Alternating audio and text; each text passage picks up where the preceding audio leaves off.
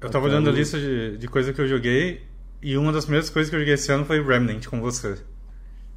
Foi esse ano? Você tá me zoando. É, a gente fez uma parte no ano passado e o, o, final esse ano. Uau, holy é. shit. Aí eu... Isso, uau, isso sim parece uma eternidade atrás, sim. caralho. Foi, pelo que entendi, foi janeiro desse ano. E aí depois. Sei lá, Remnant eu não tenho nada pra falar de Remnant. It's a good game! É. eu gosto de Remnant. Uh, se, se, você tem. Se você sempre tem amigos por perto para fazer esse tipo de runs e tal, acho que vale bastante a pena. É, agora tem outros jogos mais, assim, tipo o GTFO lá, né? É meio que esses jogos de escapar, tipo, é meio que um Left 4 Dead, assim, misturado com Remnant e tal. Só que difícil pra caralho. Eu vejo ah. bastante gente elogiando ele. Eu não vi esse jogo, não tinha ouvido falar também. Tá, acho que ele tá, tá em promoção no Bom, agora tudo tá em promoção no Steam, né? Mas uh, ele estava um pouco antes da, da sale. Hum. Acho que ele tá em Early Access ainda. Mas é tipo, é um jogo, o lance dele é que ele é difícil pra caralho, assim. E o conteúdo dele é meio seasonal, assim. Então, tipo, eles lançam dois mapas e tal, e a galera joga por um ou dois meses, aí eles jogam o mapa fora e botam outro lugar. Ah, eles jogam fora o antigo, né? É, tipo, hum. você só tem acesso aos mapas daquela época. Assim. Hum. É, Aí depois, a minha lista deve estar em ordem, mais ou menos em ordem do que eu joguei. Mas tem eu joguei Final Fantasy VII de novo esse ano, antes de sair o remake. Porra, eu joguei depois. Você jogou depois? Bem, bem depois, na verdade, porque eu, eu, eu, eu ia jogar Final Fantasy VIII. Ah. E aí, antes disso, eu, porra, eu até agora não platinei o 7, 7. E aí lá fui eu platinar o 7, eu joguei tudo em uma semana e pronto. Ele é bem tranquilinho, né? Pra quem já conhece o jogo de cabo rabo. É... Sim, sim. Da, da, dessa vez eu, eu, eu, eu, gosto muito de jogar RPG com guia. Porque eu tenho um problema sério de que eu fico muito maluco pensando que eu estou perdendo algo que eu nunca mais vou poder pegar no jogo. Hum.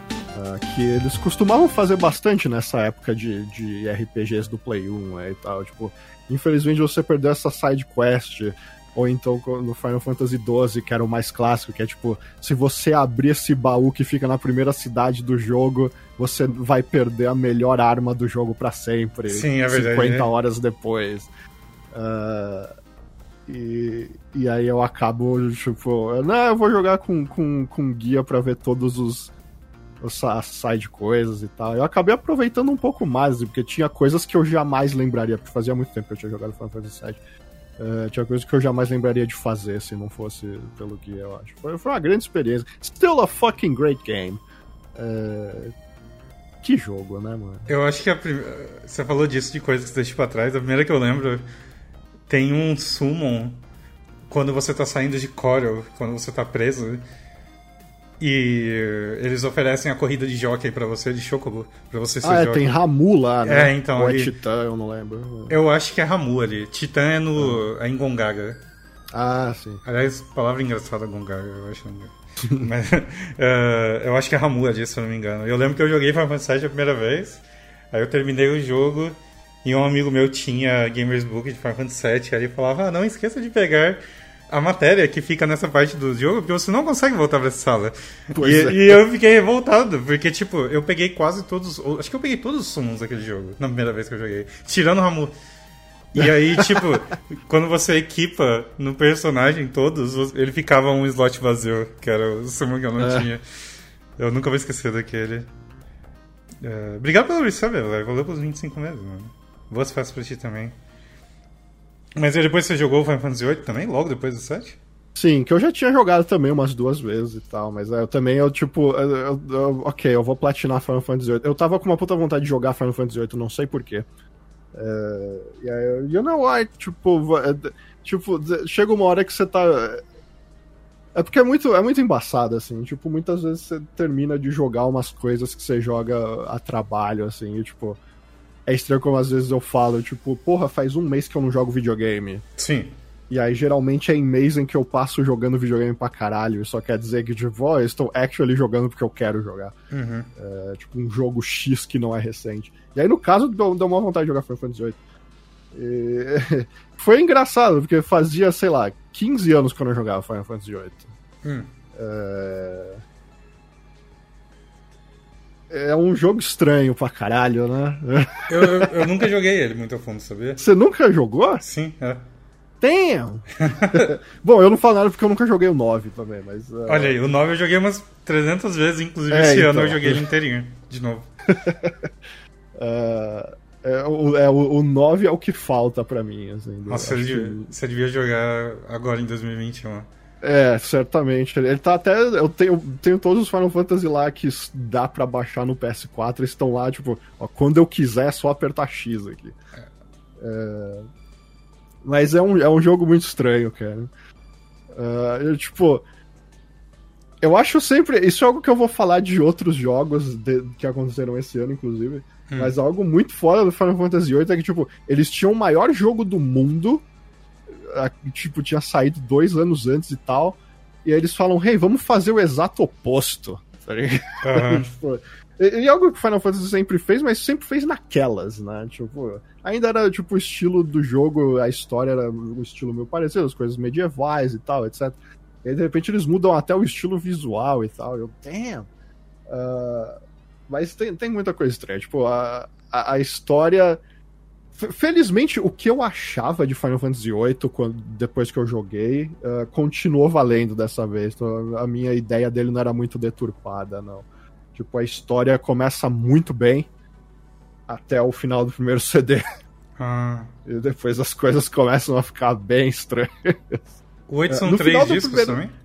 São quatro. É Quatro. aquela coisa, tipo, são três, e aí o quatro é tipo última dungeon, porque tem meia hora de CG e não Ah, cabe ok. o resto no CD anterior e tal. É... Mas é. Só que algo que eu não lembrava é que no final do primeiro CD já começam umas coisas muito estranhas. Assim. Hum. Além do, do grande clássico, tipo, Final Fantasy VIII tem aquele sério problema bizarro de.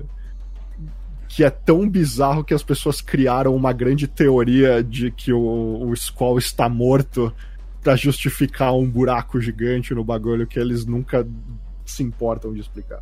Ah, É, que é aquele lance do, do, do Squall tomar uma uma lança de, de gelo atravessando o corpo dele e ele acorda no dia seguinte na enfermaria e aí ele fala, ele levanta, ele olha, hã, sem ferimentos e pronto.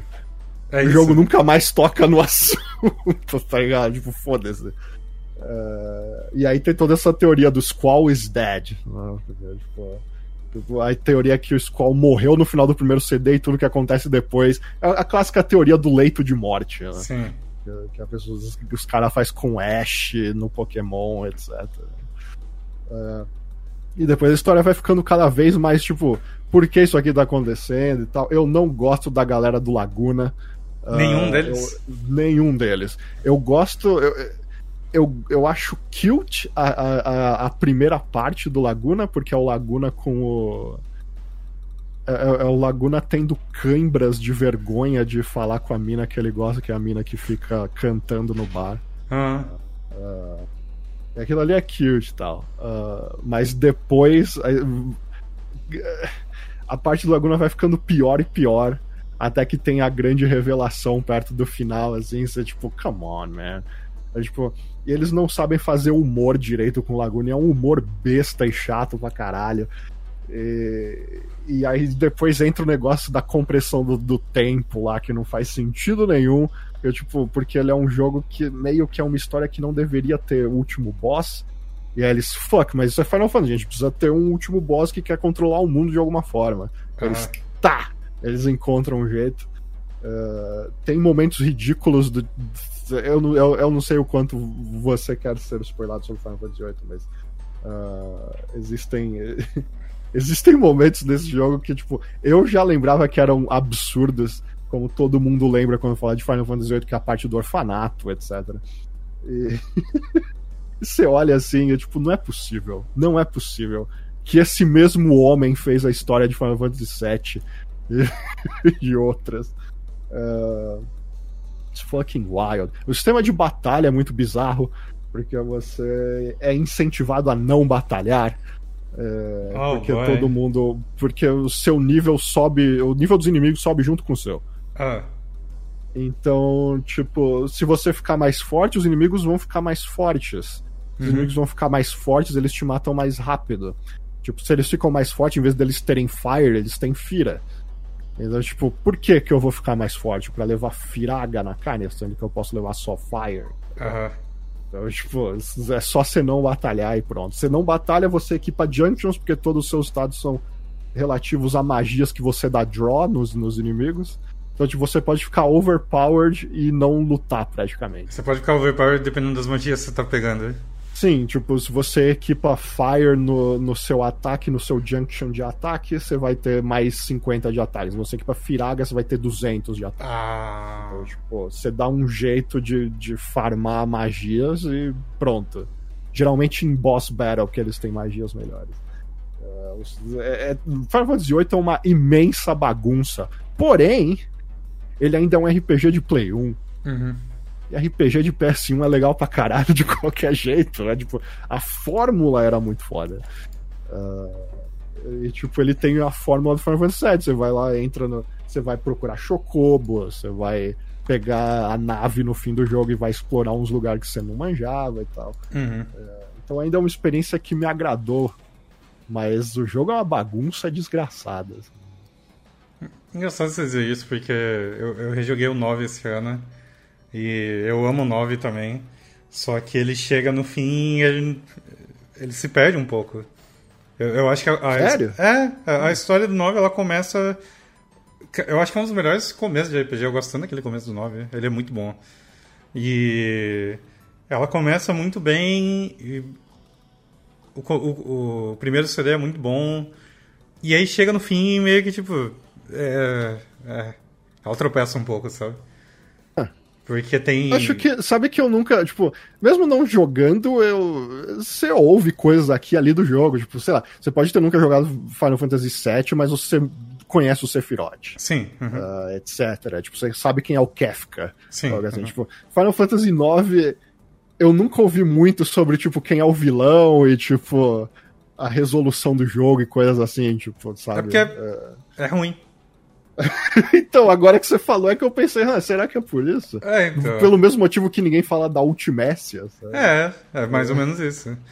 É. E aí, tipo, você provavelmente não lembra de vilão ou ver o povo falando, mas você já viu alguma guria fazendo cosplay do Kuja. Que é tipo, é isso é. que elas gostam dele, sabe? É, é. o design é bonito e é, a roupa dele é louco e, e, é isso aí. Mas, tipo, chega no fim do jogo, eles introduzem uma, uma, umas coisas assim que eu acho que não não, é nem que não faz sentido, mas só não é tão interessante. É só tipo. Bela bosta grande merda, assim.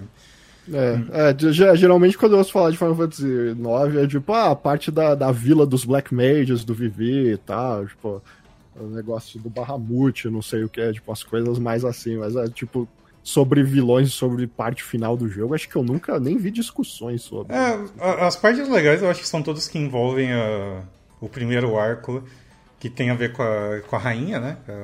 Uhum. Com, a, com, a, mãe da Garnet. E é, esse arco do Vivi e ele tentando descobrir de onde ele veio, quem ele é, e ele encontrando os outros Black Mails e tal, eu acho tudo muito da hora. É muito bom. E os personagens em geral são ótimos. Então, todo mundo gosta do Vivi com motivos. O Zidane é um bom protagonista. A Garnet, ela tem o os problemas dela lá, mas eu, eu, gosto do desenvolvimento dela como personagem também. Uhum. Então tem a Freya, é, é, bacana. Quase todo mundo é legal. Tirando, tipo, Quina, ela, ele, eu não sei, ela só tá ali, é meio que tanto faz. E o Amarante é, tipo, um dos personagens mais dispensáveis, descartáveis de Final Fantasy, porque ele, ele é só, tipo, ele é literalmente, tipo, ele, ele chega e ele, ele é um ladrão famoso, e aí pagam ele para ele fazer um trabalho e ele acaba meio que. Ah, eu quero lutar com você de novo, Zidane. Tipo aquela coisa de vilão de protagonista. O, o rival de É, Shonen. o rival de Shonen. Só que ele é completamente whatever. Tipo, é o Zidane, tipo, ah, meu chapa, entra aí, não sei o que. E é, ele tipo, meio... é tipo Kimari. É, É tipo que tipo, se o se Final Fantasy X acontece sem o Kimari, whatever. é então. E aí. Tipo, se Final Fantasy VIII acontece sem a selfie, whatever. É, é exatamente isso. E o Amarant é meio que ele, ele tá na mesma categoria, porque ele não faz diferença nenhuma. E todos os diálogos dele são: Eu quero lutar com você de novo, Zidane. E aí eles meio que. Eu nem lembro se tem outra luta, acho que tem uma, mas que não faz o menor sentido, ela é só meio jogada lá. Então é bem. É bem whatever. Então tem algumas. Eu tenho algumas ressalvas quanto ao fim do jogo e tal, mas ele, é- ele é bem longo e bem agradável, assim. Eu não acho que ele fica. ah, Tem muita coisa pra fazer e bastante sidequest. Então ele é um que se você for jogar a primeira vez e você quiser usar um guia, vai ter muita coisa pra você ver. Hum. Porque tem bastante coisa opcional e o jogo é muito grande. É, eu sei que tem o lance de, do- de baús e, também tem o lance de, de você jogar de novo pra pegar Excalibur. né? É, Excalibur então. 2, né? Aquela coisa que você tem que terminar em menos de 12 horas. né? Essa aí eu não recomendo que você tente fazer, né? É, não no primeiro playthrough. Assim, Aliás, a platina do Final Fantasy IX é a coisa mais ridícula do mundo. né? Ela é Tipo, imbecil. Você tem que usar macro. Cê, pra você pegar ela num jeito humanamente possível, você tem que usar Remote Play Ah, pra poder jogar o PS4 no PC e aí fazer um macro no teclado pra você pro, pra pegar o fucking troféu de pular corda, porque você tem que pular mil vezes a Mil, corda é. pra pegar um troféu de ouro. So, eu, eu fiquei um tempão brincando a última vez que eu joguei e eu não passava de 500. Eu acho que na máximo- raça. É, na raça. Tipo, Você é louco. O, o Binho, o Binho faz e ele diz que é tipo é easy mode, sei lá. Mas eu, um ser humano normal, eu não conseguia passar de, de 500. Eu acho que eu fiz 400 e pouco, foi o meu máximo. Os, Mas- os 200 raios lá no Final Fantasy X eu até faço, mas mil vezes pulando corda é uma merda. E as partes que envolvem Chocobo e, e você pegar os tesouros de Chocobo e coisa assim, também é bem. É trabalhoso, é bastante coisa. Então, Fantasy IX, se você quiser fazer tudo, tem bastante coisa pra fazer. Mas te- teve uma coisa que eu, eu nunca dei muita atenção no jogo, mas a última vez jogando eu dei risada e eu, eu gostei. É, ele tem um sistema. O jogo dá um nome lá, mas o nome é irrelevante. Mas é, o lance é que você chega numa cidade e aí eles falam, a gente tem que fazer não sei o que e tal. E aí você controla o Zidane e você faz o que você tem que fazer, né? Só que o jogo divide as cenas e você entra numa loja e aparece um título, um subtítulo da historinha que ele vai contar. E ele conta o que, que outro personagem foi fazer naquela cidade enquanto você está resolvendo alguma treta. Então é como se o grupo se separasse e cada um fosse fazer o que eles têm que fazer. E aí aparece, tipo, o Vivi tentando comprar um item na loja. Ah. E, e, sei lá. Ele dá algum desenvolvimento de personagem, ele dá bastante personalidade pra cada um mostrando isso, sabe? Então é bem. É bem bobinho. Mas eh, funciona tão bem, mano. Aí tem umas coisas tipo. Eu dei muita risada de uma cena que você chega numa cidade e o lance da, da Kina, do, do Queen, é que ele. Ele é um gourmet. Ele é um, ele, o lance dele é que ele quer viajar ao mundo e ele quer aprender receitas e comer coisas diferentes. E aí você chega numa cidade e aí tem uma ceninha dele procurando comida. E é alguém oferecendo comida e ele come demais e não quer pagar porque ele não, ele não entende direito o conceito de dinheiro, sabe? Umas bobeiras assim. E aí tem uma cena que eu, que eu ri demais, que é quando você chega em Treno, que é uma cidade que tem noite eterna. E ela tá cansada, ela, ela fala, tipo, todo mundo quer me cobrar pra comer, mas eu, eu, eu não tenho dinheiro e tal. E ela tenta se matar, ela se joga no rio. E aí aparece ela caindo no rio e, tipo, é um, é um diálogo mó idiota. Tipo, eu só quero comer mais, não sei o quê. E aí um velhinho vira, o NPC escuta, né? E ele só vira, ele tá numa ponte, ele fala, suicide, huh? Tipo, como se, ele, como se ele assistisse um suicídio toda noite ali, sabe? De alguém pulando da ponte. E era só ela desesperada, e depois que ela pula da, do rio, ela aparece em outro lugar, sabe? O rio leva ela até outro. Então, tipo, isso, isso eu acho bem legal, dá bastante personalidade pros personagens. É, tem uma entrevista sobre com, com o time de Final Fantasy IX que eles falam que, tipo, Final Fantasy IX foi um jogo em que era muito. é, a, a equipe era dividida em várias partes, assim, e, tipo, olha, vocês aí fazem, faz duas quests aí. É, tipo, Ah. ó, vocês aí faz duas quests aí. Era tipo, sei lá, o cara da animação pensava em duas quests, o cara do, dos gráficos pensava em duas quests. E aí, tipo, foda-se, tipo, faz o que você quiser. Não, Ah. não me importa.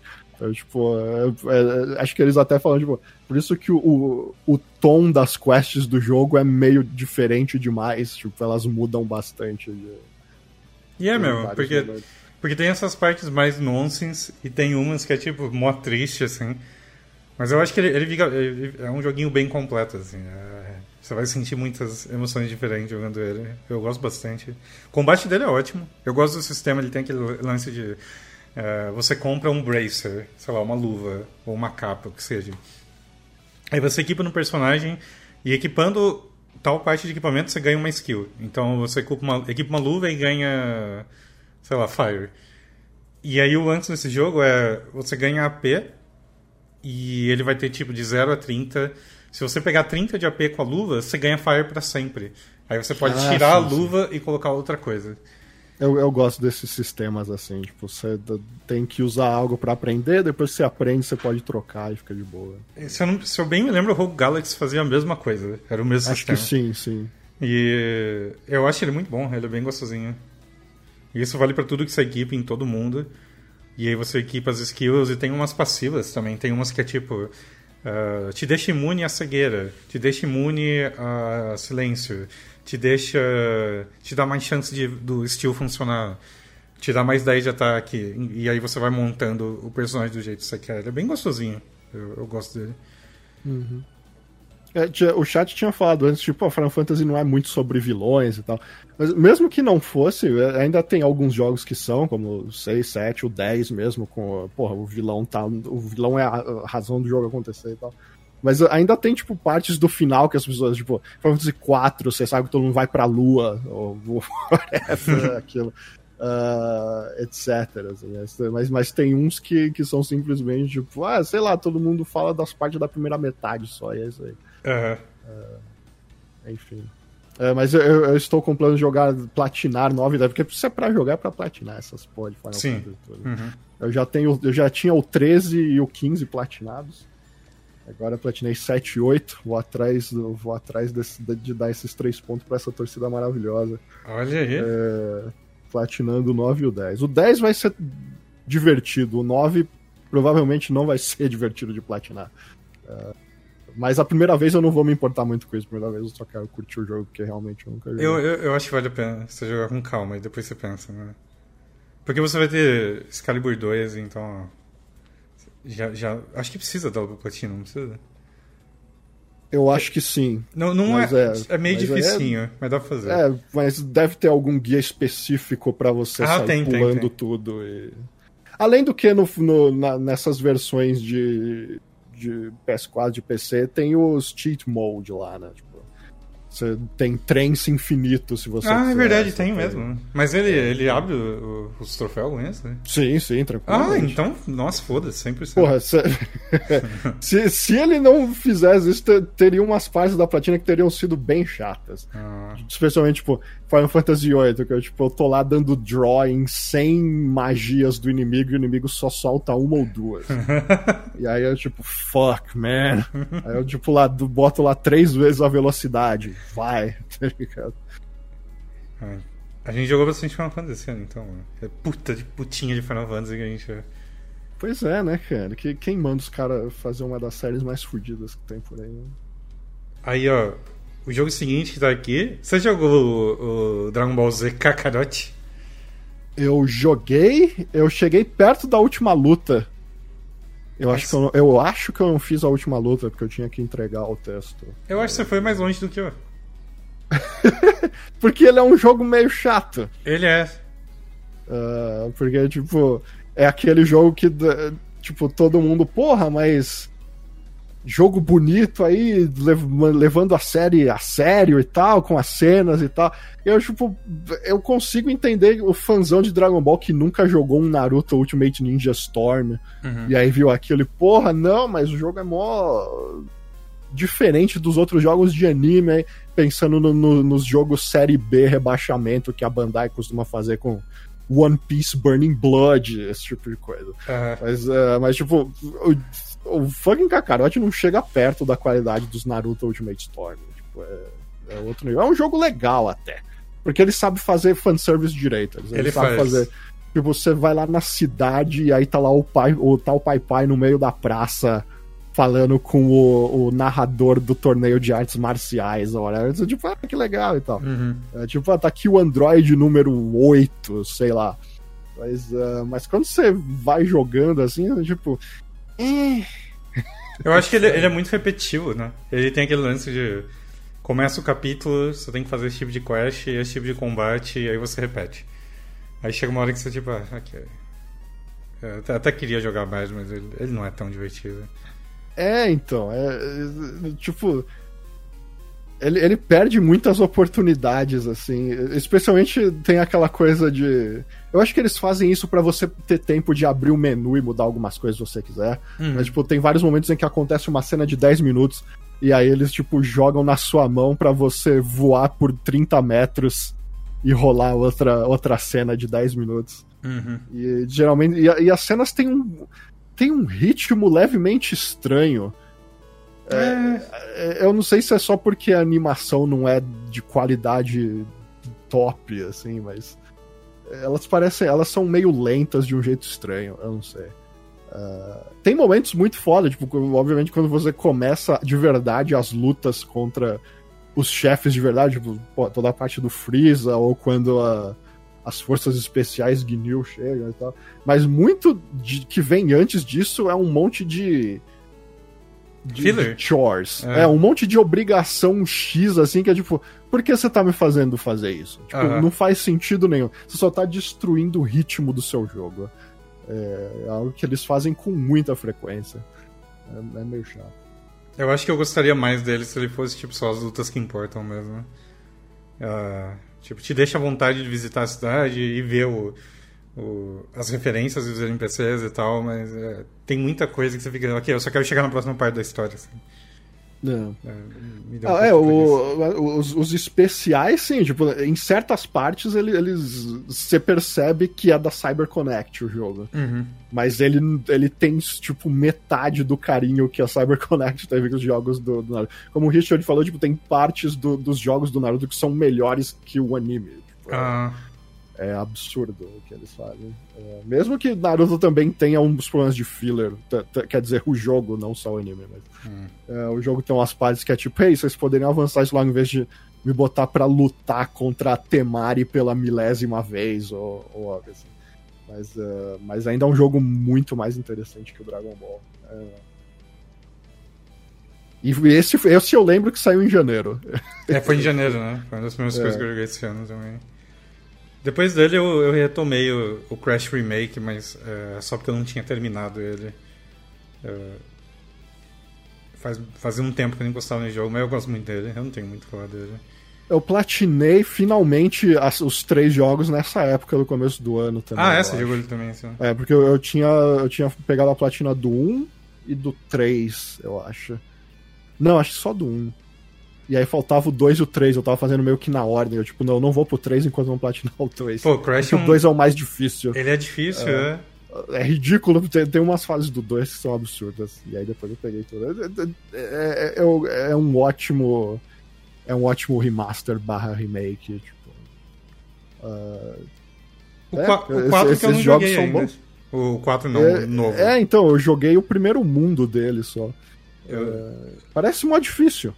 Ele parece difícil? Sim, especialmente pra pegar todas as coisas. Ah. Eu Acho que ele. É, Ué, tipo, então- A gente tá numa fase do- dos videogames em que, tipo, jogo de plataforma não pode ser só um joguinho de plataforma. Ele tem que te dar alguma dificuldade, senão você vai terminar o jogo em três horas e nunca mais vai pegar nele. Sim, é verdade.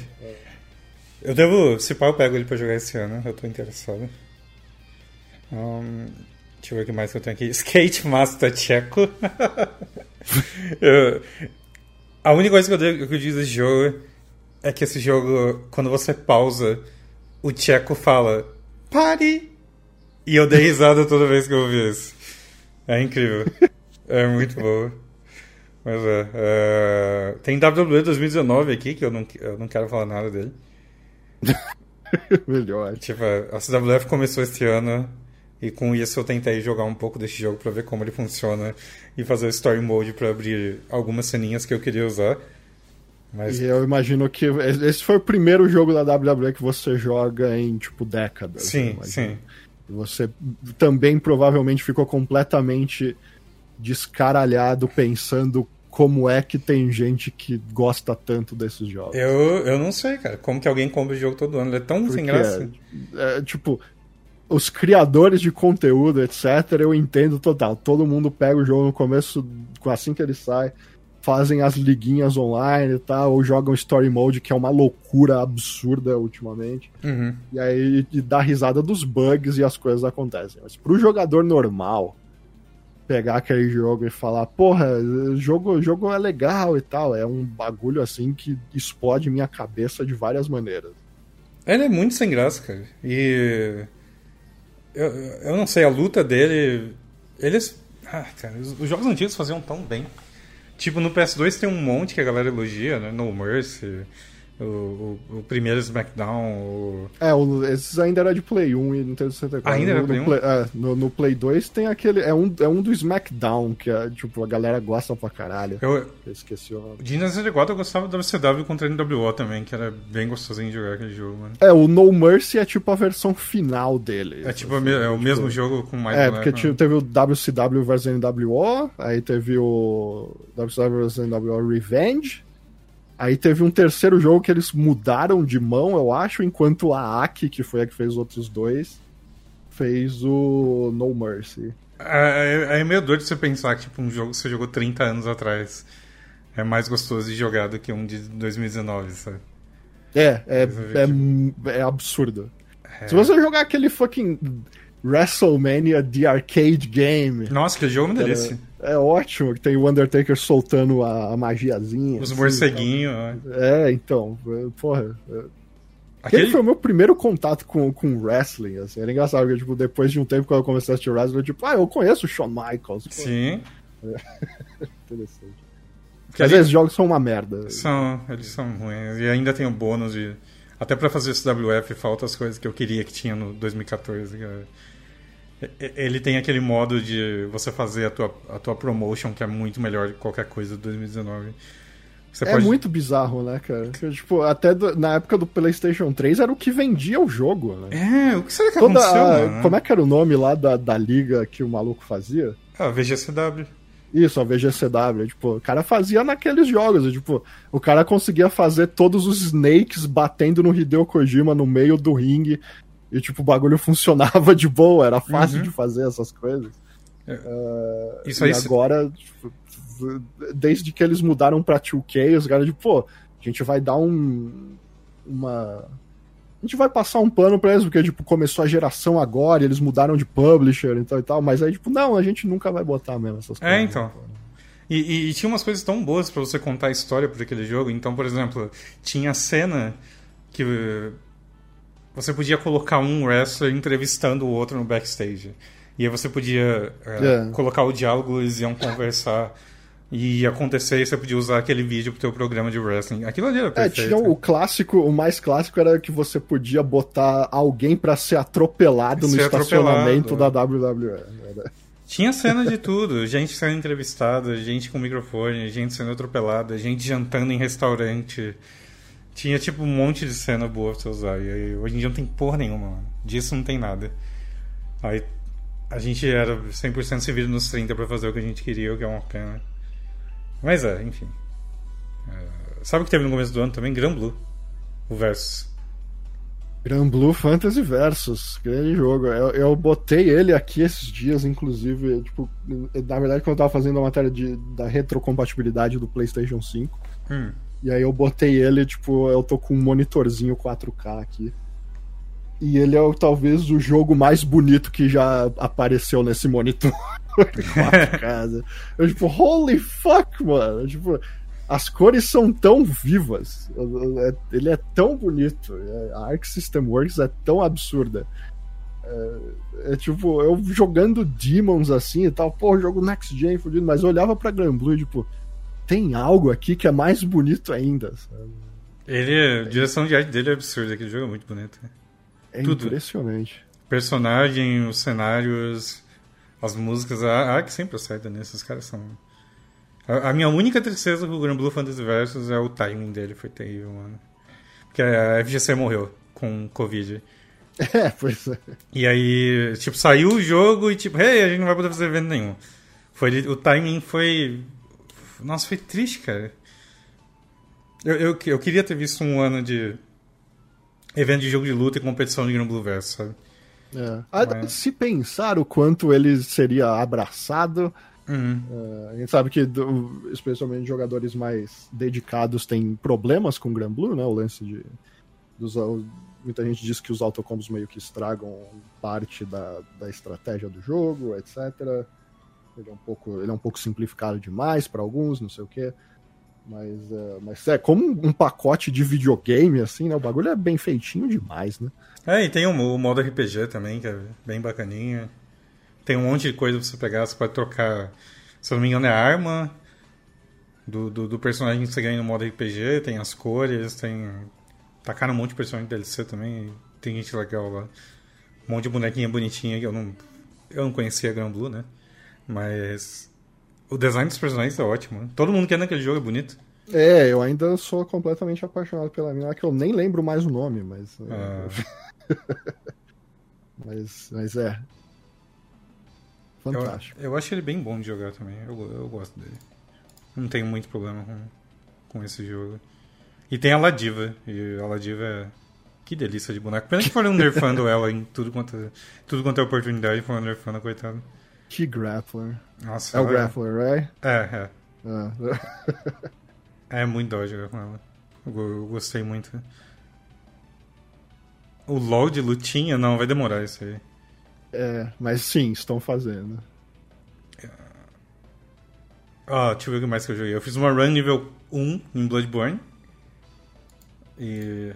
1 não, né? 4. o mínimo do jogo. Não dá pra você jogar nível 1 Bloodborne. E. É. Bloodborne ainda é bom. É bom. Quem diria? Minha única tristeza é que não teve, não teve ainda Bloodborne 60 FPS no PS5. Mas pois quando, é. quando tiver o jogo de novo, se tiver.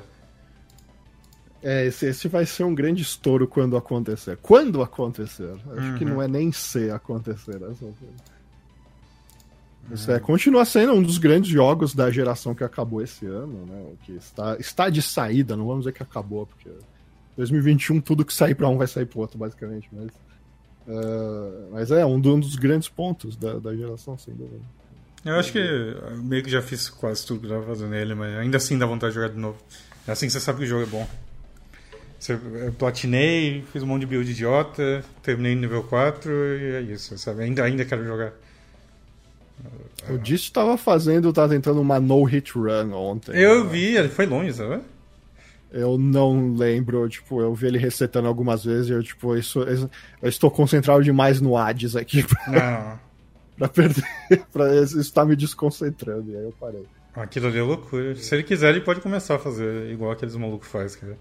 Todos os Souls sem tomar ah, nenhum hit. É, a God Run, né? Todos os Souls de, né, um seguido do outro sem tomar dano nenhum. É. Você tá gostando de Hades, então? Agora você começou? Sim, ontem eu terminei pela primeira vez. É ah, engraçado eu vi, eu vi. que ontem eu, eu, eu tinha feito um tweet falando eu, eu tava muito frustrado, assim, porque era tipo. Eu tava. Tipo, o Tartarus já não era mais um problema para mim, era ó. Uhum. Mas eu ainda dava umas pipocadas contra a Hydra no final de, de Asphodel. E. E no, nos, nos Elísios eu simplesmente tomava no cu direto. Assim, tipo, eu não, eu não conseguia fazer o meu problema no, nos Elis não é nem mais as fucking borboletas. É quando eles botam um milhão de lanceiro, fila da puta, o misturado com, né? com os caras do arquinho e tal. E aí depois que você mata, você ainda tem que matar a alminha deles. E, tipo, eu, eu acho que eu também, além de ser ruim, eu não tenho muita sorte. Uhum. Então, tipo, eu nunca tô overpowered, ever. Uhum. Tipo, anteontem eu tava vendo o Maximilian jogar. Ele terminou o jogo duas vezes em três runs, porque ele pegou uns booms muito fodidos. Ah.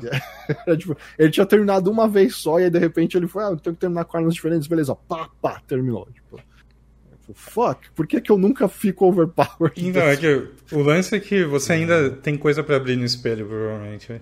Uh, e tem algumas coisas no espelho que interferem na sua sorte. Hum. Então, tipo, não é que você vai ter mais sorte, mas você vai ter uh, mais chance mais, de escolher os bons. É.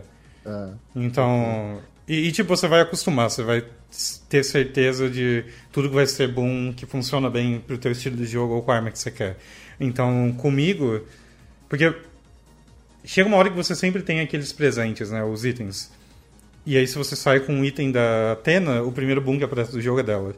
Ah, isso é o que eu tenho feito, é pra ver se aparece o Dash, porque é, o Dash então. da Atena é o melhor Dash é. do jogo. Aí, o, o, que eu fiz por muito tempo, eu, eu, dependendo da arma, eu gosto do Dash da Atena, mas não é o meu principal. Mas, uh, dependendo da arma, eu prefiro o Dash dela, dependendo da arma, eu prefiro o Dash do Poseidon. Hum. E aí eu meio que vou moldando a build com isso. Mas então, basicamente, conforme você for upando o espelho, você vai ter mais chance de ajeitar isso do, do teu gosto. Então... É, algo que ajudou muito já foi quando apareceu o negócio de aumentar seu HP inicial no espelho. Porque agora Sim, eu posso é. começar com 100 de HP, o que muda completamente as ah. coisas. Mas aí, logo depois disso, tipo, eu reclamei e tal. É, ok, vamos jogar Hades hoje, vai. Uhum. E aí eu joguei. A primeira vez eu cheguei no Hades pela primeira vez com a arma que é, a, que é provavelmente a arma Easy Mode, porque é a que eu me dou melhor com ela, que é uhum. o arco e flecha. É, aí depois eu cheguei no Hades, eu cheguei até na segunda forma dele, eu morri. Uhum. Eu, não, a gente vai de arco e flecha de novo. Eu fui de arco e flecha de novo e eu actually terminei o jogo na minha 18 run. Ah, foi é, bom. E e eu vibrei demais. eu, eu dei uma leve tremidinha assim quando eu terminei. Eu, tipo, não posso acreditar. Eu achava que eu nunca ia conseguir terminar uma run dessa merda. Uh, eu, eu, fiz com, a, com a, o, o, o aspect de. aquele que o, o especial faz as flechas seguirem o último alvo que você acertou. Uhum. Porque, tipo, eu gosto muito do Arc Flash porque eu gosto de eu gosto de headshots e critical hits. Ah, então, tipo, ele tem aquela parte de você segura e solta no momento certo e o golpe vai mais forte? Uhum. Então, tipo, eu dou um daquele e já aperto logo depois o, o triângulo para para soltar as outras flechinhas e tal. E aí a build acabou dando tudo certo. Eu ganhei um terceiro dash do Hermes e tal, tipo, eu não tava overpowered, mas eu tava eu tava em condições de, de vencer. Assim. Foi apertado, tipo, eu venci porque eu tava com o, o call da, da, da Afrodite, que é tipo 2500 de damage. Uhum. Mas, uh, mas é. e aí logo depois eu já fui para outra run e consegui chegar no Hades de novo com outra arma, com a lança, que todo mundo fala que é a arma básica do jogo, mas eu não gosto da lança. Ela é a mais chata. É. De todas. Tipo, eu, eu tava até que bem fortinho contra mobs, porque ela tem, tem um dos negócios do martelo que faz você é, dar três hits com o, o, dash, o dash strike. E aí, mas você chega no, no boss, tipo, ele tira 25% da distância do seu dash. Uhum. É, tipo, mobilidade contra o Hades é tudo, e eu tava meio lento, e aí fudeu. a primeira vez que eu matei o Hades acho que foi na nona ou na décima tentativa, e eu tava de escudo.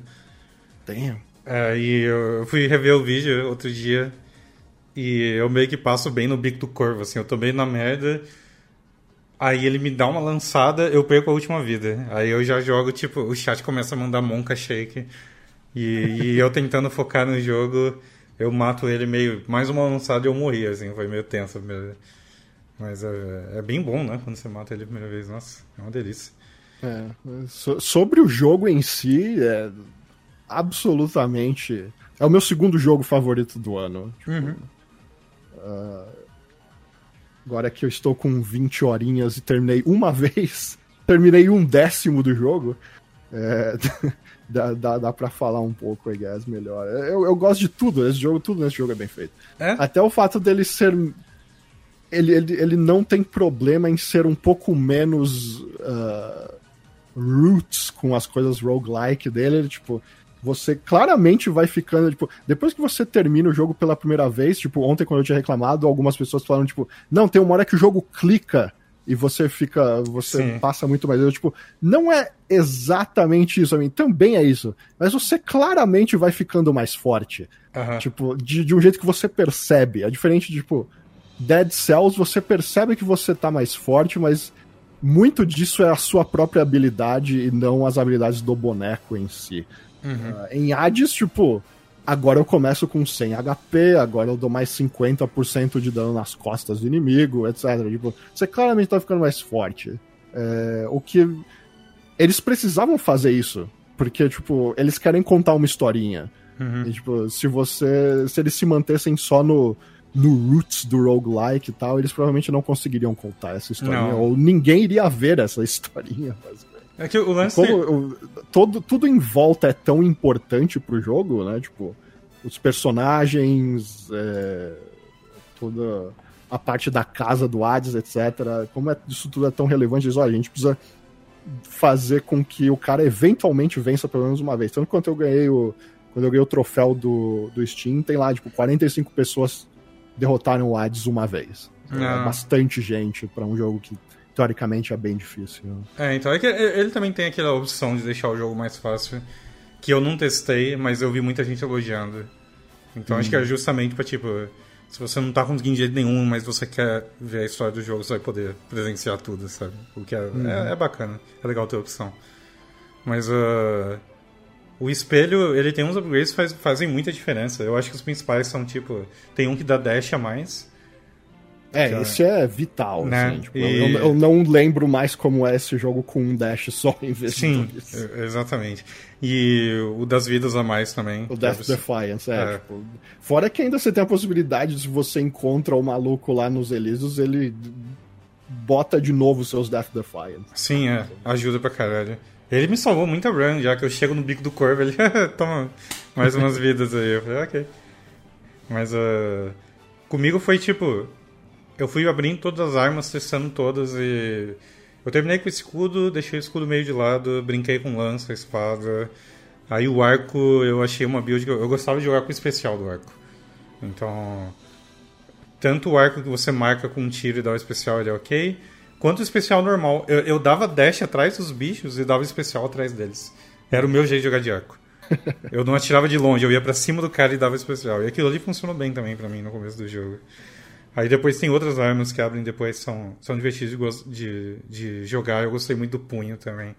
E aí com o punho eu descobri a minha build que fez eu terminar o jogo um monte de vezes, que é Dash do Poseidon e Zeus na luva. Mas o importante é o Dash do Poseidon. Porque eu, eu, eu simplesmente eu entro na sala, dou Dash igual um alucinado, soco todo mundo e vou embora.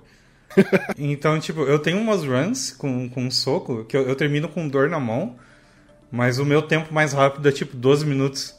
Ou, ou 13 minutos. É, tipo, abaixo de 15, se eu não me engano. Eu levei uma hora para terminar essa, essa run que eu terminei. Ah, no, normal. Uma a, hora. A minha é. primeira foi 44 minutos também, foi bem demorado. Damn. Mas é, com o punho, você sai destruindo tudo, mano. É, é tipo. é ridículo. Aquele Horus é, é louco. É muito louco. E aí eu fiz um monte de run assim, comecei a fazer o resto, testei mais o arco, testei uma outra arma que abre depois. Mas é quase tudo bem divertido de jogar. A única que eu realmente não acho grande coisa é, o, a lança.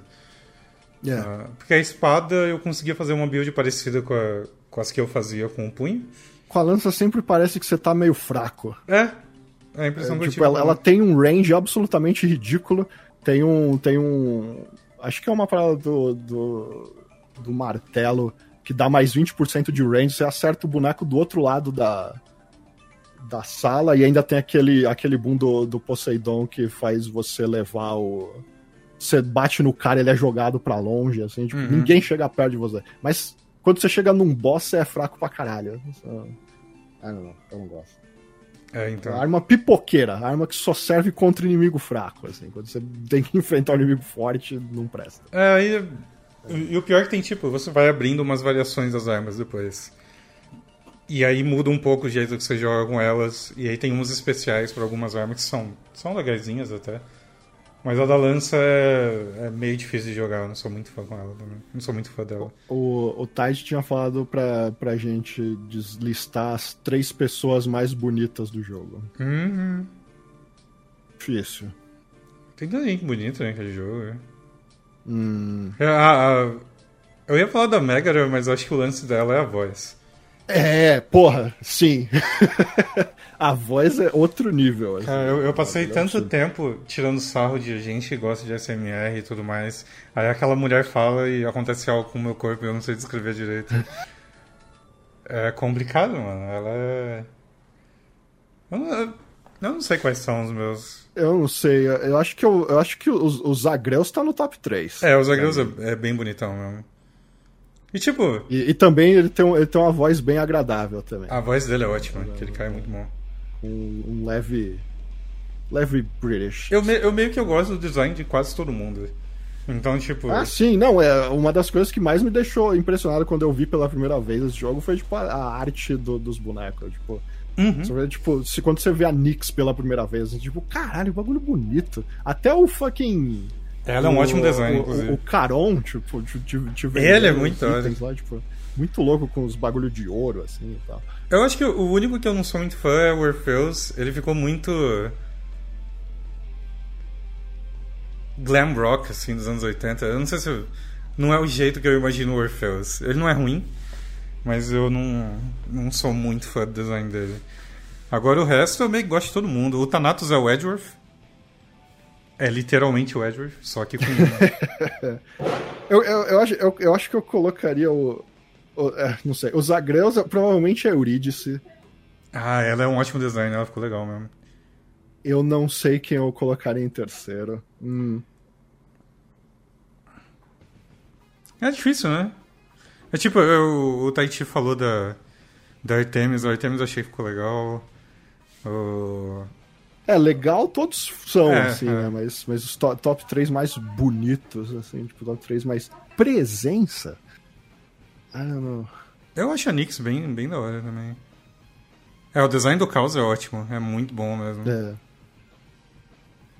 Esse, enfim, esse jogo é bom pra caralho, mano. Eu, eu joguei demais, velho. Eu joguei quase 100 horas, eu acho, no, no meu Steam. É, eu consigo entender totalmente, tipo, mesmo depois que, que você termina o jogo, tem o lance de hit e tal, se uhum. você quiser fazer mais coisa e tal. Então, é. Mas acho que. O...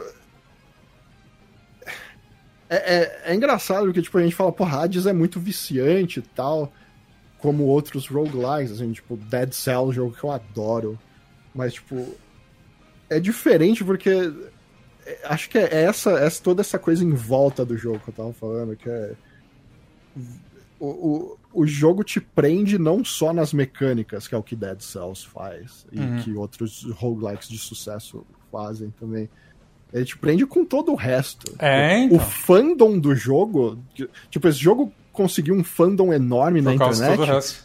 Ninguém tá aí fazendo arte do escudo, tá ligado? Uhum. As pessoas estão fazendo arte dos, do, do, dos personagens e, e falando deles e, e, e, compartilhando quotes deles e tipo você volta depois de perder para alguém e tipo tem um quote escroto do Hypnos na entrada te esperando.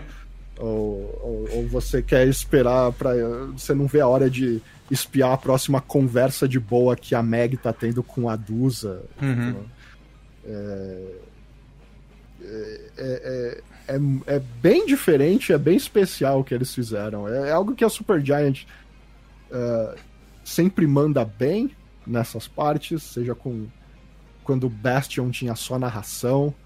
É, não só Bastion, quanto fucking. Uh, como é que era o nome do outro jogo? Meu Deus, esqueci. Uh, Transistor? Transistor, isso. Uhum. Uh, também. Depois eles foram para a parte de diálogos mais com o Pyre.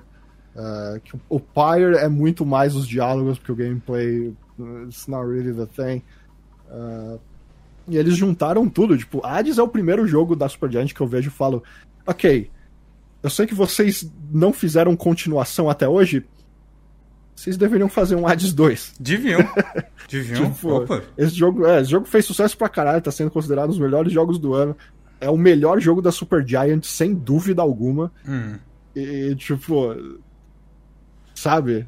Se eles conseguissem fazer algo maior, que tenha mais do que três dungeons e meio. Três dungeons, é. é. e tal, e botar mais, mais tipos de, de deuses no meio e tal, seria. Tipo, olha, toma esse jogo aqui que vai continuar para sempre, vai viver para sempre com tudo na base do RNG. E, E aí vocês podem fazer outra coisa. Eu acho que tem muito potencial ali para eles só irem para outro jogo. Porque, tipo, Bastion, quando eu terminei Bastion, eu, tipo, ok, não precisa mais de Bastion, vocês podem fazer outra coisa. Terminei Transistor, a mesma coisa. Pyre eu nem terminei. Uhum. É... Mas, tipo, Hades é aquilo, tipo, hey, isso aqui não, não é o suficiente ainda, vocês podem ir bem mais longe aqui. É... Eu, eu, realmente espero que eles façam um novo, ou eles... É... Acho que, que o Greg Kassavin tinha falado que eles não queriam lançar DLC, ah. se eu não me engano. Que é, tipo, se, eles prefeririam fazer um, um, uma sequência em vez de lançar DLC para ele. Tomara que faça. É, eu, provavelmente eu... porque o jogo ficou em Early Access por mais de um ano. É verdade. Mas esse, esse, jogo ele tem muito, muito flavor. Eu, eu acho que isso é meio que uma arte. Eu não diria que é uma arte perdida em videogame, mas eu, é coisa que tem gente que nunca dá muita atenção, mas eu acho que faz toda a diferença. Então esse lance de você continuar jogando o jogo porque você quer ver as interações e os diálogos dos personagens, mano. E eles terem, tipo, sabe-se lá quantas mil linhas de dublagem cada um deles. É muito bom, nossa, isso aí é. Eles fazem muito bem e, e cai com uma luva para complementar uh, esse tipo de gameplay, né? Que é o roguelike. Uhum. Porque aí fica tipo. O gameplay é divertido, você quer fazer de novo, mas ainda tem aquele empurrãozinho do. Você quer fazer de novo para ver o final daquela história. Você quer fazer de novo para ver o que, que o, o cara vai falar pra ti depois, sabe? Esse tipo de coisa. É. Você quer, tipo, terminar o jogo com todas as armas diferentes para ver é, a... que diálogo o Hades vai ter de diferente quando ele tiver com outra arma. É. A, a, relação que você tem que, tipo, de todo mundo tá meio que ali, tipo, well, esse é o nosso trabalho, uhum. eu acho muito foda, que é tipo. Por exemplo, todos, eles sabem que você sempre vai chegar no final de Tártaros. Você uhum. sempre vai enfrentar a Meg ou alguma das irmãs dela. E aí, tipo, eles, sempre, tipo, você volta lá pra cozinha, pro lounge, né? E aí tá lá a Meg de boa, eu, tipo, ah, da próxima vez e tal. É, é só trabalho, você sabe como funciona. É muito. É, esse, esse, esse, clima repartição pública eu gosto muito. É, e ficou bom no jogo também, né? Nossa, ele é, ele é incrível. Eu só tenho elogios desse jogo. É... Tipo, mesmo se eu começar o nitpicking, assim, de pequenas coisas que me incomodam, é, é mínimo. É. Porque, tipo, você fica pensando... Não, ah, todo jogo vai ter coisas desse é. tipo, mas... Uh... Nossa, ele é, ele é muito completinho, muito bem feito, muito bem dublado. Demais, demais. Eu... Mesmo que dê pra notar que são só cinco pessoas dublando todo mundo. Sim, mas tipo...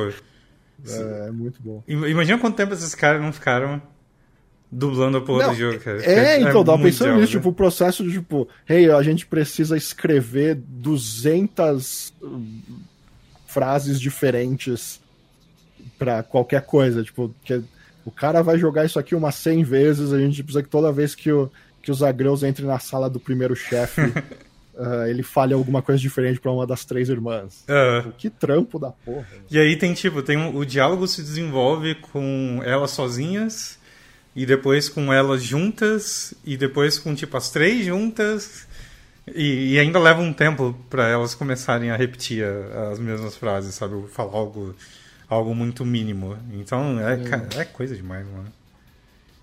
Mas uh, uh, deixa eu. Pera aí.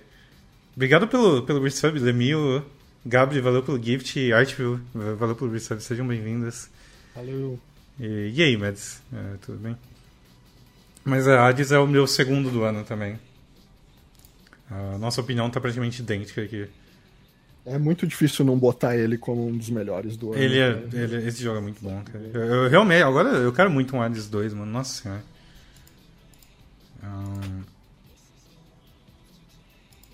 É, ela já é, tem essa conversa mesmo. Quando você liga o Extreme Measures e, e faz as lutas com as irmãs, se você voltar e desligar o Extreme Measures dela, ela agradece, porque ela não quer lutar com as vagabundas das irmãs dela. Ela fala, ah, qual, que... qual que é a do Extreme Measures? Uh, ele meio que adiciona algo novo em todas as lutas de boss. Hum. Então, o do. O da Meg, você luta com ela e mais uma irmã, ou com ela e duas irmãs. Caralho. É, então aí se você liga Ela fala, por que, você ligou essa merda? Tem que lutar com as vagabundas, minhas irmãs. e, porque ela não, não gosta muito delas. E aí, se você desliga, ela agradece. Tipo, valeu por ter desligado, é bom estar tá sozinha de novo. e tem, tem, tem, vários outros diálogos com isso também, é engraçado. Mas é. é... Talvez eu goste de Switch, deixa eu ver.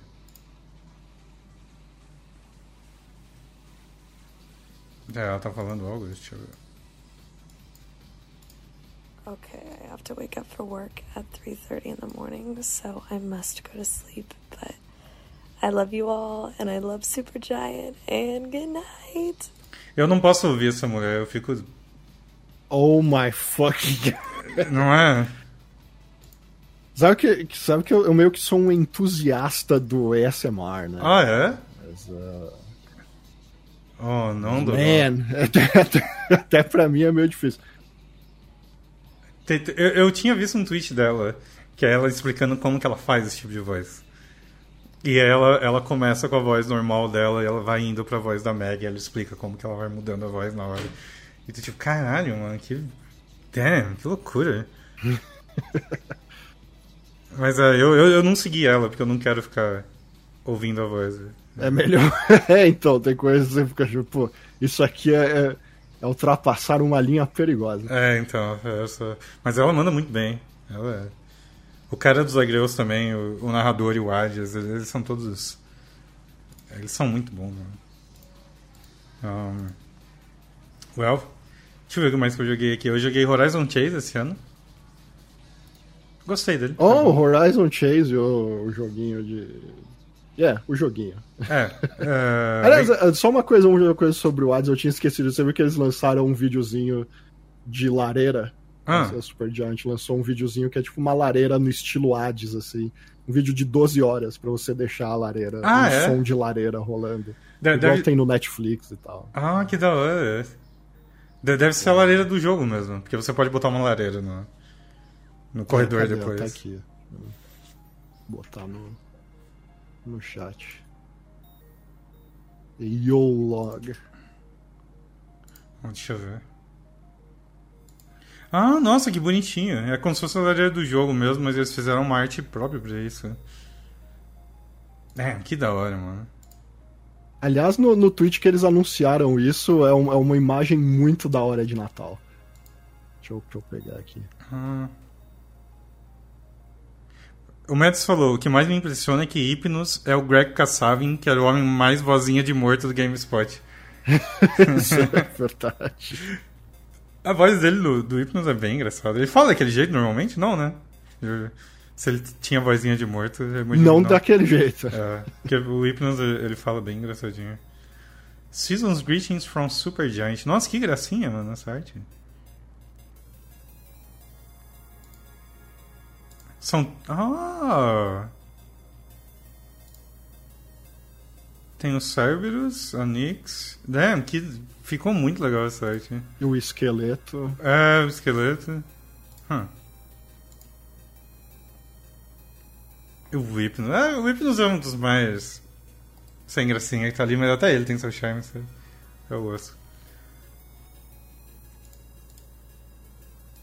que mais? É... Mas é. Horizon, é, Horizon Chase, Chase perdão. Não, eu, eu, não, eu, não tenho muito falar dele, mas ele me divertiu. Ele provavelmente veio no Plus em algum momento. Ah, é, acho que sim. É, é um jogo bom. É, é, por algum motivo ele é um daqueles jogos que me dá. Ele me deixa, ele me deixa meio tonto. Ah, é? Ele me deixa meio. meio enjoado. Comigo ele não, ele não, deixou muito. Eu acho que parecido com ele, eu gostei mais do, do Slipstream, que eu joguei no Steam, se não me engano, é um brasileiro que fez também. E o Zipstream também é, é mais puxadinho pra Outrun, assim, mas eu, eu gostei daquele jogo. É, Horizon Chase é tipo 200% Top Gear. É, ele é mais Top Gear. Eles até o compositor é o compositor do Top Gear. Eles foram buscar o cara lá na Escócia, não sei o quê. E, e, tipo, e tem uma música que é literalmente a música do Top Gear. Tem, é. eu não sei como aquilo é possível, eu não sei se eu não sei as circunstâncias daquela música. É, mas, é, mas é um joguinho legal. É, é, é, o problema é que ele, ele, you know, ele tenta emular tanto Top Gear que ele tem os problemas de um jogo de 1992, né? Uhum. Mas é da hora. Especialmente agora que tá- você pode jogar ele no celular e tal, é um ótimo joguinho. celular. Ah, tem ele pro celular agora. Hum. Eu também testei The Sims 4, pelo mesmo motivo, saiu no Plus. Oh, my... The, The Sims é um caso estranho, porque eu, tipo, eu gostava do 1, do 2, sabe? Eu acho que o 2 eu mal joguei, mas o 1 e as, e as expansões, na época da Maxis ainda. Mas aí a EA meio que, né... Tecnicamente ainda é a Maxis. Ah, não- Tecnicamente. É, é e não é, né? Porque- É, exatamente. O Will Wright já se foi há muito tempo. Mas, é, nossa, o, o jogo tá bem diferente, assim. Mas ele é um jogo que eu consigo... Tem aquela galera meio que, tipo... O jogo... Tiraram a alma de The Sims e eu consigo ver isso naquele jogo. Mas pode ser só eu sendo velho. Não, é aquela coisa. de- Eles foram. Desde que o. O, o primeiro The Sims, eu acho que teve oito expansões. Era muita expansão. E eu joguei, aí- tipo, as seis primeiras, eu acho. E aí no The Sims 2, eles mantiveram e lançaram ainda mais expansões, mas era no mesmo estilo do 1. O lance, o famoso lance de The Sims 3 foi que eles decidiram, hey, se a gente já vai lançar todas as expansões, por que a gente tem que lançar o jogo completo? Aham. E aí eles tiraram um monte de coisa do jogo pra vender nas expansões depois, né? Oh, se tornou o que se tornou, né? É, eu- Mas é The Sims, então, tipo, eles fazem isso porque, tipo, muita gente que joga The Sims só joga The Sims. Sim. Então, tipo, o cara vai gastar o dinheiro com videogame duas vezes por ano, comprando duas expansões caras pra cara que deveriam custar muito menos que elas custam. Mas funciona pra eles muito bem. So, you know. Acho que The Sims é o tipo de jogo que eu mais encontrei gente que só joga The Sims. Que, tipo, É. pessoa que não joga videogame, mas joga The Sims. Assim. Rola isso com, tipo, FIFA. Rola isso com jogo de luta. Rola isso com MMO. Você sempre encontra um cara que o cara é completamente... É, MMO especialmente. MMO é... O cara, ele não tem nenhum hobby nerd, mas ele, é- ele tem 20 mil horas de... O que faz sentido, WoW, porque sabe? você só consegue ficar bom de verdade em um MMO se você só jogar a porra do Sim, é verdade. MMO, né? Foi meio que o motivo de eu ter largado as coisas. Eu não consigo mais jogar MMO e, e streamar ao mesmo tempo. Eu ia ter que virar streamer de MMO. e ninguém aqui quer isso. Mas. Uh... Deu Mas pra- é, tipo, The Sims sempre foi essa coisa, tipo, ah, a mãe do cara joga The Sims. Sim, é. Tipo, esse tipo de coisa. Aham. Co- Comigo era tipo, tinha irmã de amigo meu que jogava só The Sims e, e, e coisa assim. Mas é, é, Deu pra brincar. Joguei umas 5 horinhas de graça, foi, foi ok. Agora, outro que eu joguei muito mais, que eu nunca tinha jogado, eu joguei esse ano de cabo a rabo, foi GTA V. E eu também nem lembrava que eu fiz isso esse ano, eu achei que era no Foi, passado. eu, eu achava que era ano passado. é. É, mas aparentemente foi no começo do ano. E. É, GTA V foi uma aventura pra mim, porque não é o tipo de jogo que eu costumo jogar. E aí Talvez acontece. seja o jogo mais norme que você já jogou. Então, cara. Porque eu tive GTA V e The Last of Us, que eu joguei em live e não são os tipos de jogos que eu costumo jogar. Aí eu jogo esses jogos, esses AAA fudido, e aí, tipo, com todos os preconceitos que eu tenho e tal, mas eu sempre fico surpreso com a, o, o, os- o production value, né, os valores de produção. Sim. Que eu vou jogar e eu fico, caralho, olha esse bagulho, mano, que, que animal. Então, vai- É, é, eu lembro de você comentando isso comigo, eu tipo, Saga, esse jogo é de 2013. Sim, então, pra mim era, era, era- era o, o top de tecnologia de videogame pra mim, eu jogando essa porra em 2020, cara. Eu fico. Eu, toda vez que eu, eu jogo esses jogos, eu fico chocado com isso, cara. O The Last of Us foi uma, uma sensação bem parecida. Que também é um jogo de 2013, mas. É, é, não é, mano? É, nossa, é doido demais. Saga sempre impressionado com a tecnologia da geração passada. Sim, é, acontece direto. Eu saio do meu buraco e eu pego algum jogo, vamos ver o que, que os jovens jogam. E aí é um, é um desses AAA fudido, cheio de coisa, e eu fico impressionado o tempo todo. É muito doido. É, então, o, o- eu terminei a, a história do GTA V. Eu falei, pô, que da hora, foi. Eu curti. Gostei do- do- dos personagens, gostei da história e tal.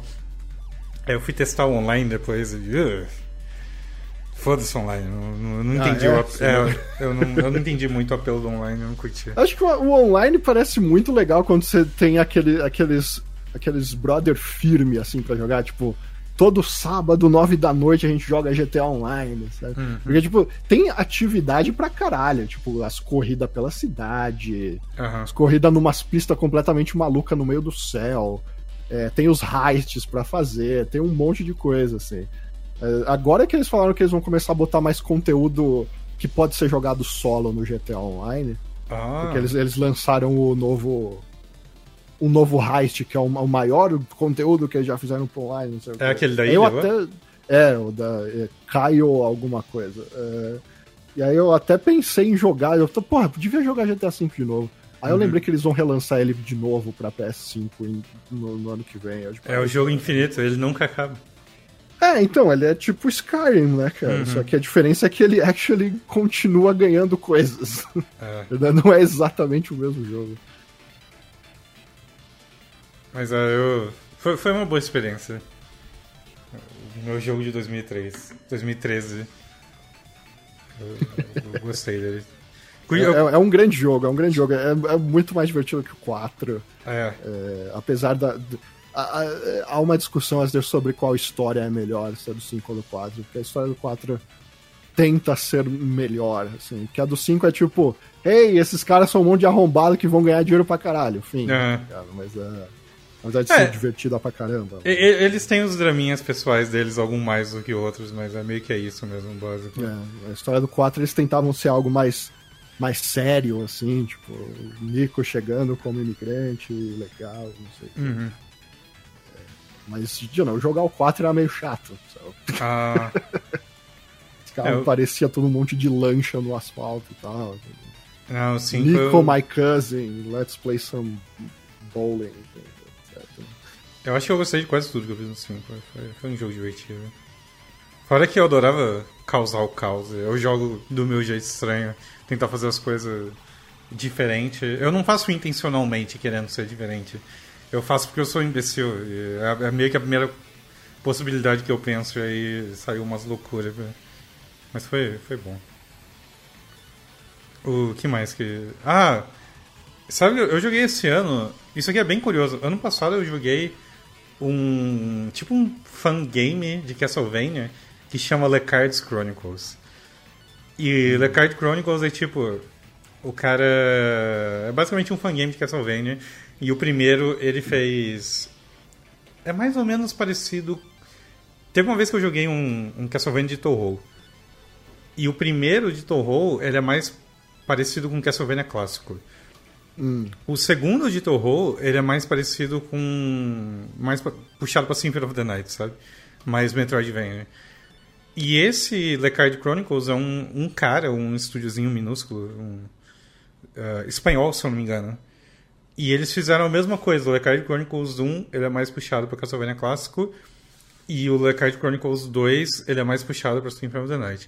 E eles, ele, ele tem aqueles defeitos horrendos, principalmente de level design, que é quando. Sabe, você já deve ter jogado algum fangame que tipo, o cara não tem muita noção do que, que é bom no, no level design de uma fase 2D.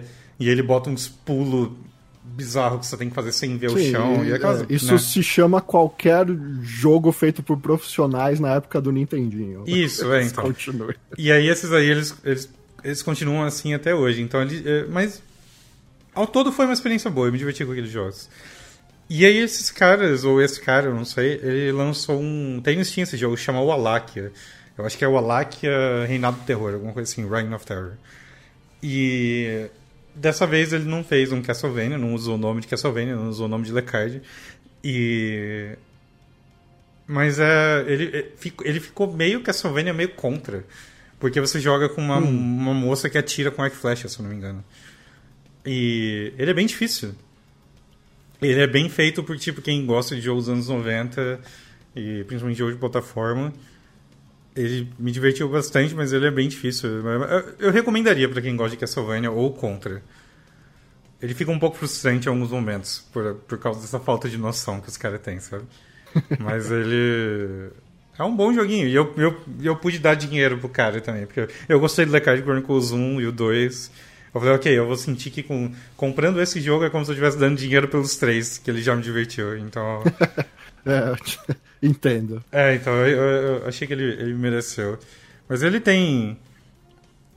tem, tem umas artes simpáticas, umas músicas boas. Eu, eu gostei do jogo, acho que vale a pena. Pra quem, quem ficou curioso. Uh, hey, Nail! Merry Christmas! Olá, Caleb! Uh, sejam bem-vindos. uh, mas foi, foi. O timing foi meio. Coincidência, porque eu joguei os dois, os dois ano passado e ele lançou esse jogo esse ano, mas eu não, nem sabia que ele estava fazendo outro jogo. Uh, se eu joguei o Bloodstained joguei só o primeiro. E eu achei muito bom. O segundo, o segundo é bem legal também. É, eu, eu não joguei o segundo ainda. Eu gostei bastante do segundo. O segundo é um pouco mais. O segundo exagera em alguns momentos, mas. Mas ele é bom. Uhum. ele é bem bom. Ele, ele, é basicamente. Eles poderiam lançar o 2 junto com o primeiro e lançar um dos grandes jogos de plataforma 8 bits ever, se fosse um jogo só. Uhum. Tá Mas ele é basicamente o primeiro jogo com algumas coisas a mais. Ah. Uh, com, com, obviamente, todas as fases são diferentes e tal, mas tipo, os bonecos são meio parecidos. Uh, depois você vai. Inclusive você destrava alguns deles depois. Uh, acho que é um jogo mais. É, é, é, um jogo que te deixa muito bravo justamente por causa disso que você falou. Tem alguns pulos que é tipo, come on. Uhum. e fora uns checkpoints muito antes do chefe. Oh, uh, boy. É. que envolvem uns pulos assim que é tipo, vocês querem que eu chegue no chefe com metade da vida só. É isso que vocês querem que aconteça. É, é tipo. É. Você não joga o Castlevania original, chegar na morte, e tu morre e tem que fazer aquele corredor inteiro com, com os caras jogando machado. Tipo, não vai, nunca mais vai ser tão ruim quanto aquilo. Então. É, ok. Mas ainda Mas dá pra ainda, ser ruim. É, é. Ainda, ainda deixa bem bravo. Assim. É. Ah, o, o, o Danta fase da lava. Absolutamente absurdo. Sério? É. Tem uns bagulhos que você fica, mano, por que, que vocês me largam aqui, velho? Aí você tem que fazer uma daquele aquele negócio de tipo, você tá numa plataforma que é um bloquinho e aí vem um monte de tem vários bichos diferentes atacando em timings diferentes. Ah. Se você é empurrado para fora do bloquinho de um bloquinho, você cai e morre e tal. É... Será que eles só deram umas partes pros estagiários, assim? Tipo, a gente já fez um, aí se diverte ah, não, não. É estranho, tipo, quando você chega no boss na primeira vez, você tem que gastar tudo lá. Entendi. Porque, tipo, você sabe que se você morrer pela primeira vez, você provavelmente não vai chegar de, de novo nele antes do continue acabar. E isso é um problema. É, é, meio chato. Mas, apesar disso, tem uns momentos maravilhosos de level design, apesar da, das merdas que eles fazem em alguns momentos. Uh... E o jogo é mó bonitão pra um jogo falso 8 bits. Ah, sim. É, é, um, é um jogo legal. Já que a gente citou ele, eu queria comentar que você viu. Vai ter um, um Bloodstained, um modo pra você jogar ele como se fosse Castlevania clássico também ano que vem. Ah, eu vi. Sim. Vai, vai sair em janeiro. Eu acho que eu devo jogar ele, vou dar uma olhada. Não sei o quão divertido vai ser, mas. É. Um, nossa. Não, o level, se o level design fosse inspirado em I Wanna Be the Guy, ele seria mais consistente do que ele é. Ah, sim, é. O problema é uma fase ser tipo nível 1 e a outra ser 8. É, 9, então, 10, é. exatamente. Complicado. Ó, eu também joguei. Eu tentei jogar Doom esse ano. Mas Doom não é pra mim, mano. Eu, eu, eu tentei, mas. Eu fico perdido. Doom 2016. É. Ok. Eu fico perdido nas fases. E o jogo ficava mandando eu entrar em menu pra mexer em arma, cara. Fiquei com preguiça. eu entrar em menu? Como assim? Tipo, eu só queria tirar. Acho engraçado essa, sua, essa sua relação com menus em jogos AAA. Tendo que você é um grande apreciador de RPGs japoneses. Eu, eu acho que eu era mais tolerante quando eu era menu criança. o tempo todo. É, eu, eu, não, eu sinto que em RPG é meio que parte do jogo. E em jogo de ação eu fico, eu só quero ação. Não, eu não quero menu. Eu não sei porquê, a minha cabeça não funciona direito. Mas uh, eu, eu fico muito perdido em Doom. Eu, tipo, eu literalmente me perdi e não conseguia continuar o jogo. Nossa, mas. Uh, nossa. Huh. Ah, na, é, em, em, algumas fases eu entendo isso. Uhum. É, acho que não em todas. Tipo, não. acho que tem, tem, muita fase que é direta, mas, tipo, eu lembro de uma segunda ou terceira fase quando você pega a metralhadora e tal. Então, eu acho que foi nessa que eu fiquei um tempo meio perdido. Eu fiquei tanto tempo pulando e voltando e dando volta e eu falei, não, foda-se. Eu também me irritei com o mapa, é, o mapa era muito, muito complicado pra minha cabeça. É, nesse sentido eu acho que Doom Eternal é bem mais direto. Ah, é? É, porque Doom Eternal é muito mais sobre o combate. Hum. Uh, e, aliás, de, depois de você terminar desse, eu já puxo o gancho pro, pro Doom Não, pode, pode mandar, porque eu não joguei muito. Ele meio que não, não foi pra mim. É, Doom Eternal, é, eu vejo muito fã mais purista de Doom não gostar de Doom Eternal, porque para muitas pessoas Doom Eternal não é Doom. Uhum. E eu entendo o lado deles, até, porque, tipo, Doom Eternal é, é, é finalmente. É, é, é Doom 2016, o que você jogou, é, é, é, uma grande homenagem aos Dooms do passado com coisas novas no meio. Uhum. Doom Eternal é a sequência de Doom 2016. Tipo, eles tiram tudo que era uh, relacionado ao Doom, aos Dooms antigos. Assim. É, tipo, uhum. sabe o que a gente vai fazer agora? A gente vai fazer um, um jogo em primeira pessoa de combate. O lance é o combate, tanto que ele é muito mais uh, direto do que o original por causa disso, porque o negócio é tipo, você vai passando de arena para arena quando você enfrenta os malucos. E é um, é um grande. É uma, foi uma grande aposta. Foi uma grande aposta porque eles deram um double down no Lord Doom. Ah. Porque eles, eles fizeram um grande Lord Doom na, no, no de 2016. E foi algo que superou as expectativas. A galera, tipo, nossa, tem até uma, um mundo interessante aqui rolando e tal. E aí eles pegaram isso e falaram, ah, a gente vai fazer isso mais no Doom Eternal. Então, tipo, Doom Eternal tem algumas cutscenes, por exemplo. Uh. É... Não, não cutscenes, cutscenes tipo Half-Life, que é tipo, sim, sim. você tá lá controlando seu boneco enquanto coisas acontecem na sua frente. Uh -huh. é... e, e principalmente o combate, que é tipo, é uma coisa de louco, assim, é completamente rápido e frenético e absurdo. Uh, do Eternal é FPS 2. É, é o, o bagulho é, é, é, é muito maluco. É, é, é, ele te dá. Acho que eu, é, eu, eu, dei esse exemplo uma vez, eu não sei se foi, se foi em alguma transmissão aqui, mas é tipo. Doom Eternal, é, basicamente, eles, eles te largam lá e ele começa igualzinho o Doom 2016. E aí é tipo como se eles falassem, Sag, eles te jogam uma laranja para você. Ah, é. E aí depois, na próxima fase, eles, Saga, eles jogam mais duas laranjas para você e você tem que começar os malabares. Uhum. E aí a cada fase eles jogam mais duas laranjas para você.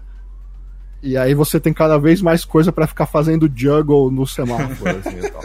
e aí, tipo. E isso é muito foda até chegar, tipo, nas duas últimas fases, que eu acho que é quando o jogo derrapa um pouco. Porque é tipo, eles já botaram todos os. todas as mecânicas, todas as. as. Uh, as armas, tudo, tudo, tudo. E aí chega nas duas últimas fases, é a hora que eles falam, Saga! Aí eles chegam com um caminhão de laranja e jogam em cima de você, tipo, pau no seu cu! É, ah, que maldade. Então é tipo, é, tipo, ó, toma todos os inimigos ao mesmo tempo, toma o que você quiser, eu não ligo mais. E aí eles meio que passam do limite um pouco. Eu acho a última fase bem besta, assim. Ah. Porque, porque é tipo, inimigos infinitos atrás de você o tempo todo numa arena enquanto você tenta destruir um, um inimigo gigantesco uh, ao longe, assim.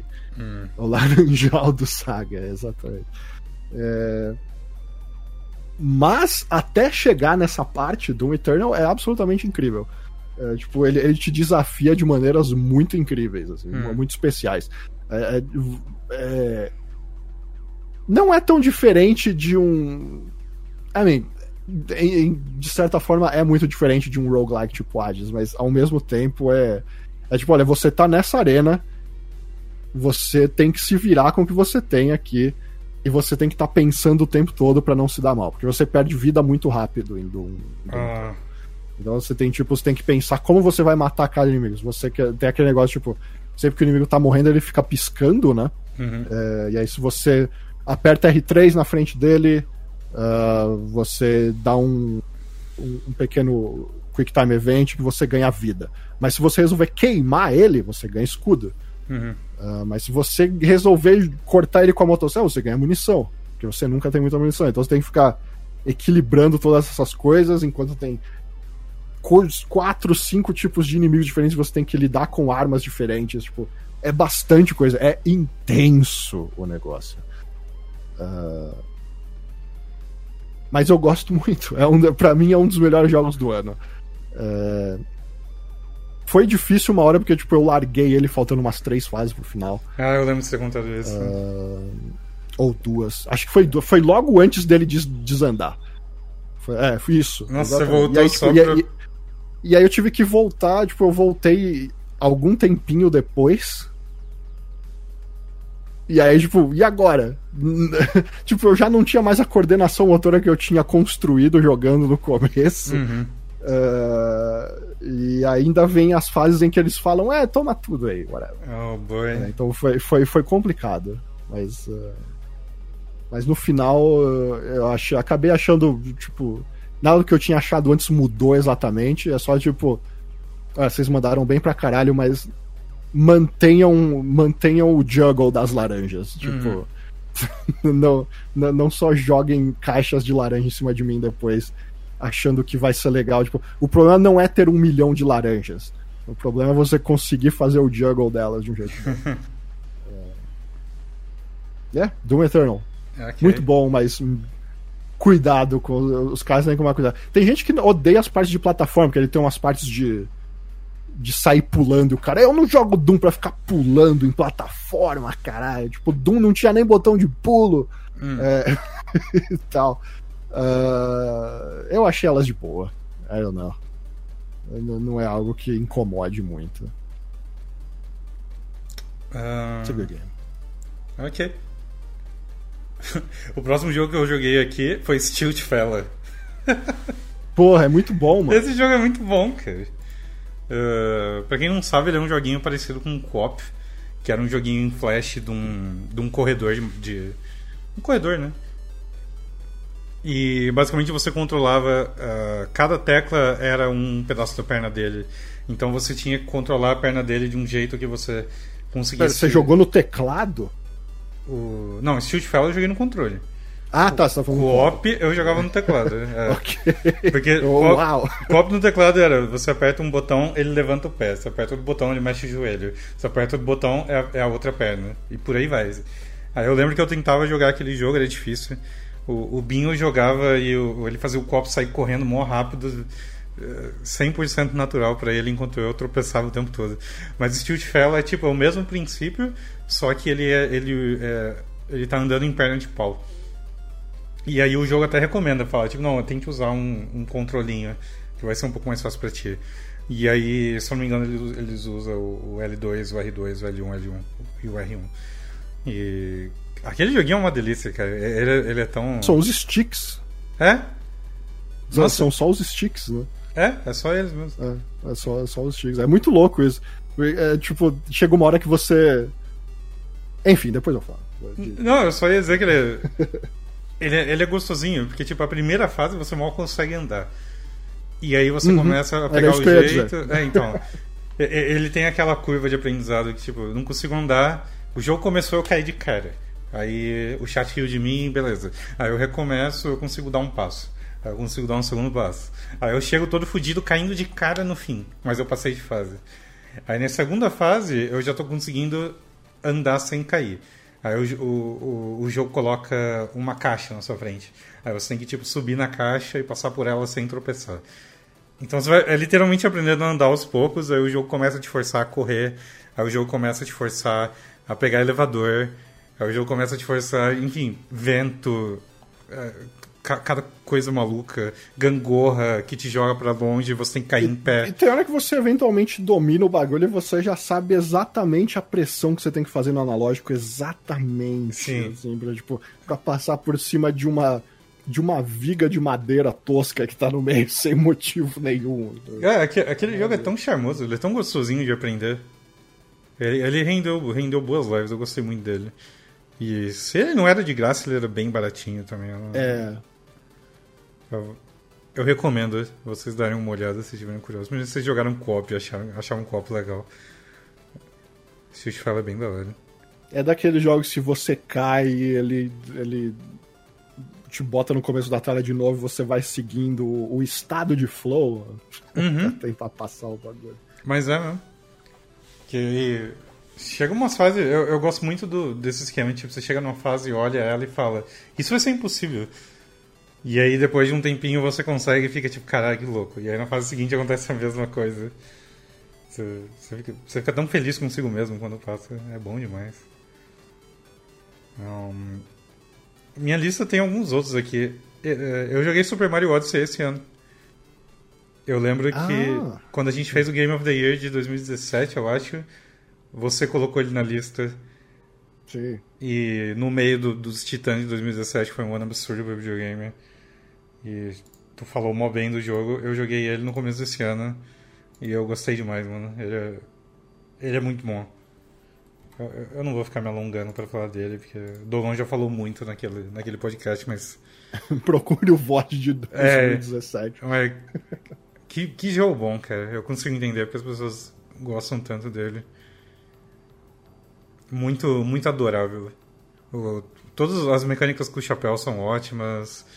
Uh, tem umas músicas muito boas. Tem uma música da fase de floresta lá que é um rockzinho meio. Parece música de, de surf, assim. Uh, aquela música é muito boa. Os NPCs são carismáticos. É, Eu, eu gostei muito. É muito bom. É ótimo. É, é- eu, eu, eu não sei em que lugar da lista de Marios eu coloco ele, mas. ah, mas é. é, é- é- a variedade é o forte. né? É. São, são coisas bem pequenas que você faz em cada fase você vai ganhando aquela gratificação constante. Né? Uhum.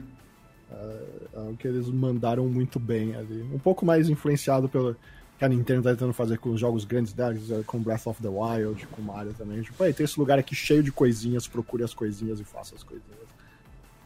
Eles fizeram isso muito bem nos jogos. Eu gosto. Sim. É um- é um grande jogo. Ah, foi divertido, foram boas lives. Eu joguei ele de cabo a rabo sem, sem parar também. Aí teve Animal Crossing, que quando saiu eu fiquei viciado, eu fiz tipo. Sei lá quanto, um mês de live só jogando Animal Crossing praticamente. Mas depois eu larguei mão. Eu fiquei. Começou a. Eu fiquei com preguiça de tipo abrir Quando, o. quando virou obrigação, É. você parou. É, é- é a hora certa de parar, né? Uhum. Quando, quando vira obrigação, chega. Mas, mas é, eu lembro que você teve uma relação muito intensa com Animal Crossing. Muito. Nossa. Tipo, com, com, seu, com um brother em especial da ilha, né? Quem O é? Rodney. O, o O Rodney. Rodney. Rodney é muito, muito carismático, mano. O Rodney veio pra ilha e aí uma galera no chat falou, nossa, o Rodney tá mó baixo na tier list. Eu falei, que porra de tier list, cara? E aí os malucos... Tipo, amigo não tem tier list. É, Tipo, então, você tem tier list de amigo? Que merda é essa? E aí a internet literalmente tem uma lista com tipo, ei, esse gatinho vale um milhão de dólares. a mas- lista de escravidão. É né? lista de escravidão, mas é, se você quer comprar o gatinho de gravata, o, o- o gatinho da, da, da Faria Limer, eh, ele custa um bilhão de, de dinheiro. Se você quer o Rodney, ele custa duas coxinhas. E eu falei, não, mano, eu achei o Rodney mó carismático, cara. Eu entrava na casinha e o Rodney me chamava de DJ Sags. E Eu, eu ficava tão feliz de ver ele, mano. Ele era muito carismático. Aí. Ele foi de, de longe o meu favorito. Aí eu, tipo, cheguei a passar o meu aniversário na ilha e eles me deram presentes e fizeram uma festinha pra mim, me deram um bolo. E. Eu fiz tudo o que tinha que fazer, cara. Eu peguei todos os animalzinhos, peixe, inseto. Ele tem aquele esquema do museu. O... Você tem um museu na tua ilha. E o museu é uma das coisas mais legais que eu vi em videogame ever. Que é um museu bonito pra caralho, com um aquário bonito Os pra caralho. lá, né? Mano, e aí você enche, tipo, a parte dos ossos que você cava, né? Você cava, ganha os ossos, coloca lá. Você enche a parte do, do, do aquário, que são os peixes. E aí tem o aquário dividido com, tipo, lago, ah, rio e mar. E é completamente absurdo, é muito bonito. E tem a parte dos insetos também, que tem tipo uns terrários, umas árvores para você colocar os insetinhos, as borboletas. Ah, aquele jogo é muito, muito gostosinho. Aí chega uma hora que você vai fazer tipo todos os upgrades da sua casa. Você vai eh, mobiliar a sua casa do jeito que você quer. Aí eu fiz tipo um banheiro, um quarto, uma salinha e um, uma sala que é tipo um ringue de luta livre É, eu lembro de. e mobiliei ela inteira. Eu peguei a. Deixei, tipo, a minha cidade tinha um monte de personagens que eu gostava. Não, tinha ninguém que eu não gostava da minha Esse série. não é o seu primeiro Animal Crossing, né? Esse foi o meu primeiro Animal Crossing, na verdade. Foi? Uhum. Porque eu lembro, eu, eu, eu tinha achado que era você que tinha falado que, tipo, o jogo parece não ter muita coisa. Ah, não, eu falei isso sem comparação, assim. Ah, ok. Porque, tipo. Mas você, você- mesmo sem ter jogado os outros, você achou que não tem muito. assim. Então, é que é, eu não joguei os outros, mas eu tinha alguma expectativa. Porque eu lia o que as pessoas falavam dos outros jogos. Então, eu vi gente me dizendo, tipo, na época da IGM mesmo, quando saiu Animal Crossing GameCube, deles falando das relações que você tinha com, com as pessoas na vila.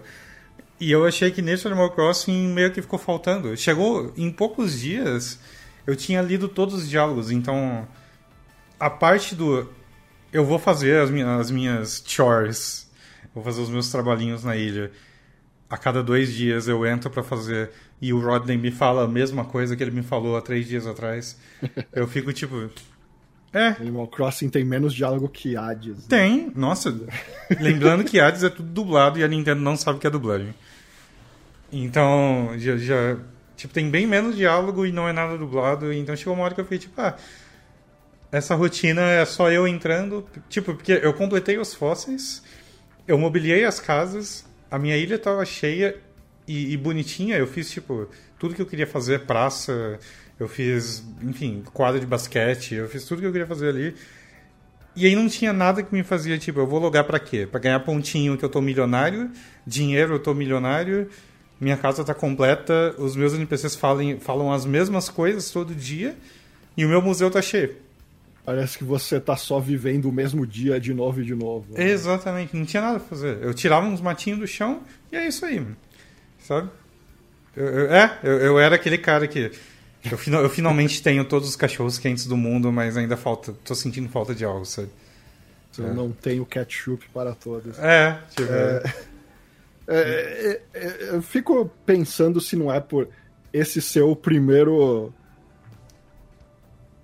Tipo, a gente tá finalmente na primeira era em que a Nintendo actually, you know, lança DLC pras coisas Uhum. e lança uh, updates de temporada e etc. Eu não sei se talvez esse jogo seja mais bare bones, porque eles imaginavam, tipo, ah, a gente vai ficar fazendo eventos de primavera, de outono e não sei o que, então os caras vão continuar jogando quando Uhum. chegar lá. assim. E aí provavelmente eles.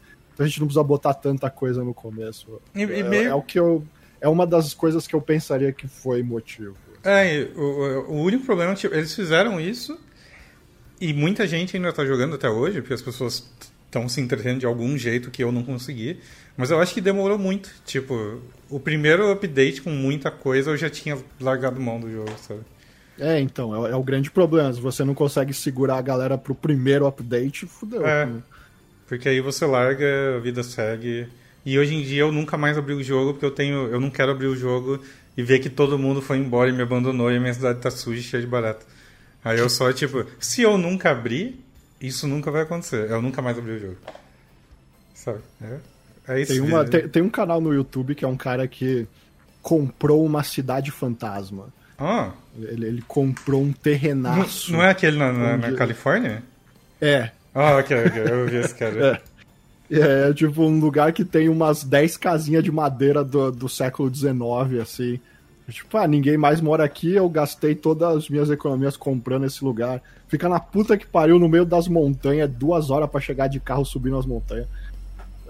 É, basicamente a sua casa. no É. Crossing.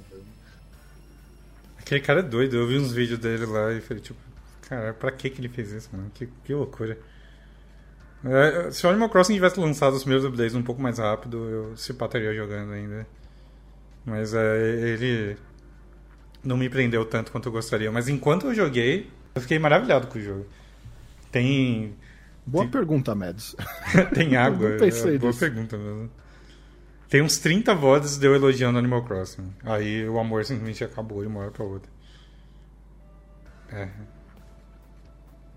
O que mais que eu tenho aqui? Eu joguei um joguinho chamado Totally Reliable Delivery Service. Que é um joguinho, basicamente, você pega as caixas e você leva eles do ponto A pro ponto B. Você é um, trabalha para serviço de entrega. E o nome é de jogo de físicas malucas. Isso, exa- Ok. exatamente. Tá vendo? Não é uma arte você dar um nome pro jogo e a pessoa saber exatamente do que, que ele se trata. Sim. E, e- e isso é uma arte. Eu joguei um pouco com o Mads, com o BM, com o Cosmos e, e foi bem engraçado. Porque a gente tinha tipo. Porque ele tem aquele lance, você tem duas. Dois botões que você mexe os bracinhos do personagem. Então, você levanta um bracinho, levanta o outro, segura a caixa. Se você soltar, a caixa cai. E aí, pra você segurar o amiguinho, é a mesma coisa. Segure o amiguinho com o braço esquerdo, segure a caixa com o direito. Então, teve um monte de momento bem engraçado que era a gente soltando umas das teclas e o bonequinho soltava da mão do outro e todo mundo caía do helicóptero que eles estavam segurando, sabe? Então, eu me diverti com ele também. Foi, foi bem legal. Ah, Esse, esse eu nem, nem conheço, mas uh, é, é aquela coisa, pelo nome você já saca o que, que é. É, eu acho que se você for jogar sozinho, dá pra brincar e tu vai fazer umas entregas e vai dar risada do jogo, mas com mais gente ele fica mais engraçado. Eu, eu achei. Se eu não me engano, dá pra jogar com no máximo quatro pessoas. Foi, foi da hora. Aí depois teve Resident Evil 3. Você jogou? Sim. É, você gostou dele? É, então, Resident Evil, acho que eu já contei isso aqui antes, quando eu fui jogar ele antes dele sair. Ah, é, eu a lembro gente disso. jogou. Eles falaram, ah, vocês têm uma hora e meia, duas horas aí pra jogar, tipo, essa é a versão quase final. E aí a gente foi lá e jogou a parte exata da, do começo, da cidade, até você enfrentar o Nemesis no, no, no topo do prédio lá. Hum. E aí, pô, terminou e eu, porra, tá da hora isso aqui, tá estilo Resident Evil 2, eles mudaram, eles mudaram o começo e tal, dá pra ver que eles querem mudar ele mais do que eles mudaram Resident Evil 2. Resident Evil 3 precisa de mais mudanças, porque era um jogo mais diferente, um jogo que não aguentaria se ele fosse lançado só do mesmo jeito que ele era, tipo, era um jogo curto, era um jogo que só tinha um personagem, etc. Aí saiu o jogo, e aí eu fiquei meio bravo, porque, tipo, seus malditos, vocês me mostraram só a melhor parte do jogo. Aham. Porque a partir da hora que você sai da cidadezinha ali, que é um estilo mais de exploração, mais parecido com Resident Evil 2, o negócio começa a descer a ladeira, né? Uhum. Eu achei que, tipo. ele- explorar naquele jogo não é tão satisfatório quanto no 2. É, porque não tem muito o que explorar, Não na tem, verdade. parece que Você vai seguindo algo. em frente, que era o que eu achava que, que eles tinham que mudar, porque o 3 original era o 3 original era um jogo muito mais de ação. Uhum. Tipo, você entrava numa sala e tinha oito zumbis, e você tava com o Carlos com um fuzil, e você arregaçava todo mundo e tal. Mas, tipo, é, eu- quando a primeira parte do 3 é do, do remake do 3 é total Resident Evil 2, né? Tipo, você tem várias lojinhas pra você entrar e, tipo, ah, essa porta não dá pra abrir agora. Eu, tipo, ah, vou voltar aqui depois e abrir essa porta e tal, vamos Uhum. ver o que, que tem. Eles falavam, tipo, não, você pode. Você vai pegar o metrô pra ir em outras áreas. Tipo, não, você nem pode voltar mais pra. pra porra. Você pega o metrô e é só ida. E, e aí eu, tipo, porra. Não tem, você chega lá no, no- Depois você chega lá no hospital, é meio tipo. é- é- like, eu não acho Resident Evil 3 Remake um jogo ruim, Uhum.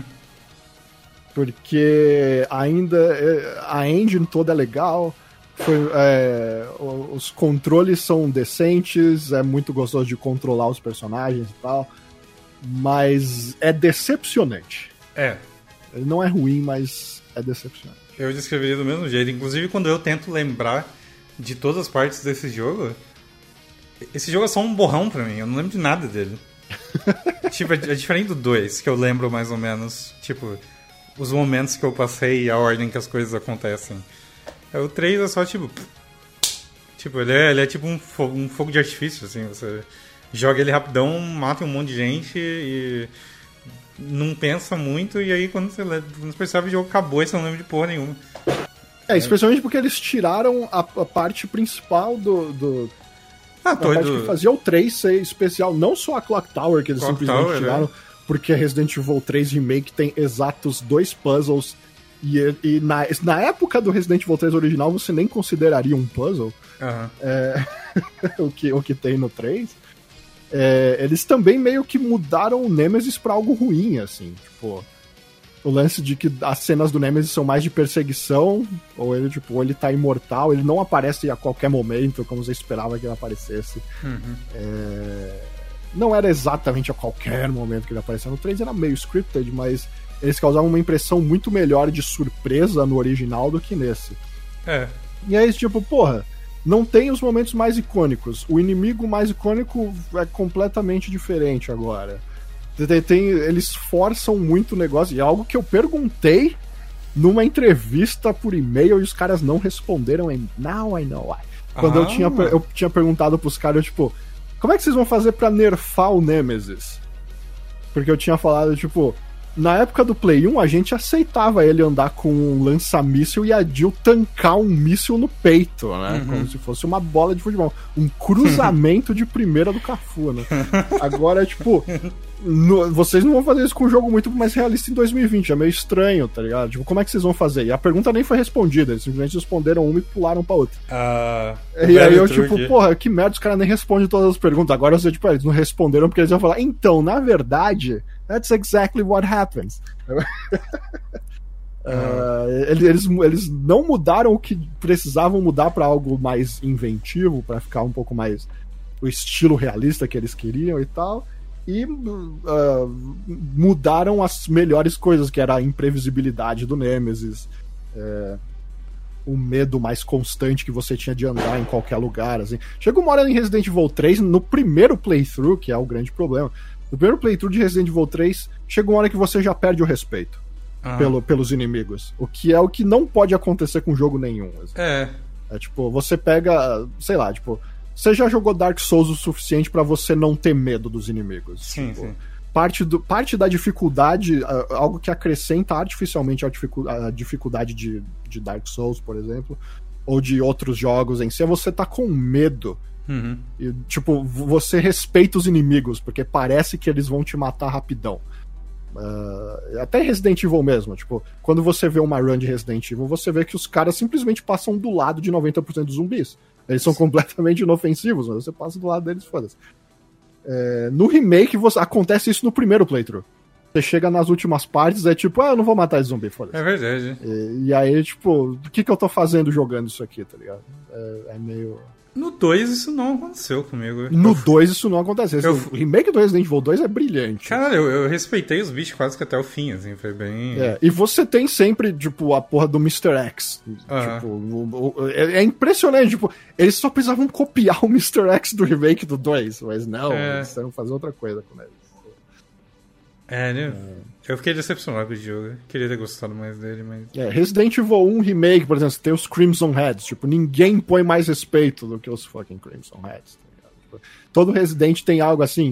Tipo, Resident Evil 1 Vanilla no Play 1, quando apareciam os Hunters. Você, tipo, ok, agora eu tô me cagando de medo porque a qualquer esquina pode ter um Hunter que decepa a minha cabeça Vai em um cabeça. golpe só. É, tipo, Resident Evil 3 é tipo, é, se eu morri, morri também, não faz diferença, whatever. Eu não Nossa, me importo. o Crimson Red, quando você descobre que, tipo, se você não tacou fogo no corpo, o bicho vai levantar daquele jeito, te dá um cagaço na hora. E aí, a partir da segunda vez que você joga, você já vai começar a se programar qual zumbi que você vai tacar fogo, porque você não quer um problema com o Crimson Red, sabe? Aqui, o remake do 1 é muito bom, aquele jogo é bom demais. É, o 3, eu não me vejo rejogando o 3, mas eu definitivamente tenho vontade até hoje de jogar o 2 de novo. O remake Sim. mesmo. É, sim. É, é, nossa, é que aquele é outro nível. E, tipo, é, dá pra perceber, tipo, Resident Evil 3 teve muito menos tempo de desenvolvimento você percebe jogando. Uhum. O jogo é tão curto quanto era o original, não tem nada demais, não tem nada novo. É, tem- aliás, ele parece menor porque ele tem partes cortadas do anterior. É verdade. É meio. A, a parte, é, a parte do, do Carlos é mais estranha. É, I don't know, é, é- é decepcionante. Eles deveriam ter tido um carinho maior e, tipo, lançar o, o remake do 3 no ano seguinte. Mas provavelmente o plano deles era lançar Resident Evil 2, dar um cash-in no Resident Evil 3, enquanto eles lançariam o 8 no início de 2021. Era isso mesmo. Mas, mas aí, you know, pandemia happened. So, Tem um. Você quer falar algum jogo aí da sua lista? Ah, Nioh 2, Ah. rapidinho. É Manda um jogo excelente. Uh, Nioh 2 é tipo. Você chegou a jogar Metroid Prime? Não, eu nunca joguei nenhum Metroid. Não, ok. É tipo. Nioh 2 é tipo o Metroid Prime 2 em relação ao Metroid Prime 1. Tipo, eles poderiam lançar. É a é a mesma coisa que eu falei do Bloodstained. Eles poderiam lançar os dois como um jogo só e seriam um dos maiores jogos de todos os tempos. Hum. Mas é, tipo, é como se fosse um jogo dividido em dois. É muito, muito, muito parecido. Ah, só que melhorado. Tipo, o combate é melhor porque tem vários novos modelos de arma. Ah, eles reequilibraram as coisas. Então, tipo, antes as, ah, os chefes eram escrotamente difíceis e as fases dava pra levar relativamente de boa se você jogasse mais um pouco na retranca e tal. Nesse eles inverteram um pouco, as fases são mais difíceis do que eram e os chefes são mais fáceis do que eram. Ah, Uh, o que eu acho que é um balanço melhor, é um equilíbrio bom, porque pelo menos você vai. É menos frustrante, eu acho, você ir avançando a fase aos poucos do que você ficar preso num chefe por horas. uhum. Uh, foi o que eles tentaram fazer dessa vez. Eu acho que funcionou bem. E você vai tentando outras armas também, tipo, como tem toda a variedade de loot de Nioh e tal. É, eu não joguei os DLCs ainda, a galera fala que o DLC é meio hit or miss. Uh, E o que que ele tem? Ele tem a fase 9 boss novo no DLC? É, basicamente isso. São DLCs de viagem no tempo, então você volta pro passado em diferentes Ah, tá. períodos. O último DLC saiu essa semana, inclusive. Foi. Você volta pra Era Heian, na época era do, em que apareceu o primeiro samurai. É... Mas é, no geral eu, eu falei dele rapidinho aqui porque não tem tanto o que falar. É tipo, hey, ele é tão bom quanto o Nioh 2, ele ainda tem os pro... é tão, tão bom quanto o Nioh 1, ainda tem parte do- dos, dos problemas, às vezes o jogo exagera, a, a, a variedade de inimigos é maior do que a Nioh 1, que era o grande ponto fraco dele, mas ainda não é o suficiente. Uhum. É... Mas tirando isso, é excelente. O jogo. O combate de Nioh é, é o melhor combate da geração que tá passando agora. Tipo, easy. Assim, é... É, você se sente foda demais. Assim. Ele é bem gostoso. Mesmo, né? é, é incrível. É, é, mesmo que eles. Tem uns negócios cheap as fuck, uns negócios extremamente apelão de, de boss no meio da fase. Tipo. Porque tem aqueles, aqueles yokai no meio da fase que estão, tipo, uma dimensão meio diferente. E eles botam uns com uns golpes absolutamente ridículos, que é muito fácil de morrer. tem uns que são mais difíceis do que boss, assim. É... É, e aí você acaba. Aí você acaba vendo, tipo, pô, esse sistema é muito foda, mas às vezes vocês simplesmente recuam pra apelação em vez de tentar explorar ele de um jeito melhor, assim e tal. Mas é, tirando isso, Nioh 2 é um, é um jogo fudido que eu recomendo bastante. Vai sair o remaster dele pra PS5 é, com melhorias de tipo mais frame rate, mais resolução, etc. Acho que eu pego É, vai ele lá. sair então. uma vai ser uma coleção completa até, tipo, com um e dois pro PS5. Então, se você não jogou e você tá pensando em pegar um PS5, aguarde. Acho que vai ser melhor pegar essa versão. Acho que vai ser o que eu vou fazer, então. Eu joguei o 1, né? Mas o 2 eu nem... Provavelmente já vem com É, tudo é também. muito a mesma coisa. Eu sei que você não gosta muito do estilo de, de loot de Nioh. Uhum. É, eu, eu, eu até gosto, eu aprendi a gostar, acabei platinando o Nioh 1. É, e o 2 é o mesmo esquema, basicamente. É tipo, até, é o mesmo esquema a ponto de os menus serem iguais. Uhum. Ah, ele é... a interface dele é bonitinha do 1. Eu não... Com isso eu não tenho problema. É, é, é- é um grande jogo. Ok. que mais? Uh, eu joguei Dark Souls esse ano. Nenhuma novidade aqui. Pô, Mas- estranho seria se não tivesse jogado. É, então, mas eu, eu só ia comentar que eu fiz umas runs de só com arco, que é bem apelão também, bem facinho. E eu joguei, eu fiz uma run com aquele mod, o Daughters of Ash. Ah, é. É, eu, acho, eu acho interessante pra quem tem Dark Souls no Steam e quiser ter uma experiência um pouco diferente. Esses mods não são perfeitos, mas é, é ok pela experiência diferente, sabe? É, a galera bota muita. muita esperança em mods, assim, tipo, não, obviamente o mod não vai ter o cuidado que o jogo principal tem, tipo. Sem dúvida. É, são dois malucos fazendo o bagulho na, na garagem, tá ligado? Uhum. Tem, tem um limite, né? É, não tem como ser um bagulho completamente absurdo, mas eu acho que, levando uh, as limitações em consideração, ele é bem, bem ok de jogar. E já que vocês tocaram no assunto, eu também joguei Randomizer Dark Souls 3, que eu ainda não tinha jogado Randomizer. Uh, eu só fiz Dark Souls 1 né, diversas vezes, mas o 3 eu não tinha feito ainda. E eu joguei um mod de fuzil no Dark Souls 3. é. Que ele, ele literalmente um troca. Mod de fuzil. Ele troca as armas do Dark Souls 3 por fuzil. E aí você metralha tudo. Como que ele faz com munição mesmo? É tipo a flecha? É. Ah. E aí ele tem um lance que, tipo tem o, o, manual e o automático. Então você consegue, tipo, atirar, tipo, pay, pay, pay, pay. Ou. Só que aí as flechas vão embora muito rápido. É. E, né? e aí ele dá, tipo, um pouquinho menos de dano, se eu não me engano.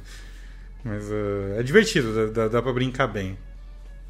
Uh, esse ficou bem feito, esse eu achei impressionante, inclusive. Bem feito, né? Até onde dá pra, dá, ser, dá pra ser bem feito. E aí, Guilherme? de fuzil. Ele é é, é, curioso. Eu recomendo vocês darem uma olhada no vídeo no YouTube ou numa, num VOD da live, se vocês quiserem ver. É, é bem diferente. E são fuzis diferentes, inclusive, viu? Não é tipo um só. Você vai, você vai trocando ah, a arma se quiser.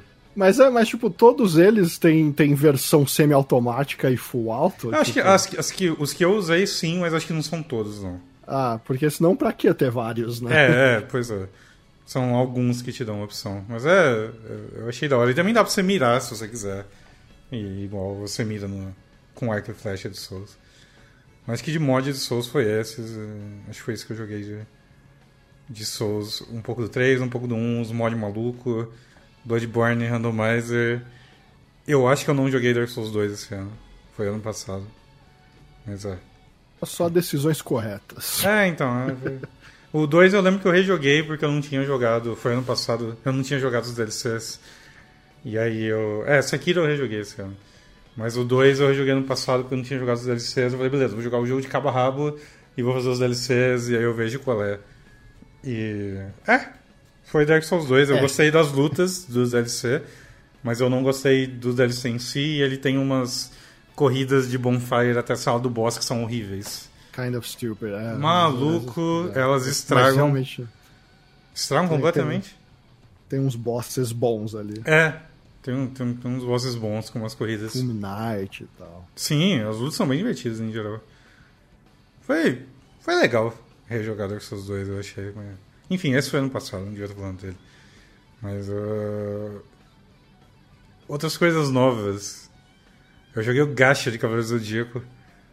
Jogou muito mais do que parecia, é. né?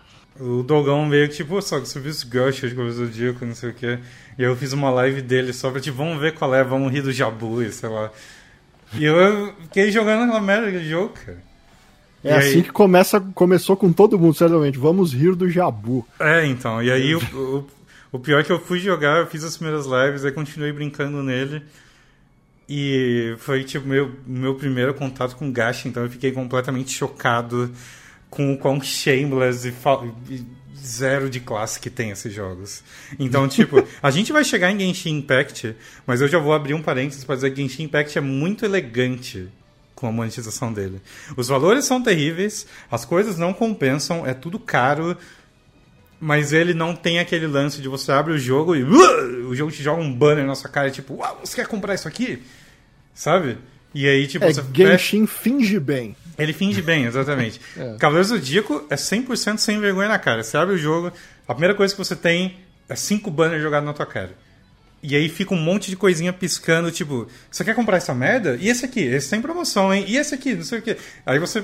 Eu não quero, eu só quero fazer minha daily. Aí você fecha tudo um monte de banner e faz a dele e ele fala: Uau, você fez a dele muito bem hoje e nem morreu. Com isso você ganhou essa promoção incrível, que não é uma promoção, é o mesmo valor que você paga todo dia de algum pacote que não compensa comprar. Ele fica jogando essas merdas na tua cara o tempo todo, cara. É muito, muito zoado. E ainda assim eu joguei aquela merda e eu abstraí tudo isso pra você ver como é o vício. Porque, tipo. Não, porque, porra, os caras, eh, querendo ou não, eles fizeram um sistema decente de jogo até. Tipo, Sim. sistema por turno com multiplayer, né? É? é? tipo, com os seus cavaleiros favoritos. Tipo, tem algo que pega diferente no seu coração. Ele pega, cara. Pra, pô, pra fã de Cavaleiros do Zodíaco, aquilo ali é, é muito louco, mano. Ele também tem um esquema que eu acho que funciona bem para prender um pouco as pessoas, que é, é um negócio que ficou permanente, mas basicamente a moeda do jogo que você usa para fazer roll, para você conseguir personagem, você também pode ficar segurando ela e aí uma vez por mês entra um evento do gatinho que é basicamente você investe os seus rolls e ganha mais roll. Então, Day trading de roll. é, então o lance é que, tipo, você quer deixar um valor específico para você poder investir no mês que vem e ganhar mais. Só que o problema é que começa a sair muito personagem e você tem que ter um. um- uma. Enfim, você tem que ter a disciplina de não gastar e esperar a porra do evento pra você poder dar roll em mais, tipo, em mais personagem. Então. É basicamente ele- eles criando um sistema a mais pra garantir que todo mundo gaste seus cristais eventualmente. É, É, tipo, olha, mesmo quem tá querendo economizar absurdamente pra tudo, a gente vai dar um jeito de fazer ele gastar no fim do mês. Então, tipo, o jogo é até generoso com roll, até, não, não super generoso, na verdade, mas. só que você vai dar, tipo, 100, 200 rolls e não vai ver o boneco que você quer. Uhum. Então você começa a ficar tipo, cara, não aguento mais tirar esse monte de lixo. Mas. eh, Vou Ele- investir no Jabu pra comprar o café. nossa, e- e- eu, eu acho que. Porque o combate dele é muito bem feitinho, é bem legal. O- a narração, o, o- a dublagem dos personagens é ótima. Que, e, e isso sim é recorrente de gacha. Os caras dão dinheiro pros dubladores lá e os caras fazem um bagulho bem caprichadinho. E os personagens são bem representados, o combate é divertido. Então você quer tipo, montar um time redondinho e aí você entra no PVP e você dá um ban no cavaleiro que você não quer enfrentar, o cara dá um ban no teu e aí você ganha dele. Só que eu acho que o jogo entra muito naqueles problemas de o cara que tá gastando muito dinheiro ele vai ficar muito mais forte que você. Então. Ah, é, qualquer um desses vai ser pay to win. né? É, então. Só que, tipo, tem muito gasto que não tem PVP, né? É, isso é verdade. Então nesse tem PVP. Então aí você fica tipo. É, é, isso torna ele bem mais shameless mesmo. Muito Realmente, shameless. Então você vai ver, tipo, o cara que é, a galera paga pau pro maluco porque ele é o, o campeão do, da guerra de servidor três meses seguidos e o cara tá investindo 50 mil no jogo todo mês, mano. tipo, nem salário de juiz paga isso, sabe? O cara é, é filho do dono da Nestlé, sei lá que porra que é. Ele, ele mandou muito bem no day trading pra comprar coisa de cavaleiro. É, então, aí eu. É, agora tipo, vou investir aqui pra, pra, pra comprar o. Sei lá, quem era, quem era top tier nesse jogo? De boneco bom? Ah, tinha vários. Tinha o Wiki. As armaduras divinas lá são boas. Então, Shiryu, o Wiki de armadura divina. Tinha o. Quem mais que era muito bom? O Canon. Tem um Canon de gêmeos que era muito forte. Que era tipo a novidade quando eu parei. Hoje em É, dia eu nem sei mais. Tipo algum francês rico É, então. O pior, o pior é que era um monte de pra que brasileiro. compra, paga em euro, tá ligado? Pra pegar os bonecos. Tipo, O, pi- o pior é que tinha isso também, mas é tanto brasileiro jogando esse jogo, cara, que acabava sendo uns brasileiros. Então. Mas é, é bizarro porque você pensava assim: eu vou comprar esse pacote porque ele me dá um level up de skill que é muito bom, porque o meu, meu, meu personagem precisa da skill nível 2, porque a skill nível 1 é inútil e a nível 2 é o mínimo que você consegue pra você poder ficar competitivo com esse personagem. Aí eu comprava um pacote que eu achava que era alguma promoção que valia a pena e botava isso no personagem. Enquanto isso, O, o Tite falou algo muito importante, que é tipo, top tier é o próximo boneco que lança. meio que é assim mesmo. É meio que assim. Mas uh, te- teve muito que ficou útil por muito tempo, mas aí entra outra coisa. Eles fazem um negócio que eles chamam de conserto de armadura. E aí o conserto de armadura é, ele pega um boneco Você que tem é que ir até. Jamiel e É. dar a sua armadura. É, e aí, só que o lance é, você vai consertar o elmo do cavaleiro, você vai consertar o braço, a perna, o, sei lá, a arma, se ele tiver alguma. E aí quando você termina o conserto de todos, você terminou do personagem, ele vai mudar uma skill dele. Então, tipo, é um buff, um rework que você tem que ficar semanas logando pra fazer. Porque você gasta recursos pra fazer o rework do boneco. Ah, Entendeu? então ainda tem isso. Entrou o rework do boneco e o cara que é pay to win vai ter ele no primeiro dia, ou sei lá, sabe, primeira semana. Enquanto você vai ficar três meses botando pozinho lá no- na, na merda da armadura e esperando ela, ela consertar. é, tem um limite, né, cara? Tem. Porra, não podem passar desse limite. Então, o, o que eu fiquei chocado era isso. Tipo, eu botava, sei lá, 50 reais quando eu via uma promoção boa, eu falava, não, ok, isso vale a pena pagar. E aí era um recurso que. Vale a pena naquelas. Naquelas, né? É. Obviamente. né? No, no contexto do jogo. E aí eu ouvi uma entrevista com o tal do top 1 lá do, do jogo. E o cara, ele falava as coisas que ele comprava, e literalmente a lista de coisas que ele comprava, eu falava, nenhuma dessas vale a pena. Tipo, todas essas são um absurdo. E o cara comprava tudo, porque ele precisa ficar comprando. Ele quer se manter no topo. Ele quer se manter, cara. É o que aconteceu com o DSP, o jogo da WWE, né? É. Então era um bagulho que, tipo, o jogo é muito bem feitinho, mas ele é 100% shameless, ele é 100% pay to win. E chegou uma hora que eu falei, eu vou ter que largar isso 100% cold turkey, assim. Eu, de um dia pro outro, eu desinstalei o jogo e nunca mais abri.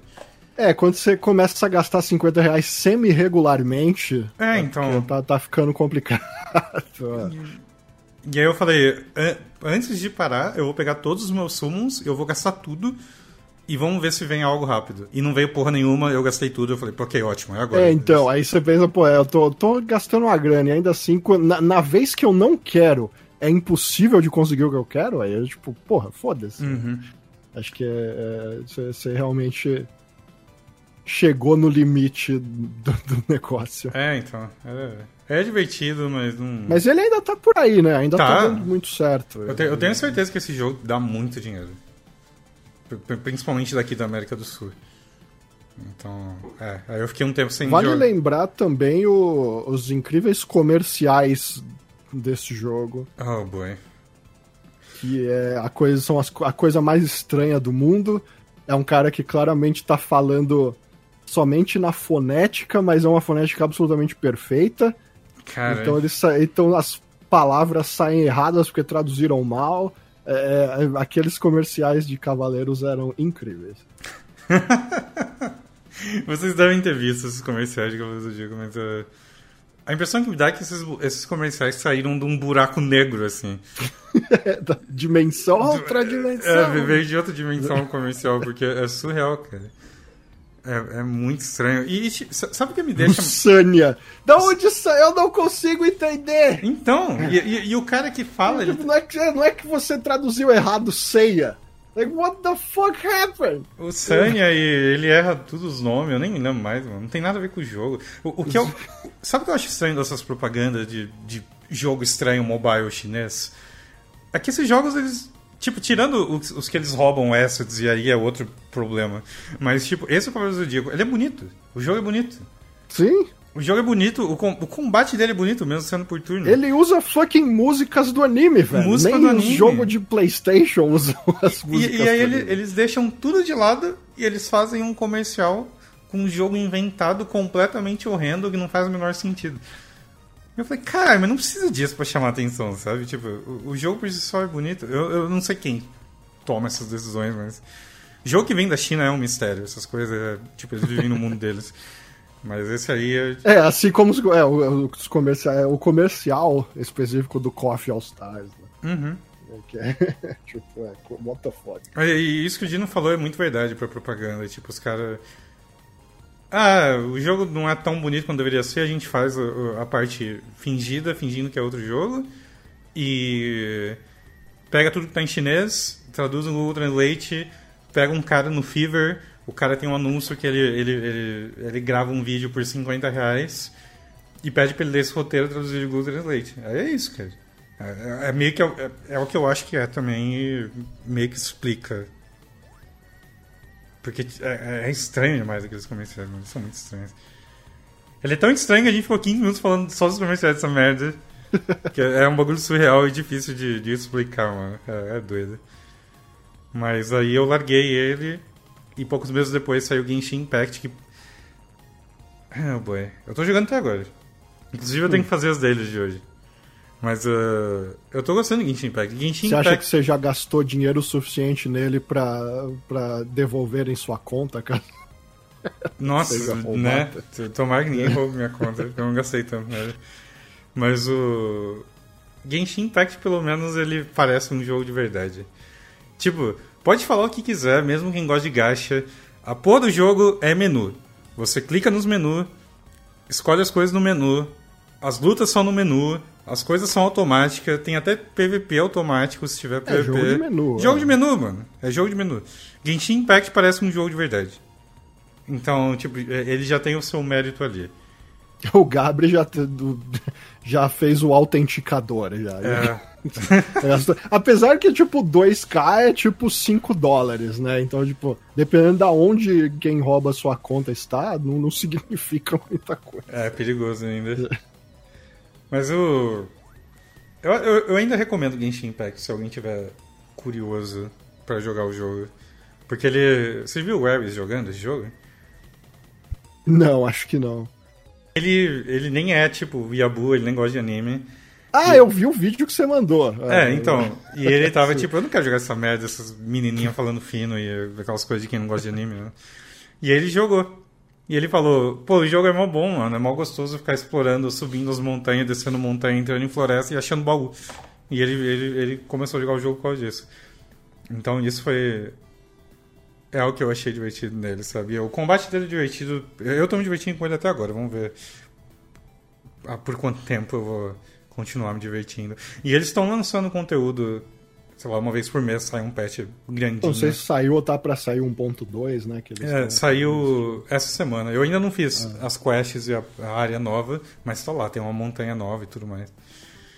Eu vou pegar Adventure Rank 50 essa semana? Acho que sim. Eu tô no 49. Você tá querendo começar Genshin? Eu recomendo, é divertido. Até o Snake Eyes tava jogando, sério. Então, mano. Começa a parar de conta. acho, que, acho que o Shroud jogou um dia. Um dia só, mas. Ó, Tipo, o streamer grande jogou isso, o Dance Game jogou. É, Esses são os caras que, tipo, nem se eles quisessem, eles poderiam continuar jogando o mesmo jogo o tempo todo. Mas, Não, não tem como. mas ainda assim, tipo, todo mundo experimentou uma vez. Uhum. É, o, o Sim Sim jogou bastante, gastou bastante também. A parada da conta é piada, porque começaram a reclamar de conta hackeada e a developer não faz nada para proteger as suas contas, basicamente. Então, o jogo não tem ah, autenticador, o jogo não tem tipo porra nenhuma. Você só liga as suas contas, a conta do jogo com, sei lá, a conta do Facebook, se você quiser, e conta do Google e essas porra aí, e é isso aí. E aí teve gente que começou a ser hackeada e teve um maluco que mandou um, ticket e falando, ei, roubaram minha conta e eu quero ela de volta, aqui tá as coisas que provam que a conta é minha. E aí responderam, então, o cara que roubou a tua conta gastou muito mais do que você. Então a gente não vai devolver a conta pra ti. Tipo, literalmente Sinto responderam, muito. sinto muito. O ladrão botou muito mais dinheiro na tua conta do que você botou. E o cara ficou sem a conta dele, mano. Então, a, a piada que o Dogon tá fazendo é isso, tipo, hey, já gastou dinheiro suficiente pra, pra caso roubem a conta, eles devolvam pra ti, não pro hacker. É, o seu autenticador é gastar dinheiro. Oh. E aí, tipo, eles estão lá prometendo um pouco mais de segurança, mas que não, não saiu nada de muito diferente por enquanto. É, Genshin não tem PVP. E, tipo, é o que eu falei, o jogo, ele não é extremamente generoso com o roll, mas você consegue jogar ele inteirinho sem precisar gastar. Eventualmente você vai sentir falta de recurso, mas não é nada desesperador, sabe? Você consegue fazer tudo com os bonecos que você vai conseguir com o jogo gratuito e, e fazer as coisas muito mais divertidas do que menu, sabe? Então, pelo menos tem uma aventura ali, sabe? Você vai explorar o mundo, você vai pegar as suas porras que você quer.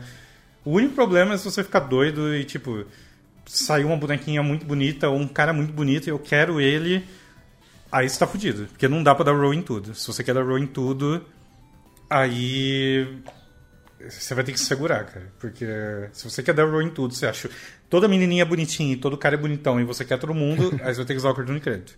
O jogo não é generoso o suficiente. Eu acho que nenhum é, mas ele em específico não tem jeito. Aí, tipo, o que eu faço geralmente eu guardo os rolls, chega um banner que eu quero, eu torro tudo. Aí eu vou ter que ficar dois, três banners sem dar roll em nada. E... Eu, eu tava vendo aqui, eu tava procurando, era o, ca- o canal do M-Test. Tipo, Hum. ele, é um, ele era um cara, ele era um youtuber de, de Destiny, bem popular assim por estratégias e tal, tipo builds e coisas do tipo. Ele tem mais de meio milhão de inscritos e tal. Hum. E você entra na parte de vídeos dele e você consegue perceber exatamente o último vídeo de Destiny que ele subiu, que foi ah, três meses atrás, dois meses atrás. E aí ele, ele lançou um, dois vídeos de Genshin Impact, ou uns três vídeos, que fizeram bastante sucesso. E ele nunca mais fez um upload de Destiny, que é o canal dele agora é canal de Genshin? Impact. E, e ele é um. Ele, ele virou um youtuber meio grande de Genshin, porque todos os vídeos dele tem tipo de 200 mil pra cima. De. Caralho. E é o meu Deus do céu. É tipo, ele fez uns dois videozinhos quando saiu a expansão do Destiny nova, que saiu em novembro. E aí, tipo, ok, de volta pro Genshin. Meu Deus. É absurdo. É tipo, caralho, o que, que o Gacha faz com as pessoas? Né? É uma loucura. Mas eu, eu acho muito doido que o Genshin ele tem essa diferença. Tipo, Ah, o Taf conhece. o Magal falou que ele é só o pito. Tem- uma diferença no Genshin que eu falei, o fato dele parecer um jogo de verdade, que acho que foi o que atraiu tanta atenção pra ele. E eu até acho que teve muita gente que foi bem preconceituosa com o Genshin Impact. Ele sofreu umas críticas que eu achei meio sem noção, que eu acho que é só a galera meio, sei lá, criticando o jogo de um jeito que eles não fariam com o outro, simplesmente porque ele é chinês. Eu acho que teve gente que foi meio preconceituosa com isso. Mas o, o lance dele parecer um jogo de verdade é algo que tipo, eu posso jogar e me divertir nele num nível que eu posso recomendar para as pessoas e falar. É, Eu acho que o fato de. Tipo, se você. Acho normal de certa forma, porque. O normal quando você pensa. Você pensa, hey, Genshin é um gacha chinês. Ah, você vai ter a primeira impressão, a pior impressão possível. né? Normalmente você não precisa jogar pra saber o que, que é. Uhum. Ah, tipo, então, tipo, é- existe um, um legado que claramente faz as pessoas torcerem o nariz de começo. Eu acho relativamente normal. assim. Claro que aham. Ah, ele não se não justifica isso, ele faz mais coisas, tem todo o mundo aberto lá e tal, e o jogo é mó bem feitinho e tudo. É. Mas ah, se você ó, bate o olho e os caras, o que, que é isso aí? Ah, é um gacha chinês. Oh, não.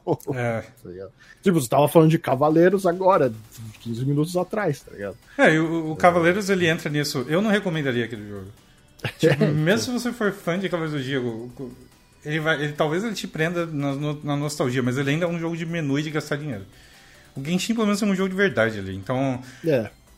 tem uma coisa que acontecia comigo que era, eu pensava de vez em quando no o quanto esse jogo tá dando de dinheiro no Cavaleiro Zodíaco. E o que que ele tá me dando de retorno de coisa divertida e nova. Ele só dá banner novo pra dar mais dinheiro. E aí Genshin Impact, pelo menos você pensa que esse jogo tá imprimindo dinheiro, mas tá vindo conteúdo palpável. Sabe? Isso, Então, é, eu é palpável, isso É é, importante. Você, você vê, tipo, pô, os caras botaram uma dungeon nova no jogo, algo Uhum. assim, tipo, é, é outro nível. É, então. Então, pelo menos você sente que tipo, tem algum retorno pro jogo. Então, sabe, eu acho que isso é um ponto positivo por si só. Mas, uh... Obrigado pelo resub, Yakuza. Valeu pelos 41 meses. né? Seja bem-vindo. Uh... Estou promovendo gambling. Vou parar de usar minha conta de Whale e virar free to play. Duas semanas depois, vou parar de jogar Genshin Impact. E tá aí até hoje. Que fim deu o sorteio? Que sorteio? Eu não anunciei nenhum sorteio. Eh, Já deu 4 horas? É verdade. Mas é, Genshin Impact. Eu aproveitei o, o gancho com o Cavaleiro do Zodíaco pra falar dele. Eles são coisas bem diferentes, mas. Você tem um outro jogo que você quer falar aí, Du? Ah, Pô, não sei. Di- Diz outro aí enquanto eu termino de comer minha salada de frutas. Olha, salada de fruta é mó bom, né? Eu gosto bastante. Saudável, né? É bem saudável. Apesar que eu gosto bastante de salada de fruta com, com groselha. Eu não sei o quão saudável. Oh, não. Eh, eu joguei of Rage 4. Pra mim é um dos melhores do ano também. Eu gostei do jogo. Uhum. Ele é. Ele foi feito com muito carinho. O gameplay dele é muito, é muito gostoso. Eles colocaram tudo que faltava no- nos originais em questão de tipo fazer combo e o jeito que você controla os personagens e golpe especial e coisa assim. É, eu, como viúva da SEGA, eu cresci jogando Street of então o 1 foi um dos jogos que eu mais aluguei na minha vida, o 2 foi um dos jogos que eu mais aluguei e mais joguei.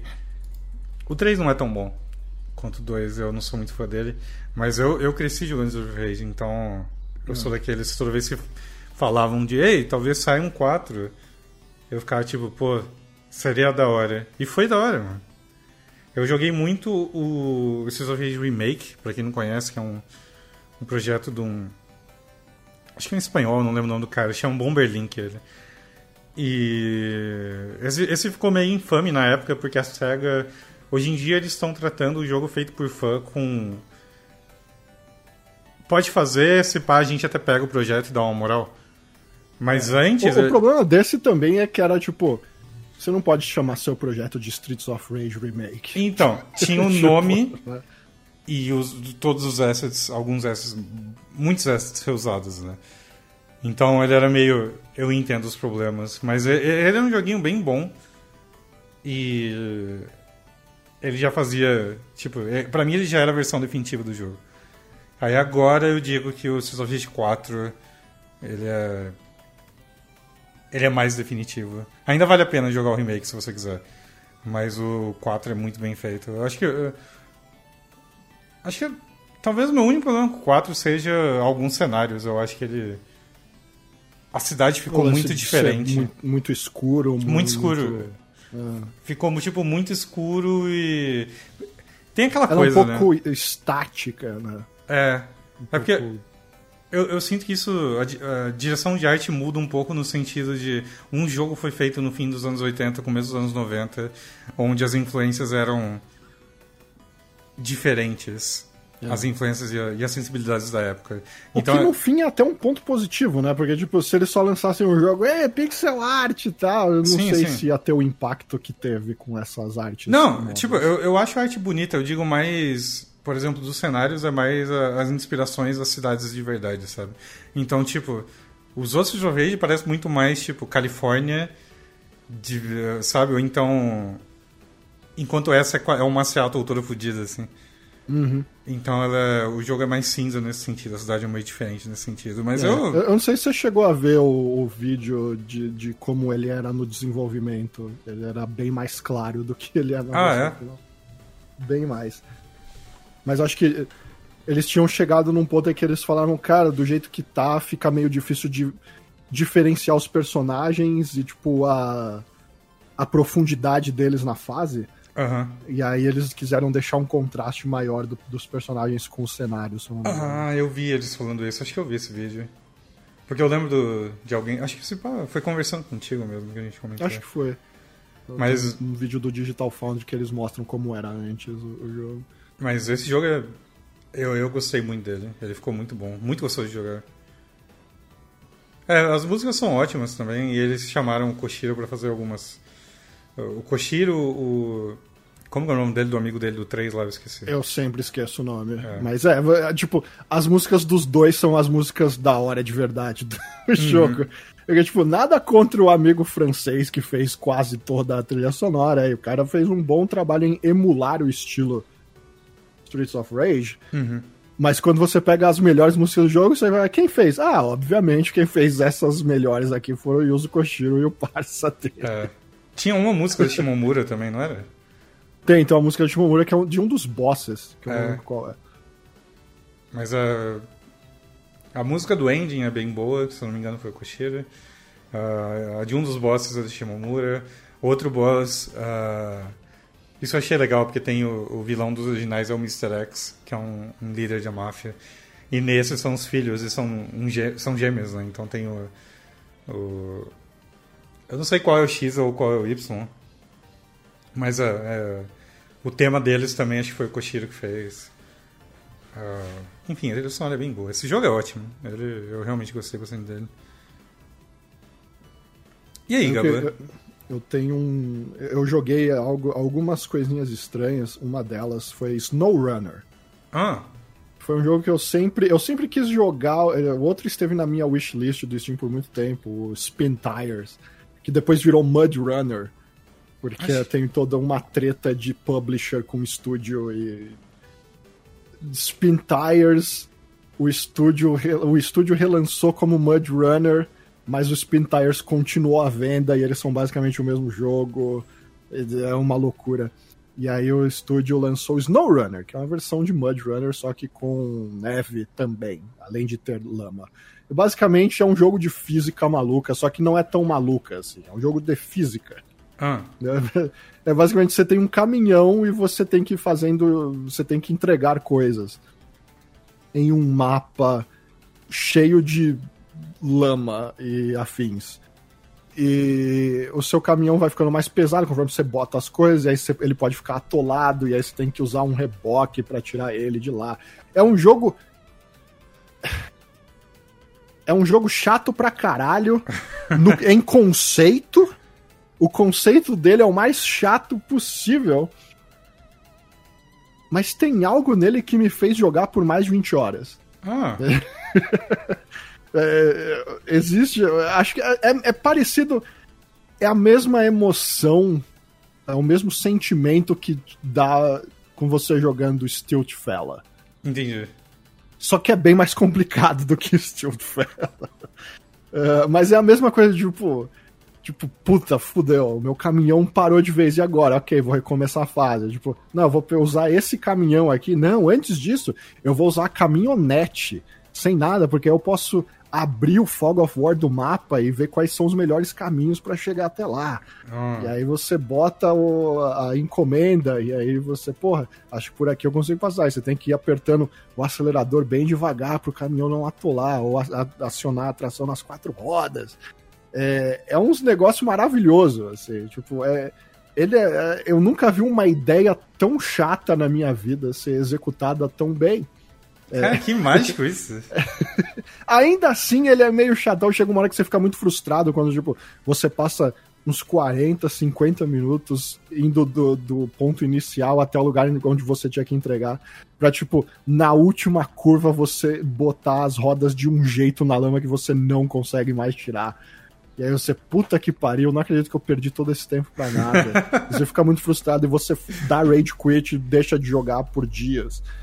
Mas aí depois você volta e, tipo, você consegue, tipo, porra, até que foi legal isso aqui. Tipo, é algo que te demanda certa concentração. Apesar de ao mesmo tempo ser um ótimo jogo, eu ficava ouvindo várias vários podcasts de coisas do tipo enquanto eu jogava. Eu, eu meio que recomendo o SnowRunner, sinceramente. É, é um, é um joguinho diferente, difícil, complicado.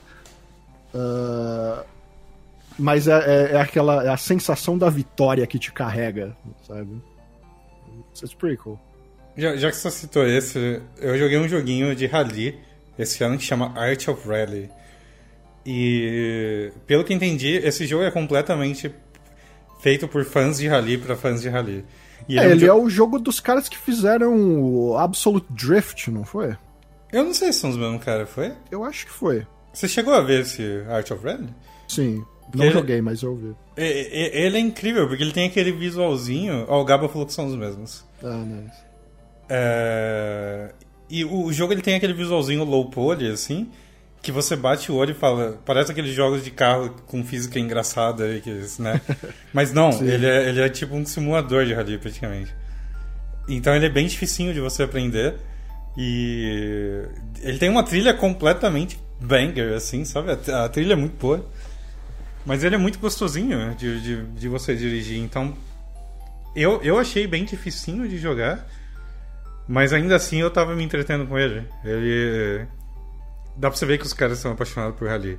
Porque ah, até o, o modo história dele, você vai. Eles querem que você passe pelas diferentes eras de rally enquanto você joga esse jogo. Então, Ah, é, eu lembro. Tem, tem uns carros bem parecidos com uns de verdade. É, então, e aí você vai abrindo carros, então você abre tipo. Esse tipo de rally é da década de 40, esse carro era da década de 50, e você vai abrindo. Pô, bem. Bem legal ele, mano. Eu gostei bastante do jogo. Fiquei impressionado. Foi um daqueles que, tipo, eu abro aqueles sites de pedir de key de jogo pra dar uma olhada e ver se tem alguma coisa que me interessa, e aí tinha ele lá.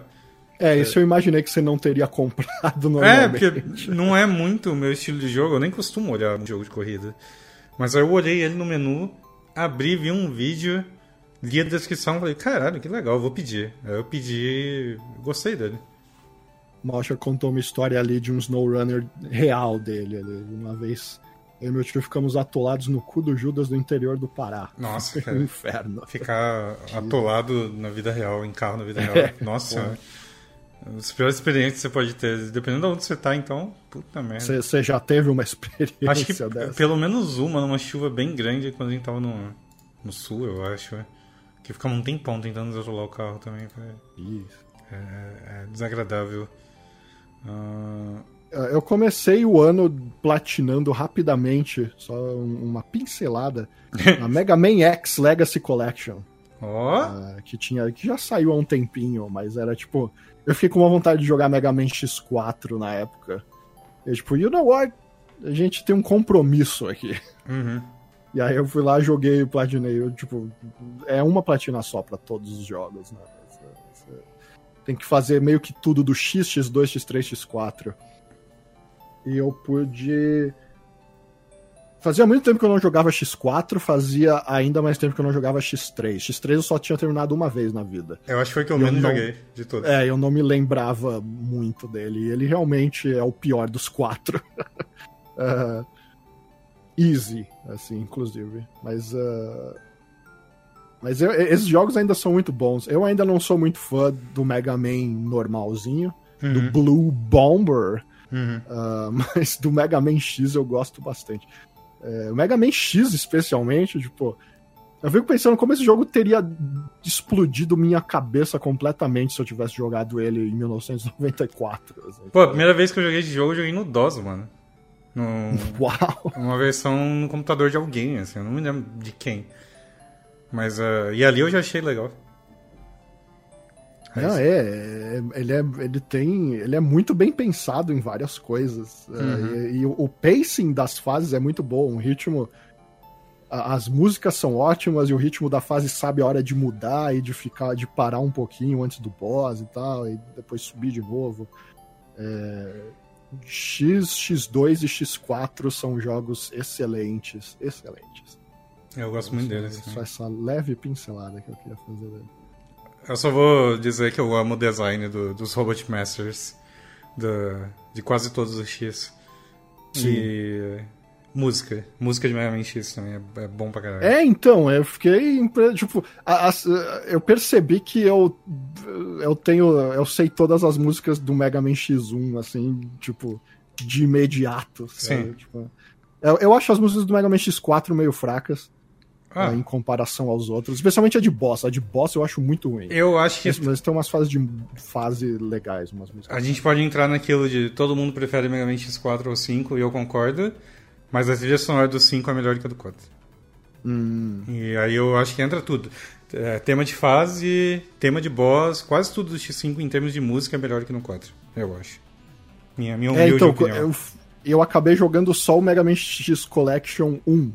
Então Ah, ele para no o resto. X4. É. É, eu também, acabei né, cara? porque o 5 eu acho que eu só joguei uma vez também. O 6 eu nunca. Eu acho que eu nunca joguei o 6. É, é, é, é desagradável. E- é, eu sei que ele é ruim pra cacete É. e tal.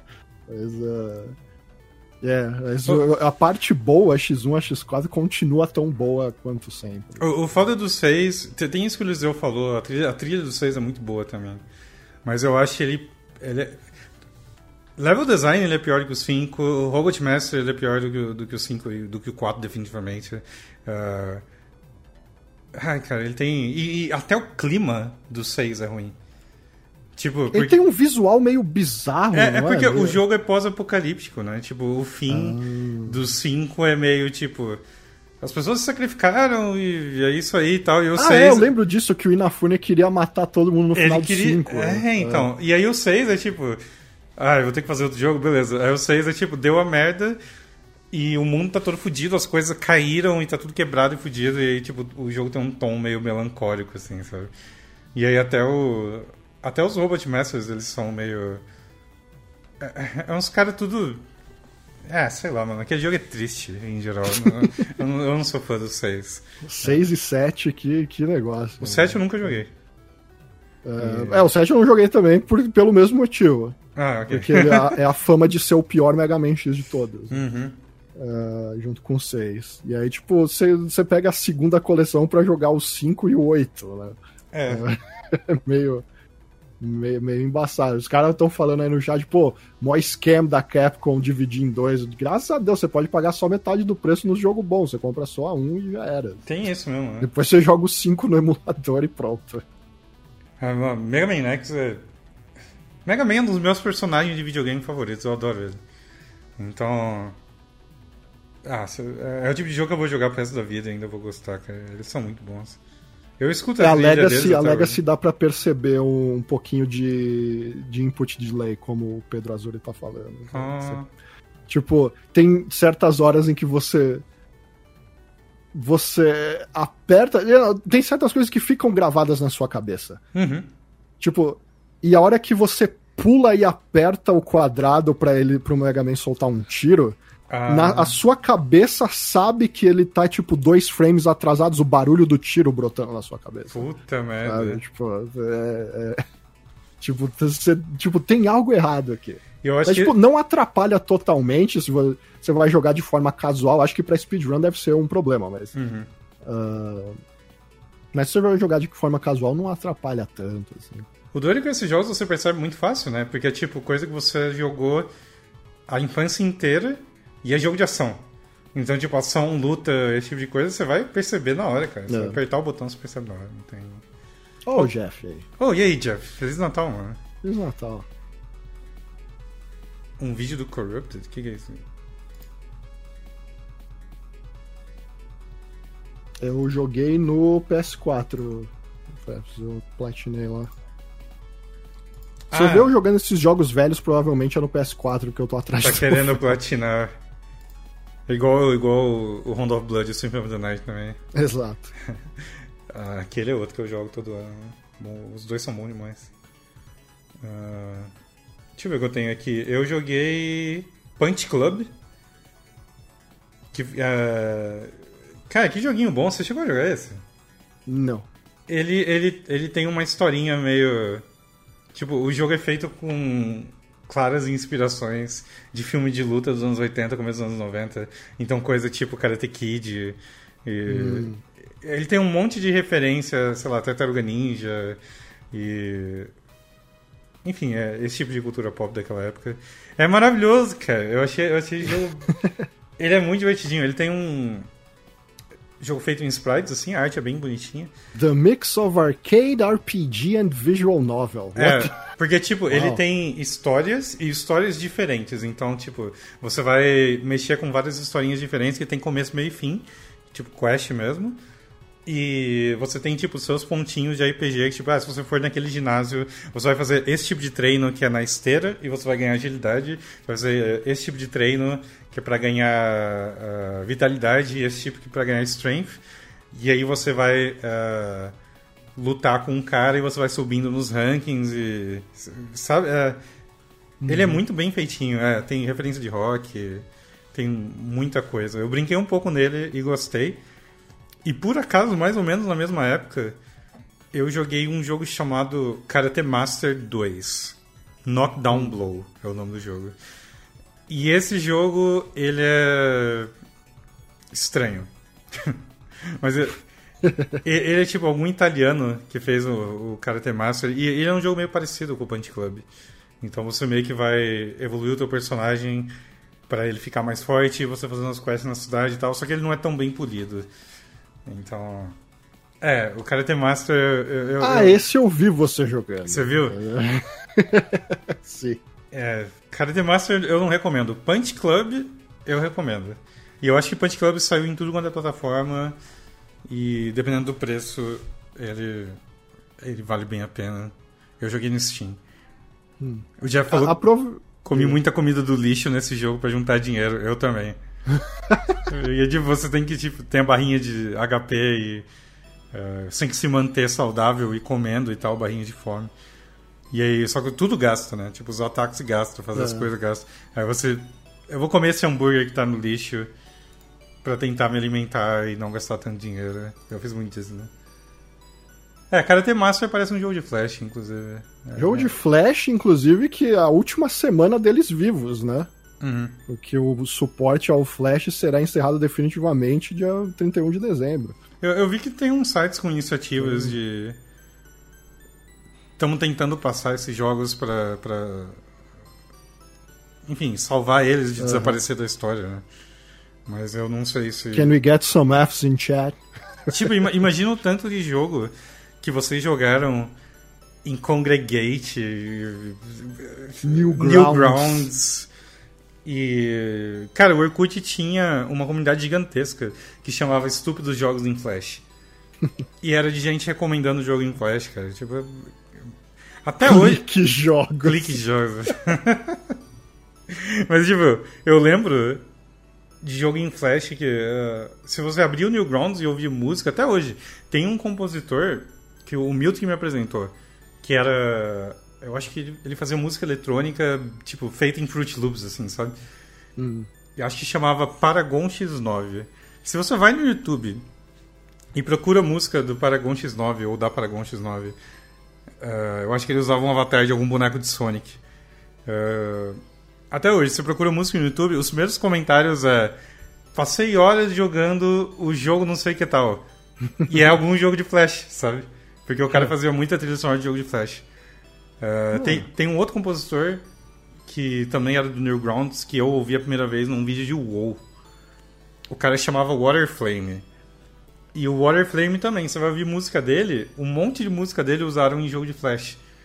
Aí você vai olhar hum. a música dele no YouTube, primeiro comentário. Joguei muito o Corridinha não sei o que de Flash em 1998, sabe? Era a, a trilha sonora que o cara fazia para aquele jogo. Então, é, o povo da nova geração tem muitas memórias por jogos em Flash, cara.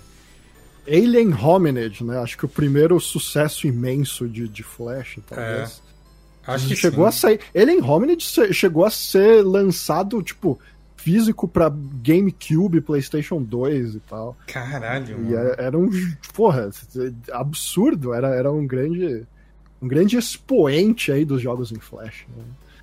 E tinha todas aquelas visual novel semi-ludes no, no Newgrounds e tal. Ah, ainda tem um monte, tá tudo lá. Grandes, grandes termos.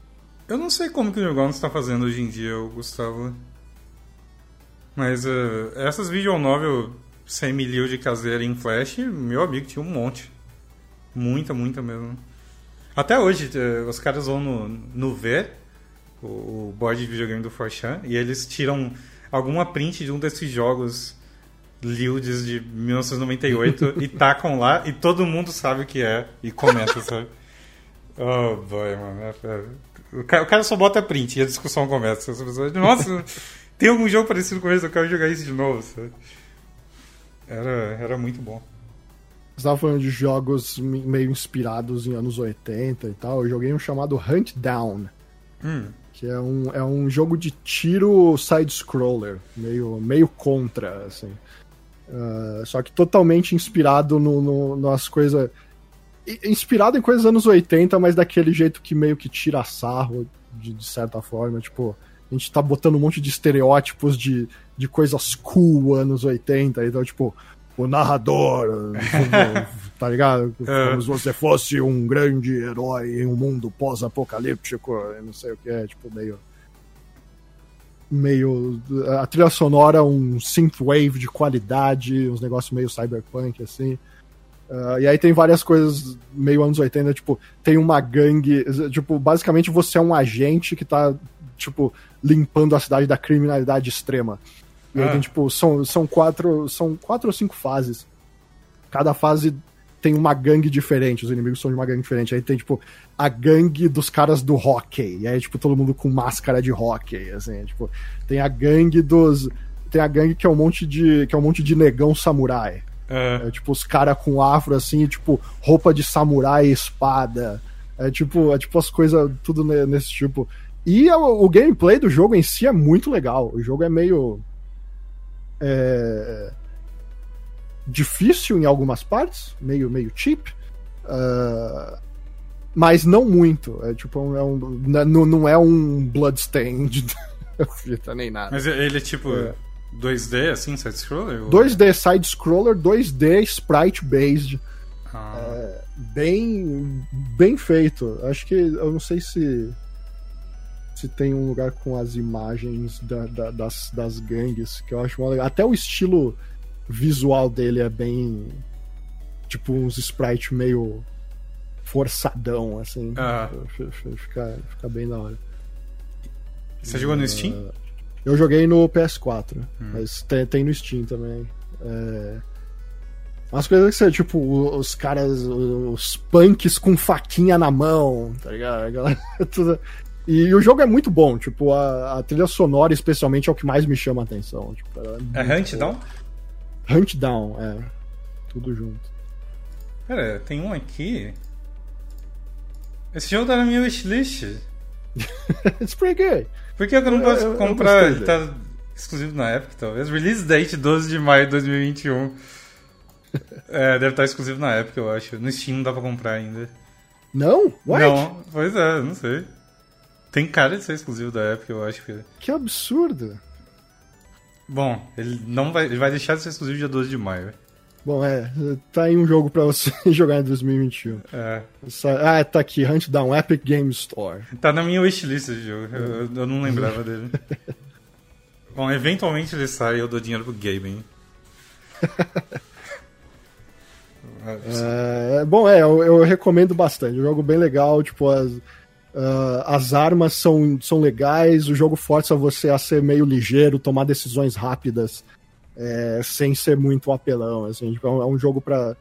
a- Ao mesmo tempo, ele tem umas mecânicas de cover legal, assim, que diminui o ritmo do jogo quando você precisa tomar mais cuidado. Tipo, tem uns snipers que atiram de fora da tela pra te pegar e tal. tem umas coisas interessantes e os, os chefes são bem legais também.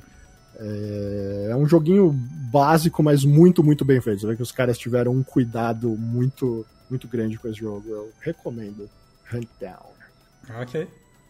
So- O que eu joguei, sabe o que eu joguei esse ano? Você jogou Shenmue 3? Não. Você não é fã de Shenmue em geral? Ah, não, eu joguei Shenmue 1 e 2. Na, na época, eu joguei o Shenmue 1 e 2 no Dreamcast. Ah, ok. E aí eu nunca terminei o 2, porque era a versão de Dreamcast pirata. Era cagadíssimo. é, ela não passava de certo ponto. Né? Oh, boy. E, tipo, você jogava só dois CDs dos quatro. É, mas, tipo, eu tô ligado como o 2 avança e termina e tudo e tal, porque com os tempos você vai pegando isso. Mas é, aí chegou o 3, e eu lembro que tinha algumas coisas como, sei lá, Death Stranding pra jogar. Sim, ele, E saiu aí- numa época que, tipo. Que época ruim pra ele sair, mano. É, e aí, e aí quando eu ainda. Eu já não tava botando muita fé nele, sabe? Aham. E por isso estou muito ansioso pe- pelo seu. Pelo, pelo, pelo que você tem a dizer sobre o, o grande Shenmue 3. Cara, ele é muito doido, porque quando você para pra pensar, eles entregaram exatamente o que eu esperaria de Shenmue 3. Porque É exatamente isso. Hey, a gente te prometeu um jogo de 2002. é, é isso aí que eles entregaram, cara. É literalmente isso que eles entregaram. É um jogo de 2002 e eu acho que o maior crime dele é que ele faz tudo igual, só que o combate não podia ser combate de Virtua Fighter. Então ele é uma versão muito, muito porca. O combate do jogo é muito ruim.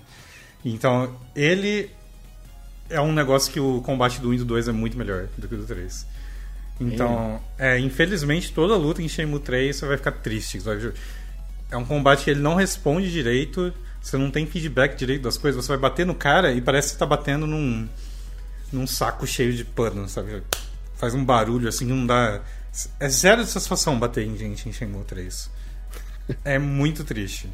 Mas de resto, ele é exatamente o que você esperaria de, de Shenmue 3. É o mesmo jogo, praticamente. Eu acho que a direção de arte dele é bem bonita. Eu acho que levando o, o, o escopo do, do tamanho do jogo e tudo mais, eu acho que eles levaram para uma direção que ficou bem agradável aos olhos. Eh, mas ele é um daqueles jogos esquisitos nesse sentido. Porque quando. É, exa- ele, ele, ele me parece bonito em screenshot. É. Porque a animação não parece boa at all. Não, a animação não é. a boa. animação é de um jogo de 2002. A animação é de um jogo de 2002, os NPCs falam como um jogo de 2002 e a dublagem foi feita como se fosse um jogo de 2002. Eles não pensaram, É. "Vam- vamos dublar de um jeito decente, como a gente deveria dublar um jogo hoje em dia. Não. Eles pensaram, olha como é a dublagem de Shenmue, que é aquela porcaria. E eles fizeram exatamente igual. É isso, é isso que me deixa. Eu não, me deixa muito intrigado, me deixa maluco, me deixa várias coisas. Que é tipo.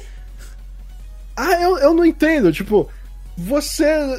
Você vai lançar um jogo, tipo, ah, a gente vai lançar o jogo pra quem jogou os anteriores. É tipo, porra, legal e tal. Mas é tipo, não é porque o cara é fã dos anteriores que ele quer jogar um. Tipo, não é- o jogo não precisa ser velho pra ser igual aos anteriores. É, sim. Pra, pra ter a, a química do bagulho, sabe? Tipo. É, é, é, é aquilo que eu falo de remasters e remakes, principalmente. Eu, eu sempre falo que a impressão que o remake tem que passar é a mesma que você teve na época que você jogava. Não quer dizer que ele tem que ser o mesmo jogo exatamente. Uhum. E eu acho que é isso que o, que o Yu Suzuki meio que falhou em ver, assim. Que é tipo, não, a gente tá aqui pra fazer um jogo velho. O problema não é fazer um jogo velho, a gente tá aqui pra fazer um jogo ultrapassado. É, o que é absurdo. foi exatamente o que eles fizeram. Foi exatamente o que eles fizeram. E é absurdo, você sente isso enquanto você joga. E ainda assim eu adorei, porque é Shenmue 3. E eu queria Shenmue 3, eu ganhei Shenmue 3. Mas ah, mesmo nisso, tipo. É... Shenmue 3, na lore de Shenmue, ele é, um- é- é um fucking filler, mano, esse jogo. Isso, é o Tipo, que mais, isso me deixa mais louco ainda. Isso, isso eu fico doido também. Porque eu fiquei pensando, eu terminei Shenmue 3 e eu falei, eu não acredito que eles levaram tipo 20 anos pra fazer para conseguir continuar a história que eles queriam contar e eles fizeram esse filler. E aí é só o CD5 de Shenmue 2. Cara, é surreal, porque tipo, eles apresentam pelo menos um personagem que é importante e literalmente é tipo aparece, vai embora, a gente se vê depois. E eu fiquei pensando, será que eles tipo, eles ficaram ele teve que passar por tudo isso, 20 anos sem Shenmue, eles não tinham mais dinheiro, não tinham como fazer mais Shenmue, e eles fizeram isso levando tudo isso em consideração, fizeram um Kickstarter, lançaram um jogo depois de todas essas dificuldades e, e- e em nenhum momento eles consideraram vamos tentar acelerar essa história mais do que isso, porque talvez não dê pra fazer um Shenmue 4. Então, eu acho que ele não entende que, tipo, Shenmue foi absolutamente incrível quando ele saiu por ter um- o, o slow pace que nenhum jogo tinha, porque ele precisava disso. Tipo, você ficava lá meia hora pegando brinquebolas no meio da rua e tal, não sei o quê. Agora é tipo, cara, você não precisa diminuir ainda mais o ritmo só pra manter, só para manter mais claro aquilo de tipo, não, esse é um jogo como o Shenmue antigo. Tipo, você pode fazer muito mais hoje em dia, sabe? É, é meio eu lembro de ver você jogando e toda hora você tendo que passar na barraca de fruta pra comprar comida Então, e, e, e só ficar fazendo coisinhas ridículas na vida, tipo, ah, ajuda a mulher lá, a, sei lá, pregar uma, uma, uma, uma madeira na parede, não sei o quê. Eu, tipo, mano, come on, né? é. E aí, tipo, o lance. Tipo, eu, eu, quero gostar mais de Shenmue, tipo, eu, eu acho um jogo incrível pelo que ele é, a importância histórica que ele tem. Mas Sim. quando você pega o jogo pra jogar mesmo, você fica tipo. Sei lá, hein, meu irmão? essa ideia, não sei se essa ideia já foi boa algum dia. É, é surreal. Se você pegar tudo pra jogar, você vai pegar, tipo. tu- sei lá, pega o, o 1 e o 2 lá, o remaster. Você vai jogar o 1, o 2 e, e joga o 3 logo em seguida. acho que Você mal vai sentir diferença. A única diferença que vai sentir é o combate é pior do que os antigos. É inacreditável um negócio desse, cara. E aí, aí eu. E, você sabe o que o jogo faz também pra ele ficar mais longo? Ele fica tipo toda a parte de, de comida, você vai ter que se preocupar com comida e, consequentemente, você vai ter que se preocupar com dinheiro. A segunda coisa que ele faz é vocês vão ter que você vai ter que fazer os treinos idiotas de kung fu, porque você vai ter que você não consegue derrotar o próximo boss. E não é tipo, eu não vou conseguir ser melhor no kung fu eu vou derrotar esse boss. Não, você vai ter que fazer esse treino idiota pra aumentar essa barra e aí você vai conseguir dar mais dano nele e aí você atropela ele, cara. Então isso fica aquele loop de, de lerdeza. Você tem que fazer essas coisas chatas pra conseguir pro- progredir no jogo. É meio. É cheap, né? É barato. É, e des- totalmente desnecessário também. Então é meio... Saiu, mandaram um Feliz Natal e falaram pra você mandar um abraço pro Binop. Ah, obrigado, Olivia Shea. Um, um abraço pro Binop. Eu acho que o Binop, não sei se ele tá acordado ou dormindo ainda. Mas... obri- Obrigado pelos 5 bits. da manhã, né? É, o Binop tem horários misteriosos. Eu nem sei como tá o horário dele hoje em dia. Ele apareceu aí mais cedo, eu acho. Mas eu, eu nunca sei direito como tá. Mas uh, obrigado pelos bits. E Feliz Natal também. É, Shenmue, Shenmue rendeu boas lives. For- foram ótimas lives. Mas eu, eu fiquei com aquele O sentimento. que não quer dizer que ele rendeu alegrias. É aquilo, eu gostei do jogo, porque a história continuou e, tipo, ele, ele saiu do papel. Eu fico feliz por todos os fãs de Shenmue. mas eu joguei um filler. Eu joguei um filler. E é meio estranho pensar nisso. Mas. Eu vou- Tipo, ah, muita gente pensava, tipo, pô, será que o Yu Suzuki vai adiantar a história, né? vai saber quantos Shenmue você consegue lançar. Aí ele lançou um Shenmue que diminuiu as chances de existirem um Shenmue 4, porque É. ninguém ligou pra esse jogo. Uhum. E ele ainda avançou menos a história do que era esperado. Tipo, dizer, Leve em consideração tudo que fez esse jogo sair do papel. Eles fizeram um Kickstarter. Foi o Kickstarter com mais dinheiro da história do, do- da humanidade. é, nem fuderam que esse jogo vai arrecadar 3, 4 milhões de novo. Não vai. É esse que De- é o depois ponto. desse jogo, não tem como. Não tem como. E aí, o que eles deviam ter feito é talvez escolhido uma data melhor pra sair, porque ele saiu no meio do, do, do monte de título matador absurdo. Então. Eu fiquei meio. Será que eles vão conseguir fazer outro mesmo? Porque não vai arrecadar a mesma coisa, o povo não vai se importar tanto. Eles devem estar apostando no anime, né? Ai meu Deus, mano. Vai ter o anime, acho que eles, tipo, ah, se o anime fizer algum sucesso aí, a gente consegue fundos, não sei. É possível, né? Mas o anime, ele ia contar a história de que parte do jogo? Eu não me lembro. Acho que ele ia contar do Shenmue 1, se eu não me engano. boy. Então, tipo, nada avança, continua. O status quo continua, né? É, não, é, a história em si, whatever, mas, tipo, talvez o anime dê um gás pra eles Ah, conseguirem sim, funding sim. pra fazer um Shenmue 4. né? É. Então talvez a gente vai ter que confiar no- nos otaku. É, tinha que ter um episódio do anime que é só ele na frente da máquina de gacha, Ah, sem dúvida. completando a coleção Ah, inteira. se fosse cobrir Shenmue 3, ia ter que ter episódio que é tipo: tô pegando brinquebola, tô vendendo coleção de brinquebola pra fazer dinheiro pra comprar o vaso da mulher que tá pedindo o vaso e, e comprar alho ou sei lá, porque eu lembro que eu, eu lembro que tinha algum Day legume. trading de brinquebolas. Day trading é de esse o ponto né? que chegamos. Eu lembro que a minha, a minha dieta do Rio era tipo comer um monte de alho, porque era a comida que mais valia a pena. Tipo, dinheiro por, por vitalidade que você recuperava. eu, eu ficava doido com isso, cara. Mas eu fiz muito essa porra. Enfim. Eu- eu- eu- foi uma boa experiência, mas foi completamente surreal, Shenmue 3. Tipo, pelo que ele é e pensando no futuro. eu- é uma loucura, cara. Você gostou de Shenmue, é, é, você gostou de Shenmue 3, mas não recomenda pra ninguém. Eu recomendo pra fãs de Shenmue só, cara, porque não tem nem. E ainda assim é fã dos jogos antigos que tem em mente que você vai jogar um jogo antigo. Sabe?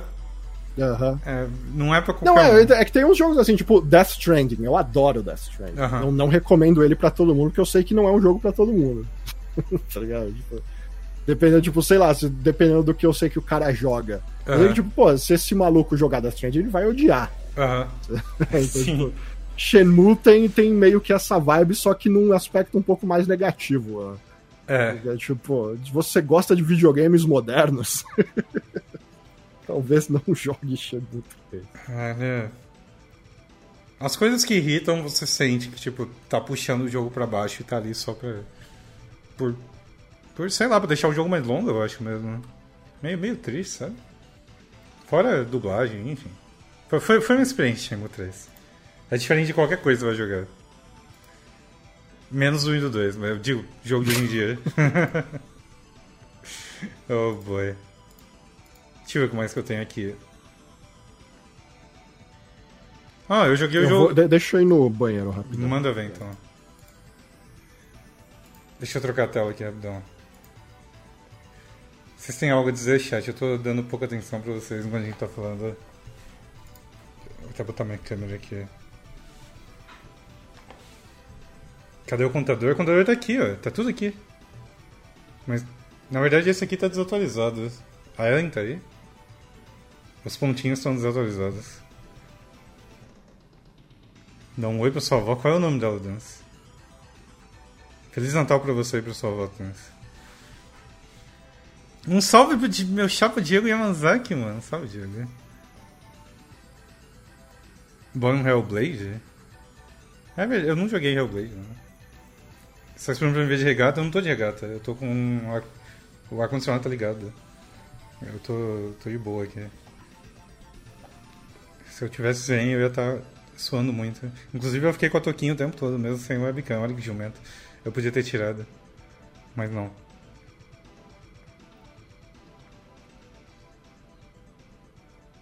Lucy? Manda um salve pra minha avó. Muito estranho ver eu nos usos do dia. É estranho mesmo, cara. Eu também não tô acostumado. É bem estranho. Como é que eu atualizo essa barrinha? Pronto. Oh, bem-vindo de volta, mano. Você quer falar de algum outro agora? Ah, Você ia falar de mais um, né? O que que era? Eu ia falar que eu joguei Bob Esponja. claro. E. Você jogou o original do PS2? Não. Então, eu nunca tinha. Nunca tinha jogado aquele jogo também. Aí. Eu comprei esse, pra quem não sabe, ele é um remake do, de um jogo de Bob Esponja do PS2. E, cara, que, que joguinho agradável, mano. Primeiro que. Ele tá, acho que ele tem uma versão traduzida para português e tal, mas ele, ele tem dublado em outros idiomas também. Eu acho que não tem dublagem em português, mas você pode ouvir o Bob Esponja falando em, em outros idiomas, e que é bem engraçado. Inclusive japonês. Eu acho que eu joguei em japonês ou espanhol, não me lembro. Ficou bem engraçado. Mas esse jogo, ele. ele no PS1 e no Nintendo 64, tinha, na época de Mario 64 e tal, tinha muito jogo que era. ah, jogo de plataforma 3D, que era. Meu, tinha trocentos na época. E aí, meio que depois da, de GameCube e PS2, eles meio que foram sumindo, né? Não fizeram É, mais. eles já estavam sumindo meio que naquela época já, né? Depois Uhum. dos grandes jogos de Nintendo 64 e tal. Quando, quando acabou a fase de Jack and Dexter, Sly Cooper e tal, o bagulho meio que já era. né? É, agora a gente tá tendo algum retorno, sei lá, remake do Spyro e coisa assim. E, ou, ou então coisa tipo o, o Banjo-Kazooie, que não é Banjo-Kazooie, eu esqueci o nome daquele jogo. O Yooka-Laylee. né? E o Ukulele e o Hatch in Time. Mas o. O Bob, o Bob Esponja, esse remake me fez sentir aquilo. Caralho, ele, ele tem aquele feeling de jogo de, de PS1, PS2 daquela época. Eu achei ele muito agradável. Pra quem é fã de Bob Esponja, ele é ótimo. Porque todas Então é ótimo pra todo mundo. Pra todo mundo. Quem não gosta de Bob Esponja? Porque se você. Os cenários, as fases, é tudo baseado em locais da fenda do biquíni. Então, quando você vai jogar, você vai pra uma fase que é tipo.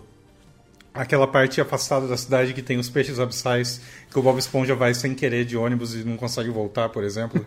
tem uma fase daquela parte. Eh, aí tem tipo a fase com. eh, onde você começa o jogo, tem a casa do Bob Esponja, a casa do Lulu Molusco, a casa do Patrick embaixo da pedra, tem o centro da cidade. Enfim, tem, tem a, a planície das águas vivas e. Damn, aquele jogo é muito bom, mano. Eu gostei muito dele. Mas o jogo é bom mesmo? Ou é tipo. Ele é. Se você gosta de joguinho de plataforma 3D, eu acho que ele é bom sim, cara. Que- N- Não teve muita coisa que me irritou nele. Tipo, alguma parte que eu tinha que fazer algo cretino, que eu tava ficando irritado, não, não teve muito. Vocês lembram de alguma, chat? Eu acho que, acho que o mais perto. Eu pergunto porque às vezes rola, o- rola o efeito Dragon Ball Kakarote, né? Que é Então. tipo, pô, tá todos os negócios lá, e aí você tipo, pô, como é que eu vou achar ruim É. o Goku chegando em Namekusei pra destruir todo mundo? É E a gente, impossível. a gente achou. É, então. Mas o, o Bob Esponja, eu acho que ele. Ele é bem feitinho. Eu- ele não, não é ruim, não. mano. Tipo, ele é agradável. Pular nele é bom, correr nele é bom, pegar o- o- os itens inúteis, é, é agradável. Eu, eu, eu, realmente gostei dele. Ah, é, Navio Fantasma. É, o Navio Fantasma eu fiquei um tempo preso lá. Mas eu não. Eu, em nenhum momento eu falei, eu não vou jogar mais essa merda, sabe? Então, é. Você foi enganado por DBZ Kakarote como tá vendo? É, então. Kakarote é, é foda. Eu, eu, fiquei maravilhado com o Kakarote, com aquilo que o Dogon falou, as referências e tal, mas ele é. Agora o Bob Esponja eu recomendo, principalmente se alguém tá se sentindo nostálgico e quer algo mais parecido com Spiral e coisa assim. É, eu acho que vale a pena. Provavelmente quem jogou o original vai gostar do remake também. Eu nunca tinha jogado e curti. Eu não sabia que ele era um remake. É, eu soube quando lançou e a galera tava falando, mas eu nunca joguei original também. Uh... Outra coisa que eu joguei esse ano, eu saí pegando uns jogos de simulação bobos. Eu acho que não tem jeito melhor de escrever esse tipo de jogo. Ah, eu sei exatamente do que você então, está, do, do, tipo de jogo que você está falando. Aí eu joguei um que era um jogo de chama Such Art. E Such Art é um jogo de você desenhar, de você pintar quadro. Então, você tá tipo numa estação espacial e você tem que fazer quadros. As pessoas te mandam commissions. Você recebe e-mail do cara falando: "Ei, artista, eu quero que você desenhe o Chico Bento com o galo dele numa rede".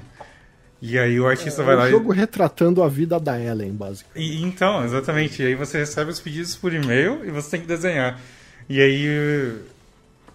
Obviamente eu não sou um bom artista, mas você desenha lá e se o cara gostar, ele te paga.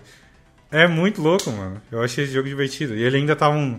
Esse aqui ainda tava em Early Access, eu acho. Mas ele me divertiu. E um outro que eu joguei era o PC Building Simulator. E esse ah, jogo. Sim, claro. É. esse jogo me ensinou a montar PC. Porque. Você acha que ele te ensinou a montar PC até você ter que montar um PC. Não, eu, eu tenho plena confiança que eu consigo montar um PC. Eu sinto lhe dizer que na hora que você tiver que montar o um PC, ele, você vai saber onde cada peça fica. Agora, colocar elas é outra história. É. Mas é, esse foi. Esse aqui é tipo. Todos os jogos têm uma historinha, eu acho incrível. E a historinha é, é, é a coisa mais idiota. Tipo, essa você. Ei, você é um técnico de informática, você tem a sua loja de, de consertar computador. E aí você recebe os computadores e a pessoa fala: Meu PC tá cheio de vírus, faz alguma coisa. E aí você tem que tirar os vírus do computador, consertar o computador e mandar de volta. Ou então ele manda: Queimou alguma peça, ou não tá ligando, ou preciso que você faça é, formate o meu computador. E você tem que fazer o que as pessoas estão fazendo, você tem que fazer o que elas estão pedindo, mandar de volta, e se você conseguir consertar, elas te pagam.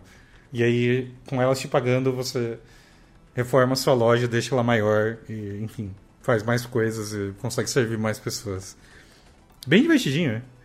Eu, eu, eu cheguei à conclusão que esses jogos de atividades mundanas, simulação de atividades mundanas é legal. E eles são bons para streaming também. Tipo, Sim, se... eles, eles podem ser legitimamente conf ou divertidos. É. E o bom é que tem um bilhão deles, né? Tem um, um jogo um de bilhão. mecânico, tem um, um jogo de, de, de tudo. Eu joguei um outro, citaram aí no chat que era o de pedreiro. Eu acho que o nome dele era. Hum... Ele é alguma coisa tipo reforma ou algo assim de casa. É House Flipper. ah, dele. o House Flipper, é. Eu, eu fiz. Eu, eu falei, comprei House Flipper, eu vou fazer uma live dele. E eu fiz umas quatro lives daquela merda. que era literalmente eu pintando as paredes da casa, mano. Casa toda fodida, mano. É muito agradável você pegar a casa incrivelmente fodida e reformar ela só clicando, mano. Tocando uma musiquinha conf. É bom demais aquele jogo. E aí, aquele ali você ainda tem o lance de. Você pode comprar as casas fodidas, reformar ela e vender. É, aí você revende a casa e ganha um caixa e passa pra uma casa maior. Uh, House Flipper foi bem divertido. Eu gostei desses três, eles foram bem os melhorzinhos. Eu testei um de streamer também, mas eu achei ele muito porquinho. Agora House Flipper é, é muito bom, mano. Curti muito. Quase um é. lar do acelera. Vou, vou pular para uns triple A's aqui. Manda um aí. É, um deles foi Marvel's Avengers. Hum. Oh boy. É, só, só, só eu e o Andrew jogamos esse jogo. Uh... Marvel's Avengers não é um jogo péssimo. Ah. Mas Marvel Avengers é um jogo cagado. É, é, tipo, a, a, a campanha é boa. Hum. A campanha é até bem boa, embora ela fique um que atrás do potencial dela com alguns momentos em que eles. Porra, tem, tem uma hora. Eu, eu, eu, vou dar, eu vou dar um pequeno spoiler da campanha aqui. Tem uma hora que o, o Homem de Ferro uh, precisa. Ele precisa fazer um voo desesperado até uma, uma base que fica bem no alto. Ah. E ele precisa sair e voar até lá. E aí, tipo, ele faz um pequeno speech antes de. De, de começar a voar e tal, e eles criam aquela tensão toda.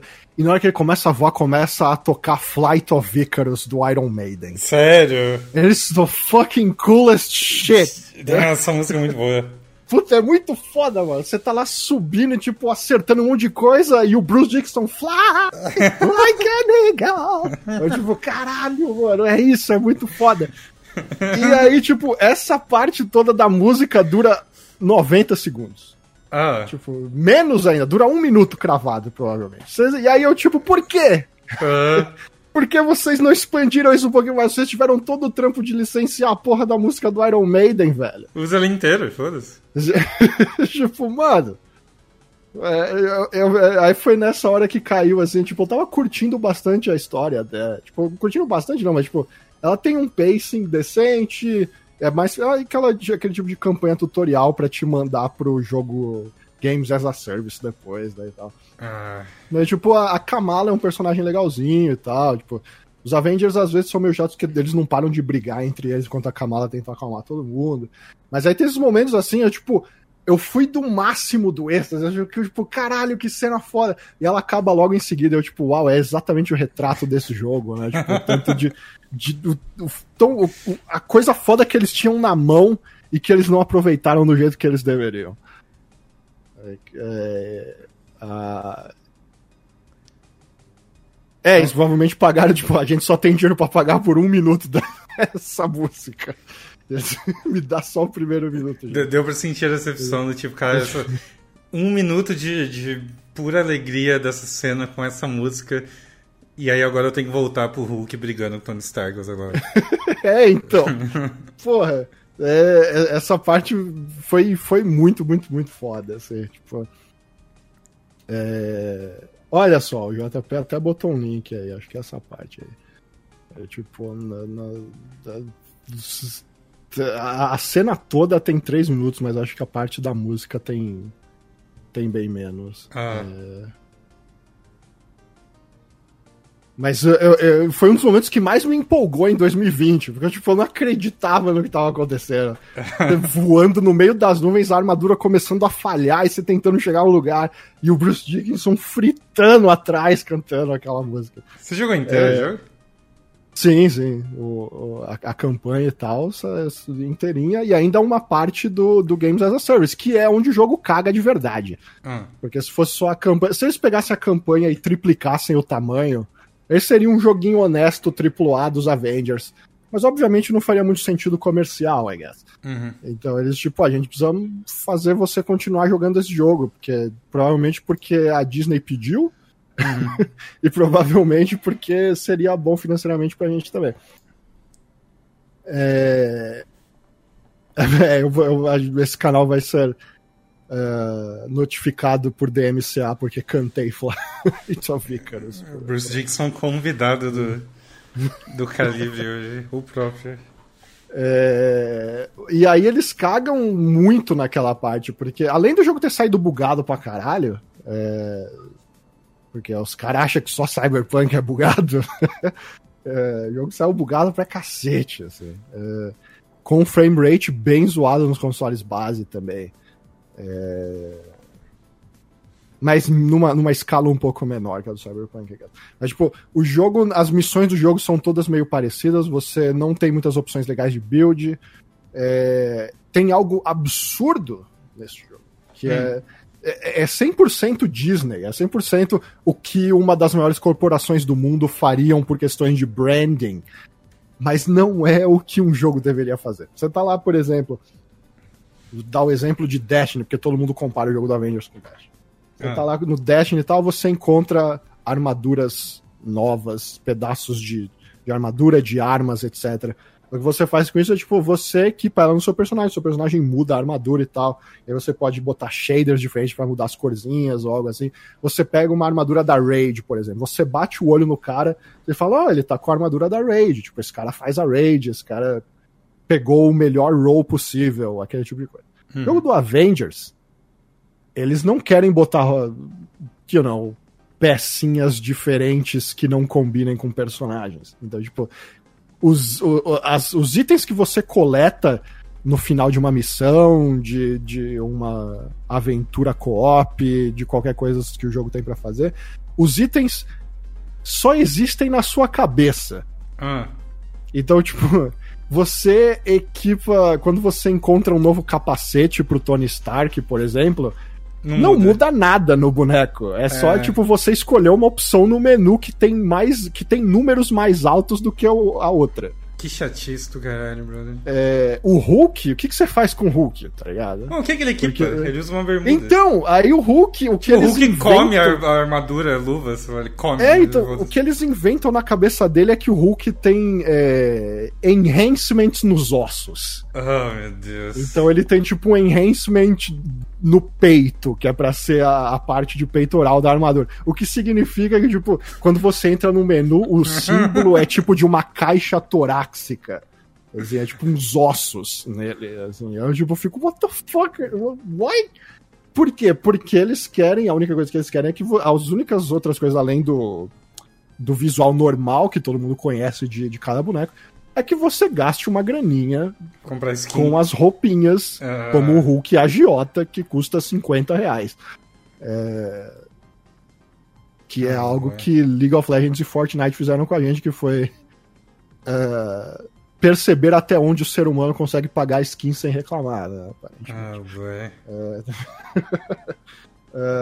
e aí o jogo parece é uma falta de vergonha, assim, porque, tipo, o jogo é um jogo AAA full price, 60 dólares. E, tipo, ele age como um jogo free to play. Ele age, ele age como um Genshin, praticamente, em toda a parte de personalização. Isso, e ele tem pouco conteúdo by itself, assim, tipo... Ele tem bastante cenário, mas em todo cenário você faz a, exatamente a mesma coisa. E é, no fim ele é um brawler, ele não é tão diferente de Marvel Ultimate Alliance que você jogava no Play 2. Uhum. É como se fosse um Marvel Ultimate Alliance AAA. Não sei se você chegou a jogar esse jogo no Play 2. Não. É, é, basicamente um hack and slash bobo. Tipo, sabe, meio... sabe o que eu joguei? Aquele o Marvel, não sei o que, que tinha no Steam. Que era tipo Diablo. É, então, é tipo isso. Que a Marvel fechou, é, inclusive, aquele jogo. pois é. Não é muito diferente. Você tem uma, umas leves coisas de build de mudar. Isso é, você muda coisas sei lá, tipo, o, o Homem de Ferro pode soltar ou foguetes muito fortes, ou esse laser que serve como uma espadinha e não sei o que. O, o, o que eu não entendo é, se eles querem fazer isso, por que, que eles estão vendendo o jogo de 60 dólares? Por que, que não vai all-in no, no, no Porque o jogo service? custou uma fortuna e não daria para lançar ele free to play do jeito ah. que eles. Tipo, o jogo, é, você percebe os production values dele nos primeiros dois minutos. Assim, ah, tipo, é? Aquela demo que eles mostraram várias vezes do. que é o, é, é o prólogo do jogo, que é a, as comemorações do A-Day, que eles iam arrumar, é, eles iam inaugurar uma filial da, do QG dos Avengers na costa oeste, e aí dá uma grande merda e tal. É, e.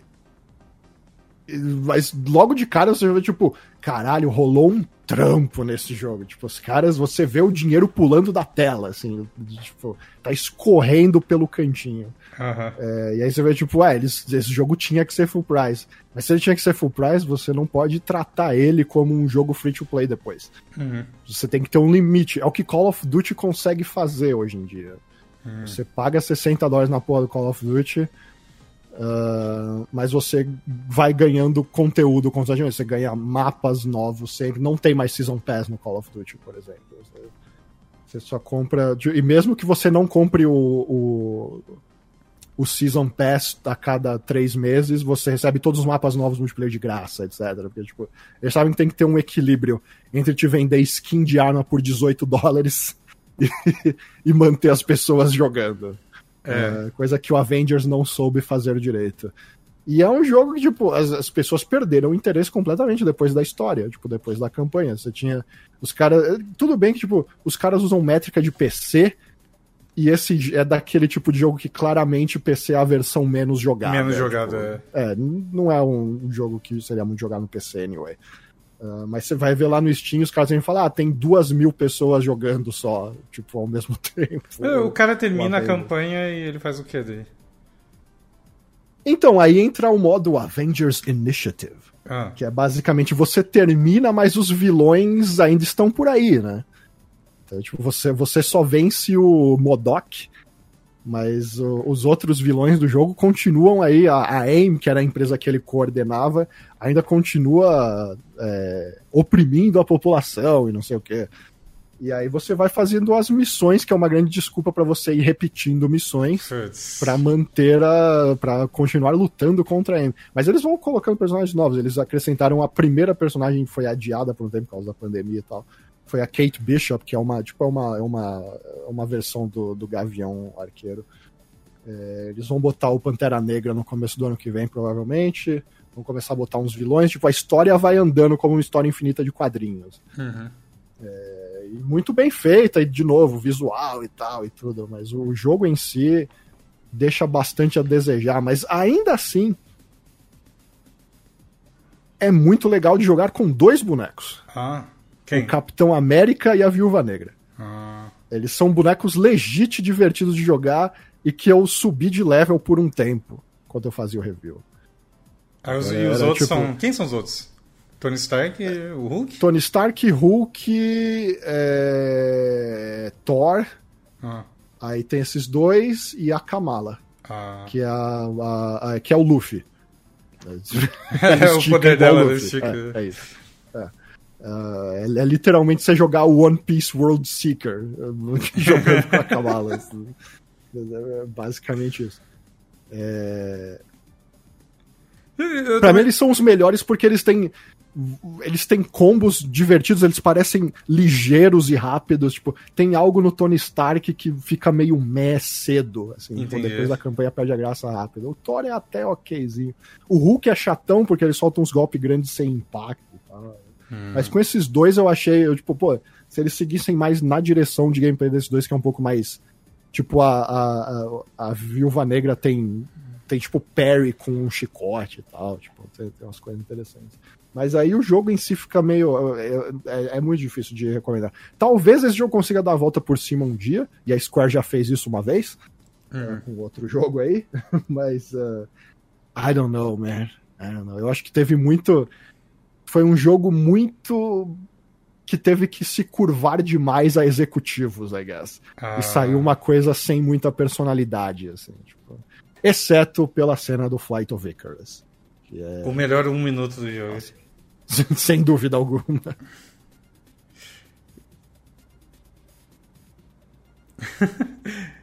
Feliz Natal, Mega Play. Você quer que eu compre no PS5? Eu... Acho que eu posso esperar mais. Mas achei curioso isso do Modok ser o vilão também. O Dan comentou ali. Tipo, precisa dos Avengers todos pra bater no Modok? O Modok é o vilão, mas, tipo, você não. É a organização toda não, dele. É, você não vê o vilão logo de cara, né? Uhum. Tipo, você tipo o, o, Luffy não vai bater na cara do líder do, da, da Marinha no primeiro episódio. Né? Uhum. Você é. precisa. Você precisa passar um tempo até chegar lá. Ok.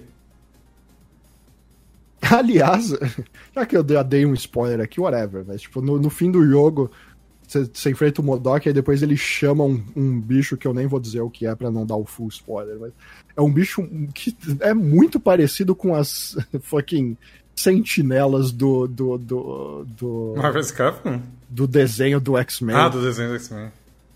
É... Eu, eu gostava daquele desenho. Era ótimo, tá?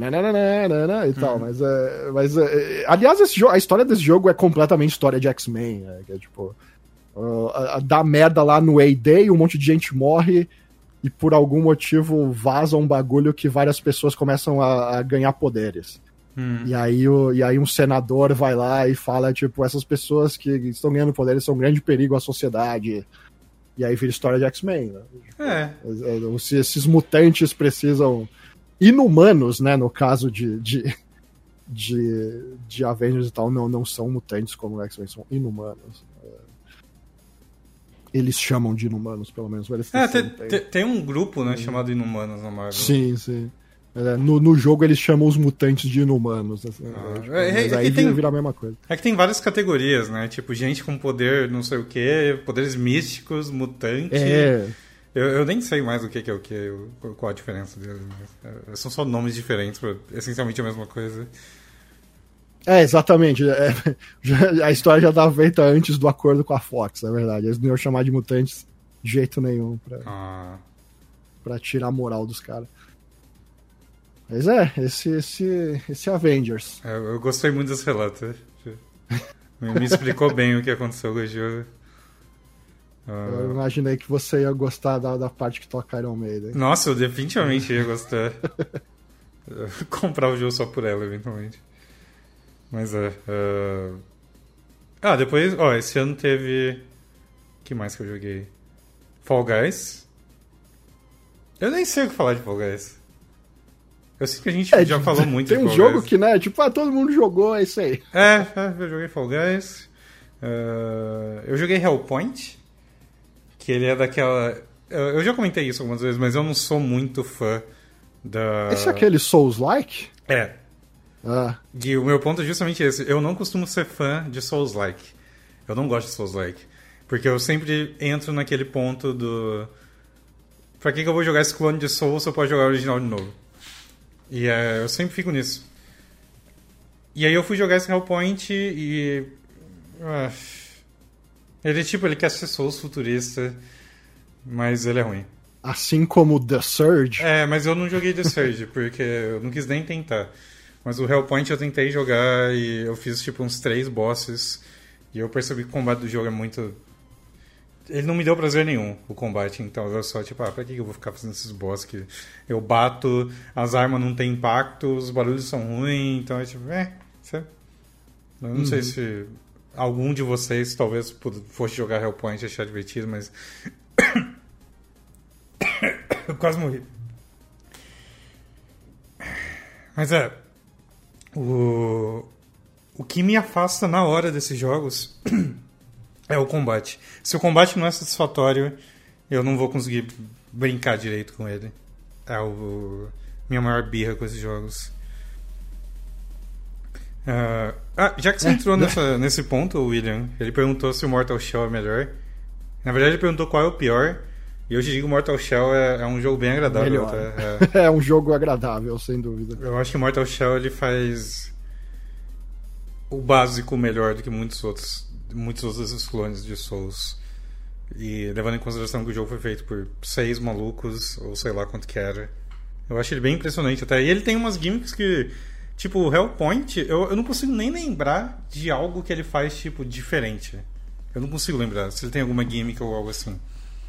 Mas o... Ah, é, o lance. É. Não. Pelo tipo... que eu, eu, eu assisti o, o Dist jogando. O Hellpoint? É. E, e não era... tem nada diferente, tem? É, e era tipo, não. É, não tipo, tem. É. Eu, eu realmente não consigo lembrar de nada. Agora o Mortal Shell ele tem.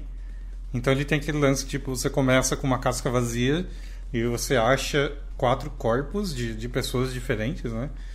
Corpos, ou sei lá, enfim. E aí você meio que entra naquele corpo. Então tem um cara. Você não pode trocar de equipamento o tempo todo. Mas você troca de corpo. Então você encontra um corpo de um lanceiro, um corpo de um. um sei lá, um ladrão, um corpo de um cara com espada e escudo. E, enfim, eu nem lembro qual era o último. Mas o, e cada um deles meio que tem um moveset, um jeito de bater, porque as armas deles são diferentes. Cada um deles tem uma barra de HP diferente. Cada um deles tem uma barra de estamina diferente. E cada um deles tem um dodge diferente, não, uma esquiva. Então, você não vai customizar muito seu personagem, mas cada um deles tem um tipo de gameplay que talvez agrade ao seu jeito de jogar. Então eu joguei com uma casca lá por X tempos. Aí o último que eu encontrei era o, o Ladino. E ele era o cara que tinha, tipo, ele tinha um peito de HP, um monte de estamina. E ele tinha um, uma esquiva completamente roubada, que ele literalmente, tipo, sabe aquela esquiva de ladrão bem clichê, que ele vira pó e desaparece, aparece no outro ponto, bem anime? eu adoro essa porra. E aí eu peguei ele eu achei ele o mais divertido de jogar e eu achei ele roubado. Então, eu achei ele tão quebrado a esquiva dele que eu meio que só ficava esquivando igual vilão de anime, tipo teleports behind you, assim. E eu nem precisava mais usar o lance de você se defender com virando pedra. Porque eu não defendia, eu só ficava esquivando igual um doido. Caralho. Porque, Ah. tipo, além desse corpo ter esquiva roubada, ele, ele tem, tipo, um peido, nada de HP, mas ele tem um bilhão de estamina. Então eu Oh. ficava esquivando igual um É. maluco. Pô. e, dava, e dava um monte de. um- uns combos muito longos. Mas eu, eu achei ele o mais divertido de jogar. E. é, Tipo, bater nesse jogo tem impacto, as armas têm peso. Pra mim é a melhor. Até demais, às vezes. Até demais, às vezes, alguns Às vezes você só queria que o golpe acabasse mais rápido. Não, a espada vai longe, ela vai cair com os 300 quilos que ela tem no chão. É. Mas uh, eu acho isso melhor do que não ter. É, sem dúvida, sem dúvida. Eu acho que a parte mais flexível e interessante do, do jogo é, é a, a mecânica de endurecer mesmo. É. Que é tipo. Quando você vai percebendo aos poucos como ela é usada de várias maneiras. É, tipo, você pode usar ela. Você pode parar no meio do golpe e depois soltar, amolecer de volta pro golpe sair mais forte. All the lewd stuff. Ah, é, é- é difícil sair falando desse jogo de, porra, toda hora você tem que endurecer no momento exato tal. É. O chat já tá. o chat está exatamente como eu imaginava. Mas pior que é bem isso. É, você foi- é, é, foi, tipo, quando, con- conforme você vai. No começo você acha que é tipo. é meio, meio tosco esse negócio aqui de defesa, porque você tem um momento. Você não pode defender muito com esse negócio de endurecer e tal. Mas conforme você vai pegando todas as formas em que você pode usar isso, ele vai, vai se tornando muito versátil. É, e, e acaba. Como o gameplay vai ficando cada vez mais em volta disso, conforme você pega o jeito, ele vai ficando cada vez mais diferente de um Soul-like básico. É. Aí eu achei que. É isso que eu achei legal. Ele tem o, o, o combate, a movimentação é bacana. E, mas de resto, o- a- os defeitos dele você percebe, né? Uma equipe pequena, com pouco dinheiro. Aí teve, teve aquilo que eu- a gente comentou. Que, tipo, a floresta é o melhor cenário do jogo. Tipo, mais bonito. E é o primeiro. E aí os outros é tipo. Umas catacumbas meia boca. É, os cenários são ruins. Até a floresta é um cenário bonito, mas é é aquilo que eu falei no, quando a gente tava falando do- dos jogos do Game Awards, que era tipo. Você chega lá e aí você olha pra. Tem cinco saídas diferentes, todas elas parecem iguais, Ah, não, nenhuma não, delas sim, sim. te chama assim pra, tipo, ei, o que será que tem ali? É tipo, nossa, todas elas são iguais, pra onde Não, é tudo igual. é Inclusive, é, tipo, ela tem cinco ou quatro saídas. E enquanto eu jogava, eu ficava perdido o tempo todo. Porque, É, porque eu, eu queria ir pra um outro mapa e eu errava, tipo, a saída, porque elas eram iguais. O, eu quis dizer bonita só, tipo, em assets, sabe? Sim, sim, sem dúvida. Porque aí você vai pra. Tem uma área, cara, que é literalmente um monte de pedra. E ela tem, tipo, um. Uma skybox bonitona, né? Um céu bonitão. Mas é um monte de pedra. E, e, e não tem nada pra eu olhar, nada acontecendo, assim. É só um cenário e aí tem os bichos ali e é isso aí. Mas em questão do level design é tudo meia boca, assim, sabe? Não tem muito.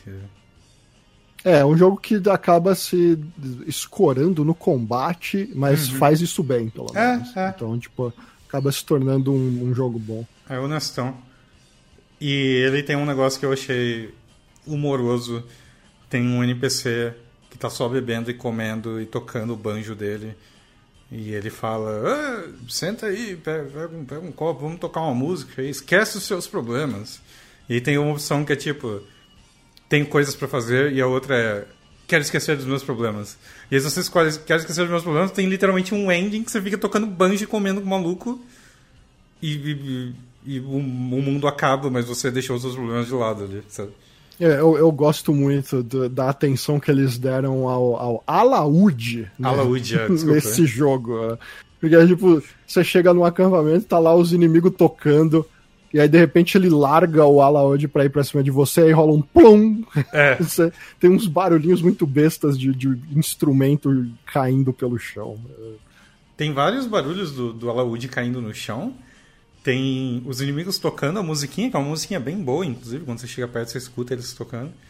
Em algum momento você pega um alaúde. E aí você pode tocar umas eh, cinco variações de música, eu acho.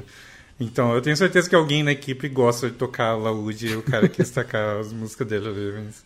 É, o cara, o cara deve ser os caras que vai todo de, de festa de bardo e não sei o que. Ah, com certeza. É, o cara tá lá em to, to- todo show de metal espadinha e tal. O cara, porra, eu vou poder actually comprar um alaúde com dinheiro da firma e tocar, mano. Caralho. é, é- é agora.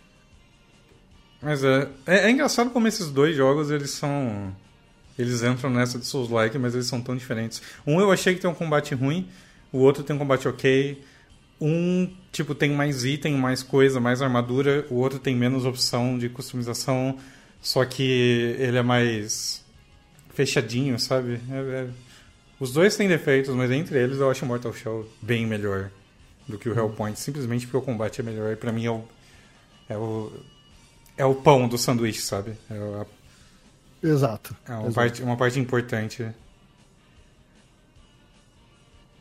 Tem mais algum aí na sua lista? Posso emendar com outro grande AAA aqui. Manda ver. The Last of Us Part 2, cara. Ah, eu não joguei esse. Grande. O, o grande, um dos grandes lançamentos de 2020, os jogos mais esperados de 2020, o grande vencedor de de awards do ano, de vários deles. Hum. E eu acho ele um grande jogo, sinceramente. É, até porque, inclusive, é, por ele não ser uma unanimidade, assim. Porque é muito difícil. a- a- tipo, ou, ou melhor, é muito fácil a. é- Era muito fácil a Naughty Dog continuar fazendo o arroz com feijão extremamente bom dela pra sempre. Assim. Era tipo. Você vai fazer. Tipo, os caras tinham feito os três Uncharted, depois fizeram um quarto Uncharted, arguably o melhor de todos.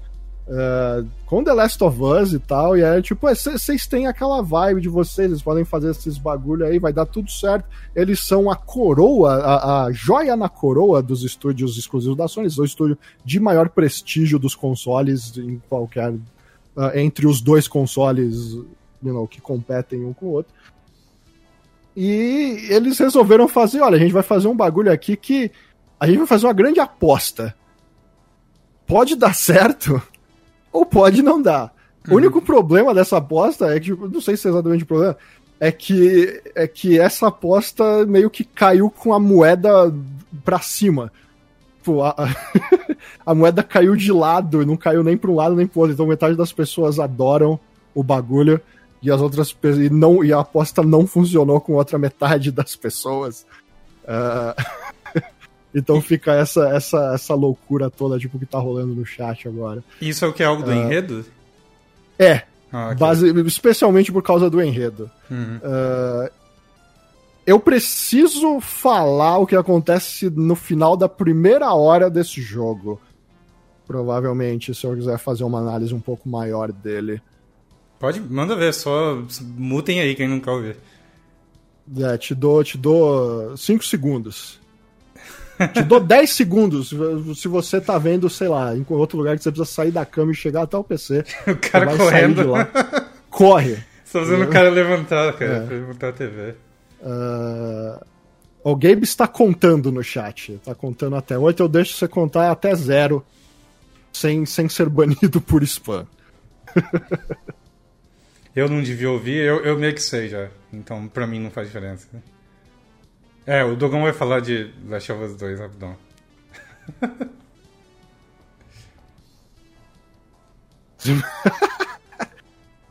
Chegamos no zero, se você já contou, é, é rapidinho. É, Bom, o Joel morre na- no final da primeira hora de The Last of Us 2. Uhum. É, ele morre porque. Por, por uma série de eventos que muitos consideram coincidência demais. E eu consigo, de certa forma, entender isso. Mas o problema não é exatamente a parte das coincidências. Uh, o problema é que eu vejo muita gente. É... Eu vejo muita gente que acompanha histórias de jeitos diferentes. Assim. Uh, você fala. Como é que eu explico isso? É tipo. Eu, por exemplo, quando tem uma história e acontece algo algo que, ou, que eu não goste, por exemplo. Tipo, um personagem que eu gosto muito morre. Hum. Normalmente, eu. Nossa! Ele morreu, que, que bizarro. Tipo, vamos, vamos acompanhar a história, tá ligado? Tipo, nossa, ele morreu na história, vamos continuar vendo a história até o final. Existe muita gente que acompanha a história baseada na relação que ela, como espectadora, tem com o personagem. Então hum. é tipo, você matou o personagem que eu gosto, por causa disso, eu não quero saber de mais nada. Eu vou ficar amargo. Eu, é. eu odeio o que vocês fizeram, eu odeio vocês.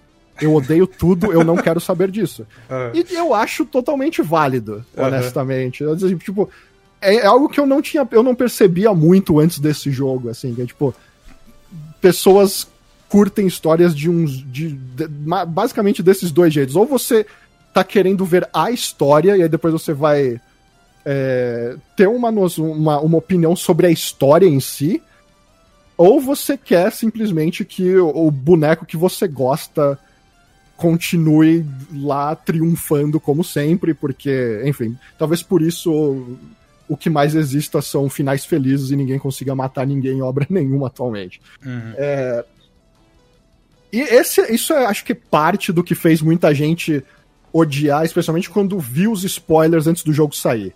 Que aí o cara porque... julga sem um contexto nenhum. É, o cara viu que, o, que acontecia aquilo que acontecia. E ele falou: Ah, eu não quero ter nenhum contato com essa merda. Eu odeio o que eles fizeram. Todos vocês morram. Uhum. É isso. Aí, é, tipo, eu sou do segundo, do, do, primeiro time que eu tinha falado. Que era tipo o time que, porra, qual é o contexto disso na história toda? Será que faz sentido pra história? Não sei o quê. Eu ainda não estou entrando no mérito se a história é extremamente boa ou não. Estou exatamente essa parte da história. Uhum. É, tipo, pra mim é tipo, oh, ok, isso aconteceu. Uh... Então, tipo, vamos ver. E até porque acontece na primeira hora, acontece no final da primeira hora do jogo. É bem rápido. E, tipo, a, a, a todo o negócio do jogo acontecer é baseado nisso. É... E aí começa a primeira parte, você joga com a Ellie e tudo. Uh, eu, acho que, eu acho que dá pra dizer pra galera que, que queria o spoiler. Uh, que, que não queria ouvir spoiler, que tá de boa. Apesar que eu vou ter que falar da Abby depois. Mas, é melhor você esperar um pouco. Mas, uh, well. É, enfim, você joga a primeira metade com a Ellie. E aí você joga lá e tal. E aí depois, a segunda metade, você joga com a Abby. Uhum. E a Abby é quem matou o Joel. Ah. Então, tipo, o que eles fazem é querer dar a volta e falar vamos olhar o outro lado. Ah. E aí, tipo, a, a, a, pergunta que eles fazem é: você vai querer. A, a, a, grande aposta que eles fizeram é: será que você vai conseguir simpatizar com essa mina? Puta merda. Porque no fim das contas, ela e a Ellie não são tão diferentes assim, porque a Ellie matou todo mundo que essa mina gostava. E hum. essa mina matou a pessoa mais importante na vida da Ellie. Ah. Então a ideia e no final as duas uh, as, as, duas lutam uma com a outra e tal. Uh, e aí é, que é um momento que eu particularmente achei incrível porque no fim eu meio que não queria que nenhuma das duas morresse. Hum. Porque eu, eu consegui simpatizar um tanto com a Abby. E, e esse, esse é, o, é, o, é a grande aposta que o jogo faz. Eles poderiam ter ido extremamente safe, uh, mas eles decidiram ir pro extremo oposto. Hum. É, e isso, obviamente, aí tem muita discussão de tipo, porra, eu odeio a Abby porque ela fez o que fez. E, e um, um, monstro desses merece perdão? Pergunta uhum. José Luiz da Atena. Né? Mas, é, mas, eles querem meio que mostrar que, de certa forma, as duas são. E esse mundo. E, e o mundo de The Last of Us é um mundo horrível. Uh, eu acho que quando as pessoas usam, falam que The Last of Us 2 é, um, é o básico é o básico que muito jogo faz, de muita obra faz, de tipo, matar é ruim, é extremamente superficial. É você falar, você pode reduzir qualquer história a uma frase boba, não quer dizer que aquela história é só isso. Uhum. É... E aí você. E aí, aí, tem, aí tem, existem coisas que eu acho mais válidas. Tipo, o que acontece se você não simpatiza com a Abby porque você não simpatiza com ela, simplesmente. Aí é, obviamente, o jogo faz muito menos por você. É, tem coisas que a galera fala que, tipo, pô, isso aqui é coincidência demais. Uh, tem, tem momentos em que, em que eles deveriam uh, desenvolver melhor alguns personagens, mas eles não fazem isso. Então, no fim, a Ellie às vezes parece só apenas uma grande escrota. Ah. É, em vez daquela pessoa que você se importava demais no The Last of Us 1. Até porque você está controlando ela. Antes, era, antes ela era a pessoa que você queria proteger. Uhum. Agora você, ela é a pessoa que você controla. Então você já perde um pouco do amorzinho logo de cara. Porque, you know, Isso é um pouco clichê dessas histórias, né? O garotinho que fica escroto depois nesse tipo de ambiente. é, então. Ah, eu- já vou falar do, do gameplay, Pedro. Eu tô só tirando a história da frente pra galera do spoiler poder voltar de boa. Ah, é, E aí, aí tem grandes discussões e tal. Se você acha que aquilo funciona, se não funciona e tal. Eu acho extremamente bold o que eles fizeram. Uhum. Uh, para mim funcionou. Tipo, eu eu me apeguei a Abby, mesmo que eu Sério, acho que. Sim, sim. Eu acho que ela deveria ter saído um, pouco mais. ah, é, um pouco mais fodida do final. Uhum. Porque ela, ela, ela meio que saiu, se saiu bem demais. Entendi. A Ellie perde dois dedos. Tipo, li- literalmente, dois dedos? Ou... Tá Literalmente Ah, dois já, dedos. já. E a, a, Abby, a Abby só perde os músculos. É. Então, tipo. tipo, a Abby vai pra academia aí Cê- toma cê- uns whey louco e tá de volta. Você tá tá fazendo pouco dos gains da menina, Dogão. Tipo, não é, não é fácil não, cara. Perdeu, pô, que tristeza. Ah, é, a Abby ainda perde, tipo, a namorada da Abby vai embora, ah, larga ela sozinha, porque ela não aguenta mais o lance de revenge da, Abby, da Ellie, porque a Ellie precisa encontrar quem matou o Joe de qualquer maneira. Aham. Ah, então a Ellie termina muito mais fodida do que a Abby, então eles meio que eles meio que deixaram as coisas soft demais pra, pra Abby, I guess. Mas fora isso, a história funcionou pra mim.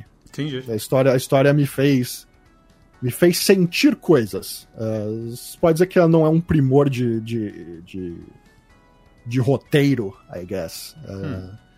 mas, uh, ma- mas em termos de, de fazer você sentir coisas, eu acho que o jogo me agradou bastante nesse sentido. Tipo, eu saí, eu saí da experiência, terminei assim, tipo, caralho, o que, que aconteceu? Em que loucura que foi esse jogo? Aham.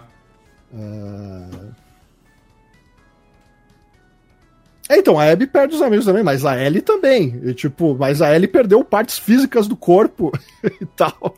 E a Abby não, só perdeu os massive gains dela. É, amigo você faz de novo, cara, e o dedo? É, exatamente, né? Ah, tipo, elas per... o que elas perderam fora delas é meio equivalente, assim, mas o que elas, o que elas perdem no- quando chega no fim do jogo, você fala, pô, a, E- a Ellie saiu bem, saiu meio pior nessa conta aqui. É, tipo, a, a, a Abby actually ganhou um amigo no final, ela perdeu um monte, mas ela ganhou um, pelo menos. Hum. E, tipo, Ah, a ele, Ellie nem isso, ela perdeu. e ele deixa bem aberto, tipo, vai ter três, assim. Eles deixam aberto no sentido de que pode ter um 3, não de que vai necessariamente, mas pode ter. Ah, entendi, ok. É, tipo, tem, tem material ali pra ter um 3, claramente. É, mas who knows? Hum. Eu, eu até eu, eu, eu, gostei do menininho que acompanha a, a, a Abby depois, porque o que eles fazem em certa parte é que, tipo, quando a parte da Abby e a The Last of Us 1. Você joga com uma pessoa extremamente treinada que sabe como o mundo funciona, protegendo uma, uma, uma quase uma criança, Uhum. eh, basicamente. Eh, ele- Eles mudam tanto pra The Last of Us 1 que até a Abby é a única que sabe usar shivs como o Joel usava. Ah, então é basicamente um, um- um falando que, tipo, hey, a Abby, na verdade, é o Joel. Quantas pessoas o Joel não matou pra, pra proteger a Ellie, etc, etc.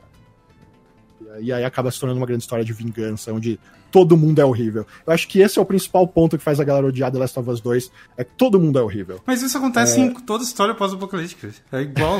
é, acho que é verdade. Tipo, não é? Tipo, tem alguma que eu... todo mundo é horrível, não tem como não ser, eu acho. É. E aí eles botarem isso de que todo mundo é horrível e tentar fazer você gostar da mina que matou ah, o cara que todo mundo gostava, é. é complicado, é uma é costa enorme. Sim, é verdade. É. Uh, pra mim funcionou, pra muita gente não funcionou. Muita gente não gosta que todo mundo seja horrível, que o jogo não tem uma mensagem positiva at all. Uhum. O jogo é desgraça do início ao fim. E eu acho que videogames precisam de um pouco disso às vezes. Tipo, sim, sim. Os, os, caras podem, podem falar o que quiser, tipo, games are meant to be fun, mas tipo, não é nesse sentido de diversão. É, que, é que, aí vem o, os discípulos do Miyamoto. É, exatamente. Não, não, não pode ter nada negativo no jogo do Nintendo. É só, é, é só então, felicidade e é, alegria. É, sabe? O que também, tipo, os caras, tipo, nossa, mas o Miyamoto falou isso mesmo. Tipo, cara, olha qualquer jogo da Nintendo lançado desde. Ele, ele não precisa nem tipo, falar, né? Tipo, os jogos falam por si só, não tem muito que. É. é, é, então, mas, tipo, eu acho que alguns jogos têm que explorar, tipo, se a gente fizer um jogo só desgraceira aqui, hum. o que vai acontecer? E, tipo, um dos maiores estúdios, um dos estúdios mais prestigiados do mundo tentar fazer isso Pra mim é mais ou menos equivalente como o Kojima fez com Death Stranding. Do que é esse jogo? Eu não sei. Alguém Mas é sabe? Kinda like é, exatamente. Vamos ver igual. É não sei. The Last of Us segue mais, basicamente por esse caminho. É tipo, a gente não deveria fazer isso num jogo AAA, a gente deveria you know, botar o personagem com quem você tem muita empatia e fazer ele ser um grande ser humano que está lutando pelo bem em um mundo que tenta oprimi-lo de toda forma possível, que é um mundo pós-apocalíptico, não sei o que. Como aconteceu com um. Todo mundo aqui morreria pelo Joel e pela Ellie, porque eles eram personagens extremamente simpáticos e etc. Hum. Essa, essa curva que eles deram foi uma aposta bem ousada. Assim. É... É... E, tipo, a diversão que vem disso é, tipo, a diversão de acompanhar a história, de jogar o jogo, tipo... Se fosse assim, tipo. Diversão não é exatamente dar risada ou. É. Ou, ou, ou, simpatizar com alguma coisa. Tipo, a diversão é tipo. Você teve. Você passou um bom tempo com isso? Sim ou não? Então você uhum. se divertiu com isso. Uh, bom, chega de história. Okay. pode, pode falar que a galera pode voltar. Uh, agora, o gameplay, para mim, é, é um pouco mais problemático. Hum. Ele muda muito do 1? Não. Hum. Mas é. Tem um pequeno. Tem um pequeno problema. Acho que o gato está tentando fugir. é... Tem, tem um pequeno. Um pequeno, não, um maior problema. Uhum. Uh, que é. The Last of Us não é exatamente um jogo stealth, mas furtividade é a parte principal do gameplay dele, provavelmente. Uhum. Acho que dá para concordar nisso, right? Uhum. Uh, então, então é basicamente tipo, ah, você tá lá jogando, tipo, você pode, você, você tem vários jeitos de, de passar pelas áreas dos zumbis e tal, mas é, é não dá pra dizer que é um jogo de stealth e tal. Mas, uh, mas por como o stealth é a mecânica principal de gameplay, é, ela precisava ter mais profundidade do que ela tem. Hum. Porque o grande problema de The Last of Us 2 para mim é que ele não resolve coisas que Metal Gear Solid 3 já resolveu em 2004. É... Que é variedade no stealth. Ah. Basicamente, The Last of Us 2, especialmente, é um jogo de ritmo meio ruim. Então, tipo, tem horas que você chega num lugar da cidade e aí rola uma ceninha com a, a Ellie e a, e a, e a Dina olhando pra uma, pra uma roda gigante lá na puta que pariu e fala: é pra lá que a gente tem que ir. Aí beleza, você vai, você passa uma hora e meia, duas horas indo devagar, agora não é só mais zumbi, você tá enfrentando gente também. E aí você chega lá na, na roda gigante, elas falam: Uh, chegamos na roda gigante. Tá vendo aquele hospital lá na puta que pariu? Aquele é o lugar de verdade que a gente tem que ir. Aham. E aí é mais duas horas pra você chegar lá. Então, tipo, é um jogo que. O jogo dura 40 horas. Né? Tipo, é um jogo enorme. E aí é tipo, tá, se você quer que eu jogue tanto assim a parte de stealth, você precisa me dar opções pra manter as coisas variadas. Metal Gear Solid 3 fazia isso muito bem com coisas, por exemplo, logo no começo, numa das primeiras áreas na área da ponte, você chega e tem uma uma colmeia em cima de um guarda. Ah, Se sim. você atirar na colmeia, ela cai em cima do guarda e ele sai correndo e sai do cenário. Você pode, ou você pode chegar por trás do guarda e abater ele, ou você pode dar um tiro na cabeça dele de tranquilizante ou de arma normal. Uhum. Você pode pegar ele por trás e ameaçar ele pra ele contar coisas em interrogatório e tal, etc, etc, etc. É, Você pode jogar ele da ponte, whatever. The Last of Us 2 tem basicamente quase nada. O que é o problema. Você só, É, tipo, chega por É a trás dá uma mesma coisa do 1, basicamente. Você Ah. tem, você pega garrafa e tijolo pra jogar em algum lugar ou na cabeça de alguém, ah, ou você sai rastejando por aí pra pegar os outros por trás, ou então você vai com, você vai dando tiro mesmo e, e resolve o bagulho. Ah, e acaba ficando meio, eh, por como o jogo quer ser meio extenso, acaba atrapalhando muito o ritmo, porque é tipo, ok, cheguei em mais uma área, eu tenho as mesmas coisas, as mesmas habilidades pra fazer. Eu não Você, aguento mais jogar esse jogo. Você pega, no máximo pega uma coisa ou outra, tipo, arco e flecha. Ah, Tipo, você pega em um terço do jogo, você ganha o arco e flecha. E aí, tipo, ah, agora eu posso matar os caras um pouco mais de longe. Tem uma outra coisa aqui, ó, as coisas mudam um pouquinho quando você joga com a Abby. Ah, mas de modo geral não muda tanto, assim. Uhum. E acaba ficando meio. Meio tipo, vocês falharam um. Vocês falharam nisso aqui. Isso aqui devia ter mais. mais. O cenário deveria ser parte mais presente do jogo. uhum. Porque, tipo, o jogo extremamente bonito, bem feito, incrível. E, tipo, dá pra vocês fazerem coisas estilo que Metal Gear Solid 3 fez, por exemplo, de um jeito sério, como The Last of Us pede. Tipo, coisas como os- os assovios que eles fizeram, tipo, tem uma, um, um clã de inimigos lá que, quando alguém sente a presença de você, eles começam a assoviar. E um Uhum. fica assoviando pro outro de forma maluca. O que tá acontecendo? De onde vem o assovio? Eu tenho que olhar pra lá, pra cá e tal. E é meio que só isso. Tipo, num cenário desses poderiam colocar coisas do cenário pra você usar pra atrair as pessoas, ou jeitos alternativos de matar inimigos, já que o jogo quer que você mate gente pra caramba, é, etc, etc. Eles não fizeram nada disso. E eu achei que ficou um pouco monótono quando você chega na vigésima hora de jogo, e aí você tem que jogar a segunda parte do jogo inteira. E aí você, porra, mas eu já joguei o jogo, você quer que eu jogue o jogo de novo? Aham. fazendo as mesmas, praticamente as mesmas coisas. Ah, e aí acaba perdendo um tanto do gás. Entendo. Fal- faltou a. Isso, fa- faltou Kojima, faltou o toque. sabe? Fa- Faltou o toque. assim, tipo, é, Eu acho que é esse- essa parte principal que The Last of Us peca. pra mim. Ainda acho muito legal como eles fazem stealth. Tipo, eu gosto bastante de jogo que. que. em jogo de andar agachado. Aham. Que agora é moda, né? Em Tá todo na jogo moda, você anda agachado pra matar os outros por trás e tal. É, gosto demais desse tipo de jogo, mas. é, e eu gosto do que eles fazem com isso em The Last of Us 2, mas é pouco pro tamanho do jogo que eles queriam fazer. Se o jogo tivesse metade do tempo, não teria problema nenhum. Entendi. Mas é, do jeito que eles fizeram, ficou devendo um tanto nessa parte. Hum, curioso. Mas no geral, eu acho um ótimo jogo. Acho que eu colocaria como terceiro ou quarto do ano na, na minha lista. Ah, definitivamente no top 5. Sem dúvida alguma, em algum ponto dele. Ok. É, é, falei demais dele. Você- É, Acho que ele, ele tem sempre bastante coisa a dizer, porque sempre gera discussões grandes. Ah, foi ótimo, deu pra eu entender. Eu tava sem entender praticamente nada. Ahn, eu só preciso muito no banheiro. Você Vai segura aí, rapidão, já volto. Que eu acho que ele foi tão curtido pela mídia especializada porque todo mundo jogou antes das discussões insanas online. eu, eu falei isso no podcast do. do. do, do que a gente fez do, do Game Awards.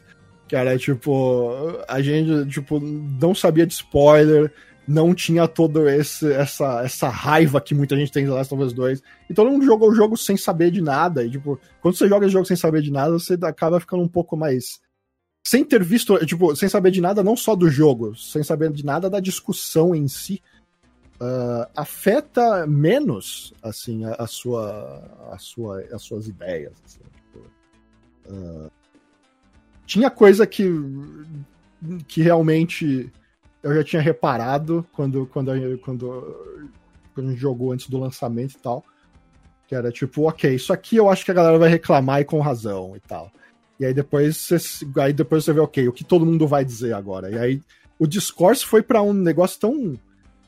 que me incomodou meio, assim, sabe? Tipo, ninguém tá tentando discutir muito o jogo, tá todo mundo tentando discutir. Tava, tá, tá, tava os caras falando que de, de, de, de, The Lesbians, eu não sei o que. Eu, tipo, é tipo, porra, que merda, sabe? Tipo, a gente poderia estar discutindo sobre a história, o que, que a história dá certo ou não, se a aposta que eles fizeram é válida, se o jogo é. o que o jogo faz de bom ou não no gameplay. E aí todo mundo começou a brigar por todos os negócios possíveis. Eu fiquei só tipo. I don't know, man. I don't know. É, o, Neil Druckmann se tornou um cara meio ele, ele, ele, não levou muito bem, assim, os, as, os trolls. E o problema de, tipo, você querer zoar trolls é que às vezes você perde a noção de quando alguém só tá fazendo uma crítica normal pro, pro seu trabalho. Né? É, eu acho que foi algo que ele perdeu a linha um pouco quando ele parou de perceber a diferença.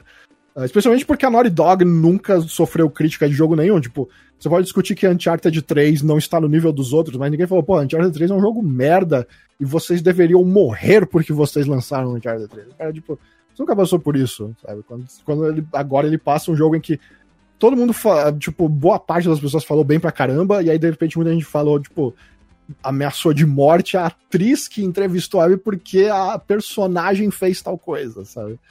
E eu acho que ele perdeu a mão ali. É, hoje, hoje ele tá um pouco mais de boa. Ele tinha feito outra piada no. Um pouco antes do, do The Game Awards, que ele falou, gente, desculpa, essa piada eu não devia ter feito e tal. Acho que ele tá, tá mais de boa agora. Nice.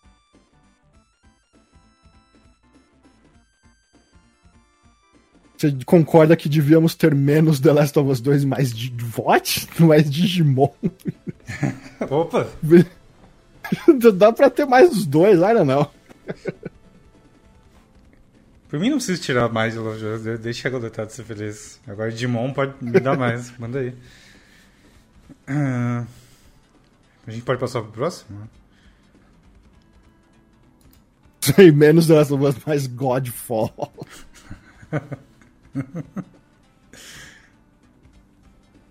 uh, deixa eu ver o que mais que eu joguei aqui. Eu joguei Story of Seasons. Friends of Mineral Town é literalmente Harvest Moon Friends of Mineral Town do GBA, só que é um remake. É isso. Se você gosta do original, você vai gostar desse. E eu gostava, então. Bom joguinho. Mas eu não. Ele não tem absolutamente nada de novo, é literalmente um remake daquele. Me diverti com ele, inclusive. Eu também me diverti com outro joguinho que você. É praticamente um remake também que é o o jogo do Doraemon. É, é essencialmente a mesma coisa, mas um tem o Doraemon e o outro não. E o Doraemon ele é meio que incluído na lore do jogo, então uh, tem uma explicação para estar tá ele e os amigos dele no jogo. Mas é literalmente o mesmo jogo. É, eu acho eu acho curioso como a galera gosta do Harvest Moon antigo. Eu ainda gosto muito, então eu fiquei feliz com esses jogos. Mas quando você compara com. Tipo, eles podiam ter feito algo mais completinho. Porque eu me, hum. per me pergunto quanto eles venderam disso. É, é literalmente o mesmo jogo, né? Só que pintado de novo. Enfim, eu gosto dos originais, eu não, não me incomodei. A ideia dele era essa, né? Ele é. é. O do, Dora, do Doraemon é muito simpático, inclusive. O Doraemon é um personagem simpático. E o, os amiguinhos dele são engraçadinhos também, eu gostei deles. Um, que mais que eu joguei aqui? Damn! Eu abri aquele parênteses para falar de Dark Souls. E tudo que eu rejoguei de Souls esse ano. eu joguei um jogo chamado Nose. Que Nose é um dev japonês que ele queria um jogo para botar no currículo e ele fez essa porra. E é, é literal, hum. tipo, ele fez com assets emprestados de outros jogos, mas ele fez o Dark Souls dele. E ele tem. Ah, eu Você chegou eu a ver? Eu vi isso, sim. Então, tipo, o nome é Nose e o jogo é cheio de simbologia de nariz. Então tem tipo, um, os boss são narizes, e tem nariz para todo lado, e dungeon cheio de narizes, e os itens são relacionados ao nariz. Eu acho que ele só escolheu algo aleatório para fazer o jogo, ele precisava de um, de um, tema, e ele fez esse. Mas esse jogo é bem curioso, porque dá pra ver que tipo, o cara fez sozinho, com asset emprestado. E ainda assim, o que eu falei pro chat mais de uma vez, que o que esse jogo me impressionou, é que ele, esse cara, ele tem mais noção do que faz Dark Souls ser bom do que muitos desses, desses outros desenvolvedores que fazem Souls Clone. Que eu acho que é onde a galera tropeça. E esse cara não, ele tinha uma noção. Então, o que eu fiquei impressionado com esse jogo o tempo todo foi level design. Que era o que dava para ficar impressionado, porque o combate era tipo Souls, só que pior. Uh, o jogo praticamente é só asset gratuito, as coisas sem, sem polimento nenhum. O jogo mal tem música, mal tem diálogo. E ainda assim tem um, um, Eu achei as coisas carismáticas e tal. Mas level design dele foi o que eu fiquei impressionado. Então.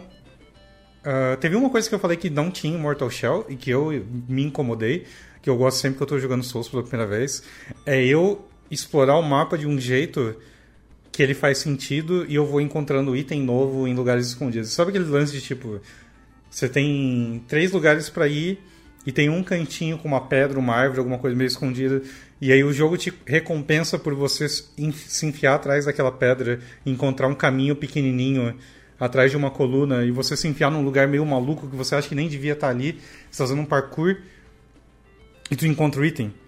Uhum. E você fica feliz, tipo, nossa, que. O jogo me recompensou por eu ter feito esse caminho Sim. maluco, por ter explorado. E é uma sensação muito boa. É tipo uma das coisas que eu mais gosto em Souls, principalmente quando você está jogando na primeira vez. E esse jogo fazia isso, cara. Era um jogo, um jogo que parecia tipo projeto de entendeu. É. Uhum. Tipo, parecia um projeto de fim de ano de aluno e o cara entendeu exatamente o que, que é bom em level design. E aí você vai jogar um jogo, um Souls Clone feito por uma equipe com muito mais gente. E os caras não fazem a menor noção, eles não, eles não te recompensam por exploração nunca, sabe? Aí. Hum. Esse cara tem um perfil no Twitter, eu, eu, eu, sigo ele, de vez em quando ele posta umas coisinhas. Mas pelo que eu entendi, é um cara só. É um dev japonês só, fez o bagulho sozinho e eu fiquei tipo, pô, mano. Pelo menos em level design ele, ele fazia tudo muito, muito bem. Fiquei impressionado com o jogo. Eu fui jogar ele meio. O Mari recomendou ele. O nome do jogo é Nose, de nariz. N-O-S-E. Eu acho que vocês, se vocês procurar no Google, porque ele, ele não é googlável direito, né? Mas pro, procura por Nose. Só é, vai ser meio difícil procurar Nose. Procure por, sei lá, Nose, Souls, Dark Souls, alguma coisa assim. Talvez vocês achem. Mas, é... Se esse cara não achou o trabalho como... É, então, na, na indústria eu espero que ele ache também. Né? Porque... Foi muito caprichadinho. Tem os VODs, se vocês quiserem ver. Eu não joguei mais do que três lives, porque não, o, jogo não demorou muito. Mas teve tanta coisa que eu fiz e que eu fiquei legitimamente feliz quando eu descobri o que tinha que fazer, ou achei um item escondido, assim. É, é doido. Eu achei muito louco, mano. É... Eu achei estranho, porque eu lembro que eu vi você jogando um pedaço. Uh, eu, tipo, nossa, o que, que tá acontecendo? Tipo, pô, jogo é esse? É, é, tipo, é, isso aqui é tudo. É tudo.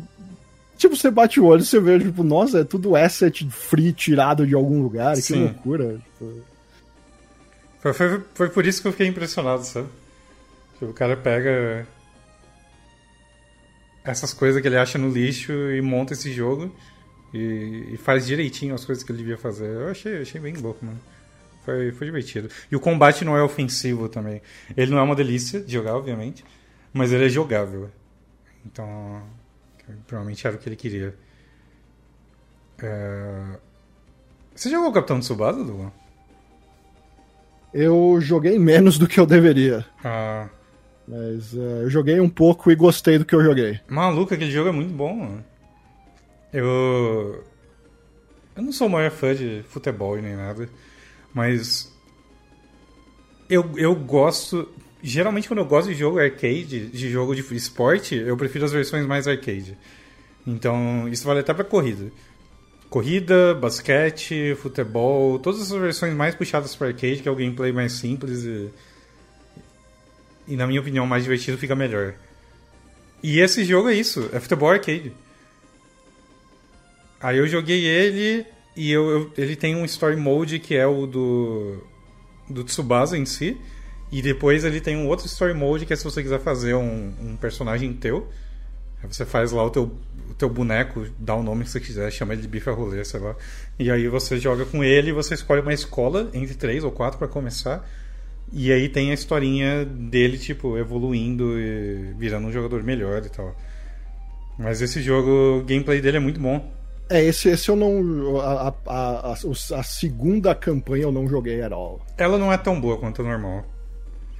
Ela é tipo. Acho que pelo fato de, de ser um personagem que você cria, ela não pode ser tão elaborada quanto a outra. A outra tem mais cutscene e os diálogos são mais. Porque a segunda campanha, os diálogos é tipo, ah, whatever. Estão falando qualquer coisa, só passa, sabe? A primeira não, a primeira é a história do anime. Então você tá pelo menos curioso pra para acompanhar, ver se tá tudo bonitinho. Mas eu achei o jogo muito divertido de jogar. Ele é tipo. Ele tem a corrida, ele tem os dribles, ele tem o lance de. Se você segura o botão de chute, ele vai chutar mais forte. E alguns personagens têm chutes especiais, lançamentos especiais, passos especiais e, e por aí vai. E aí, quando você segura até o fim, você pode dar o chute especial. E aí, na hora que você faz, o jogo literalmente corta pra uma cutscene do, do, do, do, sei lá, do Ryuga dando chute do tigre e, yes. e né, mandando o goleiro para dentro do gol e furando a rede. É, é animal demais, mano. Nossa. É, é um jogo meio. É, é, é, difícil falar isso de um jeito que não parece negativo. Hum. Mas é, é, um jogo meio bobo. Ele é bobo. assim, no, é, no, no, sentido, tipo. Ele é um jogo de anime que, por um acaso, é um jogo de futebol. Quase, uhum. assim. Porque, tipo, você vai chutar com a barra cheia, se a barra do goleiro estiver vazia, a bola vai entrar no gol, etc. É isso aí mesmo. Uh, não tem. É, é mais para você ver a, os momentos e não pelo gameplay em si, né? Porque a questão do gameplay, chega uma hora que você percebe que, tipo, alguns jogadores são muito, muito, muito melhores que os outros por causa das habilidades especiais. Então, se você fazer uma partida de Dream Team contra o seu amigo, você vai, tipo se eu deixar esse cara chutar no meu goleiro, na segunda vez que ele chutar, talvez na primeira até, essa bola entra. Então eu vou deixar um zagueiro que tem algum especial absurdo que ele vai entrar na frente e dar uma cabeçada na, no, na bola assim que o maluco chutar. Ou então um cara que tem o. tem um que tem tipo um carrinho especial. E aí você sabe que toda vez que você cruzar com aquele maluco que tá vindo correndo, você vai conseguir parar ele, sabe?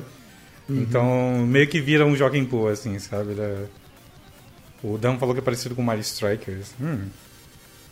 É mais ou menos o. É. É bom, também é parecido com. Tinha o Super Campeões de PlayStation 1, que era no estilo desse novo, inclusive. Era, não sei se você já viu, que era. O único Super Campeões que eu joguei foi o de Super Nintendo. O de Super Nintendo tinha mais menus, né? É, ele é tipo um é. RPG. É, tinha um de Play 1 que era mais nesse estilo desse que saiu agora. Você chegava na entrada da área e metia o chute de trivela e via o que acontecia. É, era nesse estilo também.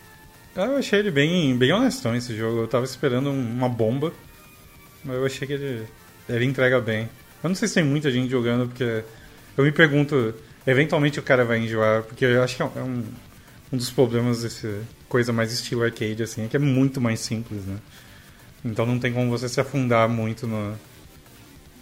Você vai jogar por um mês, dois, e eventualmente você já descobriu o jogo, sabe? Você sabe quais são as melhores estratégias e o que, que você deve fazer, o que não deve fazer. Tem coisa que é simplesmente muito melhor do que as outras táticas, então. Mas achei ele bem honesto, principalmente pra fã. Pra quem gosta da, das farofadas. É, esses tipos de jogos se, se escoram nisso, né, geralmente. Sim. É, tipo, a gente precisa vender pelo menos para quem gosta do jogo.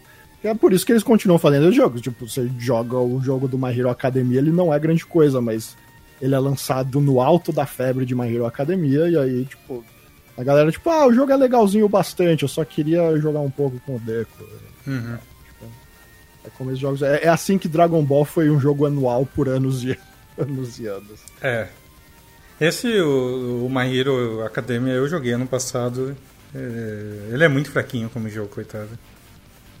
É bem. Tipo, ele, ele realmente sobrevive nisso, sabe? Porque Uhum. o gameplay em si ele é tão. Tipo, é, sabe? Bom. ah, tem algum outro aí? Ah, bom, continuando nos AAAs, teve Ghost of Tsushima, né? Oh, é verdade, esse eu joguei também.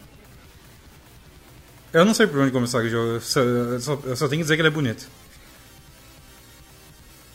Sim, é o mundo aberto mais bonito ever, assim. né? Eu acho que é difícil comparar com qualquer outro que eles fizeram com o mundo de Ghost of Tsushima. O grande problema, obviamente, é que não tem nada naquele mundo.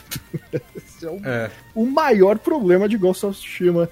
Que aparentemente o, o jogador médio adorou Ghost of Tsushima. Oh, O j- jogo, ele. Porra, meu Deus do céu. Né? Aquelas enquetes de tipo. Opinião de. né, que. Enquete aberta e tal. Nossa, o Tsushima ganhou em tudo quanto é lugar.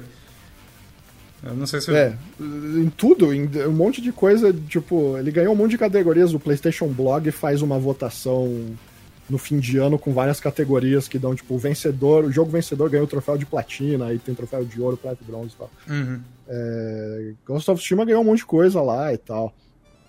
É, as pessoas gostam muito desse jogo, mas eu acho que é muito mais pela, pela fantasia que o jogo traz, Hum. de você ser um, um, um samurai no Japão antigo, aquela coisa bonita toda acontecendo e tal, do que pelo que o do que pelo jogo faz na parte de jogo mesmo. Uhum. Porque, tipo. Aliás, é é algo muito maluco, eu não consigo entender. Tipo, todo mundo clama por um Assassin's Creed no Japão antigo, sei lá há quanto tempo. E a Ubisoft nunca fez. Eu acho que eu não sei se eles têm medo de cagar o bagulho. Ah, e aí, tipo, os caras falam, ah, então a gente faz, né? E é, aparentemente era o que todo mundo tava esperando até hoje, porque, you know, o jogo é um puta sucesso. O jogo É. foi aclamado, o Japão escolheu ele como jogo do ano, não sei o quê. É, os caras, caralho, os gringos fazendo um jogo de japonês, mano, deve ser muito melhor que o nosso. Porque os caras têm aquela coisa meio estranha deles. né? É, e... Mas pra mim o grande problema é esse: tipo, o Tsushima tem um mundo lindo e não tem nada pra fazer nele. Uhum. Então é tipo, a única coisa que você tem que fazer é tipo, você encontra a raposa, você segue a raposa até uma pedra e dá um gratidão na frente da Sim. pedra. É. E pô, é, a raposa da gratidão. né? É, e isso, o chat sabe. É, é isso, ou então você tá andando e aí ah, tem esse outpost aqui pra você pegar. Aí você chega na porta do outpost, aí ou você tenta matar a maioria das pessoas stealth pra eventualmente chegar alguém e falar Doxo! E aí você vai lá e tem um duelo com eles e mata eles de um modo simples, porque o combate também é simples pra cacete. Já que ele é baseado em você escolher a postura certa, e a postura certa significa apenas ah, qual botão de triângulo, qual inimigo vai funcionar quando você apertar o triângulo pra quebrar a defesa dele. É, não tem. A única coisa mais diferente que tem é você escalar os, os, o, o caminho rumo aos templos perdidos lá, os shrines, pra você pegar os. Os negocinhos de madeira lá que eu esqueci o nome. é, especiais. E meio que só. E, e o resto é você seguir a, a história que não é grande coisa, que é ok no máximo. Ah, eles não gastam muito tempo com tornando os personagens legais. Eles não não gastam muito tempo com side quests boas. Boa parte das side quests são parecidas. Segue essas pegadas até o lugar onde tá os inimigos. Mate os mongóis. É, os NPCs também, qualquer coisa, boa parte deles tem exatamente a mesma cara e aquele lenço na cabeça. É, todas as mulheres têm aquele lenço na cabeça, muitas delas têm a mesma cara, os caras também não são muito diferentes. Uhum. Ah, mas, enfim, cenários lindos e tal, que te deixam empolgado bastante pra jogar. A coisa que eles melhor fazem nesse jogo são aqueles. aquelas meia dúzia de quests míticas, que são as. aquelas em que acontecem coisas meio sobrenaturais. E pra mim, o jogo, se eles fizessem o jogo inteiro daquele tipo, seria foda. Assim, tipo, aí eles teriam arranjado algo diferente. O jeito que eles fizeram ficou meio um jogo. Um jogo com muita. Muito visual e pouca substância. É. Que e é até menos do que Infamous, assim. Tipo, o Infamous tinha. Tinha mais coisas, assim, tipo, era um sistema bem binário no Infamous de tipo, você vai tomar a decisão boa ou você vai tomar a decisão ruim? Você vai ser um herói, ou você vai ser um, você vai ser um herói em que, cujos poderes são azul claro, ou você vai ser um anti-herói cujos poderes são vermelho escuro. é, e mas, mas dava um negócio a mais ali pro jogo, você, você ti- sentia que tinha mais agência no que tava acontecendo. Ghost of Tsushima é tipo, ei, a gente fez um mundo bonito pra caralho, não rolou muito tempo de fazer outras coisas aqui, mas de repente você vai gostar do seu tempo. Eu gostei bastante, just enough pra passar de ano, mas é, eu acho muito louco quando falam que ele é o melhor jogo do ano, eu não consigo entender. É, é um jogo legal. Eu espero que, ele, que o 2, ele, no 2 eles consertem esses problemas. Uhum. A minha opinião é praticamente a mesma da sua. Inclusive eu com esse jogo, eu, eu mal tive vontade de fazer a história principal, porque eu saí, porque a parte que eu gostei, tipo, o jogo é bonito, eu quero ficar passeando e eu quero achar o chapéu mais legal que tem pra botar no samurai. Aí eu saí fazendo side quests, encontrando as raposas e, e- e sendo muito grato a elas e procurando o chapéu legal, equipando o chapéu que eu encontrava. E é isso, porque o combate ele é, ele é muito simplinho, né? Então, sei lá. Você explicou bem o, o- o combate dele já. E aí a história, eu em nenhum momento ela me deixou curioso pra ver o que ia acontecer, então eu só deixei ela de lado. É, chega uma- logo no começo do jogo, você já sabe quem vai ser o último boss. É, é. É tipo, eu, ah, eu sei exatamente o que vai acontecer aqui. É, de- não exatamente o último boss, mas a última luta, né? Fica, fica muito claro que vai ter um duelo entre dois personagens extremamente óbvio logo de cara. Ah, e de fato acontece. E to be fair, aquela luta final deles é muito boa. Ah, é? Com, a- com as, a- as- Você chegou a terminar? Não. Ah, você não fez mesmo as Eu, missões eu- eu- principais. tipo, né? eu literalmente fiz uma semana de streaming deu andando pelo jogo e fazendo qualquer coisa que não fosse missão principal. Eu lembro que eu, que eu falei pra você, tipo, mano, faz a segunda missão principal pra você pelo menos poder fazer stealth direito, porque você não tinha feito nem a segunda Sim, missão. é. Eu voltei, eu voltei, eu fiz ela pra poder testar o stealth. Mas ah, em algum momento apareceu algum outro jogo e eu só tipo deixei ele de lado e fui brincar de outra coisa. Mas acho que eu, eu devo voltar e dar uma olhada nele de novo ainda. Porque ele é, ele é um, um jogo gostosinho, sabe? Não tem. É, então ele é gostoso de jogar, mas Uhum. ele não tem muito, ele não tem nada demais fora o cenário incrível. É. É só pra, tipo, admirar o cenário, apertar uns botões. e- Enfim. Eu também acho meio doido quando ela diz que ele é o melhor do ano. Eu, consigo, eu até entendo quem acha que ele é divertido o suficiente pra achar um, do- um dos melhores, mas o melhor eu acho que é meio stretch também. Mas cada um, cada um. Cara, dá, dá, uma olhada ne- nesse jogo que o Valorian botou no, no, no, no chat. Jogo de 1989. No, que tem no Steam, Sword of the Samurai. Ah, Ele é tipo um adventurezinho de texto, né? Não, ó, tem as batalhas, mano. Ah, olha só.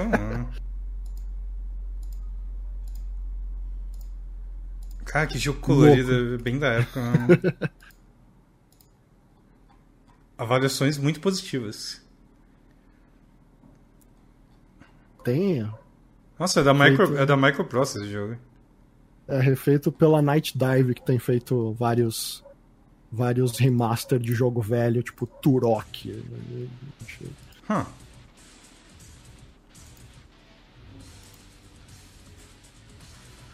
Acho que apelo de Ghost of Tsushima não teve um jogo bom esse ano, né?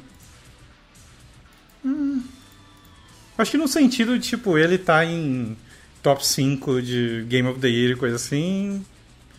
É, é difícil dizer, né? Porque a impressão que dá é que, é que sim, mas aí você vai ver essas votações públicas e o jogo ganha, então muita gente gostou dele, talvez não seja isso, sabe?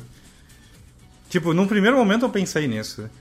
É, Mas aí quando você vê tanta gente dizendo que ele é o melhor do ano, né?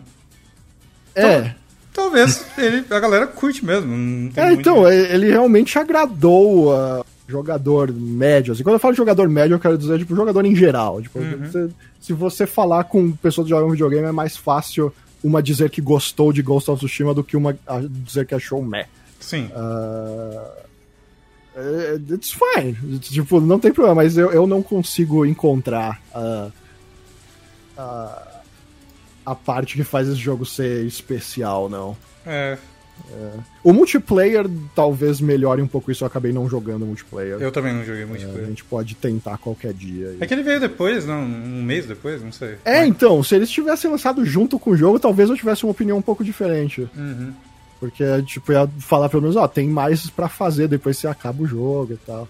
E a galera, eles estavam até falando de botar raid, eu não sei se eles botaram raids. É foda essas coisas, essa vida de Jorna Games e criador de conteúdo, mano. É difícil você ficar atualizado. É né? difícil. Cê tá no jogo, beleza, eu jogo. Entrou daqui a um mês, eu já tô em outro, meu amigo. Já tô. É, sabe? É, pô. Não, tem vezes, eu faço um esforço desgraçado para pelo menos ter uma ideia do que tá acontecendo. Tipo, eu não jogo Final Fantasy XIV, mas eu tenho uma noção do que sai no patch 5.3, etc. Só pra, se alguém vier falar comigo, eu tenho uma mínima noção do que tá acontecendo. Mas chega uma hora que você fica tipo, ó, eu ouvi falar do que tem, mas jogar eu não joguei. É, pois é. Um... Oh, tem, tem um outro que nós dois jogamos, Dogon. Tony Hawk. o Mads. Que Mads falou? O Dogão está na, na, na, mão dos desenvolvedores AAA. Bora jogar uns Olímpicos pela janela. Porra, aí, aí, é muito pesado, cara. É muito pesado. Manda pra mim, eu uso. Joga a janela do Saga. uh, Tony Hawk, right? Uhum. Grande jogo, né? Porra, o, é... o, jogo de esportes do ano, hein? Esse melhor jogo de esportes do ano, né? Eu, eu fiquei muito satisfeito com o Tony Hawk. Eu, ele é tudo que eu queria que ele fosse. Eu não preciso mais jogar os velhos, porque ele é melhor em praticamente tudo. E é isso aí, mano. Eu acho que eu senti falta de uma coisinha ou outra. Tipo, eu acho que talvez mais opções de customização. Eu senti um pouco de falta de algumas coisas quando eu fui fazer os meus skatistas. Mas em geral, tão bom quando jogar os antigos, tão gostoso quanto. É, ele inclui o que tinha nos outros jogos que não tinha nos primeiros e deixa perfeitinho, redondinho. É, eu sei lá, eu, eu não sei o que dizer. Para quem gosta, ele é ótimo, né? É muito bom, né? É, eu não tenho muito a acrescentar, é um jogo excelente. Uhum. Eles mandaram muito bem, depois de. Eles já tentaram fazer remake antes do Windows 2 e ficou uma merda. Quando era a, a Robomodel que fazia, que era os caras que uh, terminaram de destruir Tony Hawk. Uhum. Uh, tinha ficado zoado, e agora eles botaram na mão da Vicarious Vision, que é competente, chamaram gente que participou do, do, do desenvolvimento dos jogos antigos, uh, um profundo respeito pelo bagulho todo, e ganharam um budget decente da Activision para fazer acontecer. Deu muito certo. É, é, é, né? não, não tem muito o que reclamar, assim, tipo. Eu actually dei nota 10 para ele na revista oficial PlayStation. Então, Olha aí. Coisa, coisa que eu não faço com muita frequência. Uh, I don't know. Ele, é, ele, eu espero que eles depois lancem mais. Faz remaster do, até o Underground 1 aí. Que, que seria louco. Mas é, fora isso, não tem muito. Tipo, Tony Hawk é foda pra caralho. Era foda pra caralho era. e agora é foda pra caralho de novo. Uhum. Excelente, excelente. Um dos meus jogos favoritos do ano. Eu também curti muito ele. É, o Tsushima tem isso mesmo. Isso foi algo que o Dogon, comentou do Game of the Year, que é o fato de, tipo, o Tsushima podia sair meio que pegar o vácuo dos outros que estão brigando e são mais divisivos e acabar ganhando votação, sabe? É. Porque quando você pensava em, tipo, Animal Crossing, Final Fantasy VII, eles são mais nicho. Talvez nem todo mundo jogou. Animal Crossing. É, que é que aquela coisa, tipo, jogou, né? Hades também entra nessa categoria, tanto que é o que eu tinha falado na época é. do Game Awards, que era tipo, é, se pá, Hades ganha porque ninguém odeia Hades. Ninguém Hades odeia é um jogo mais competente do que Ghost of Tsushima. Sim. Uh, mas é, é bem isso. Tipo, tem, tem jogos que são feitos para ser apreciados pelo máximo de pessoas possíveis. Tipo, a gente vai fazer nosso feijão com arroz. É a mesma coisa do, do Spider-Man. Uhum. Basicamente, tipo, ninguém odeia o jogo do Spider-Man. Você pode achar que, tipo, é, ele não faz nada muito incrível. Uhum. Mas você não vai falar, tipo, mas é um jogo legalzinho de jogar. A mesma coisa do Ghost of Tsushima, basicamente. É. Não, o, o Hades não é um jogo de nicho, qualquer um joga Hades. Eu acho que o Hades, ele.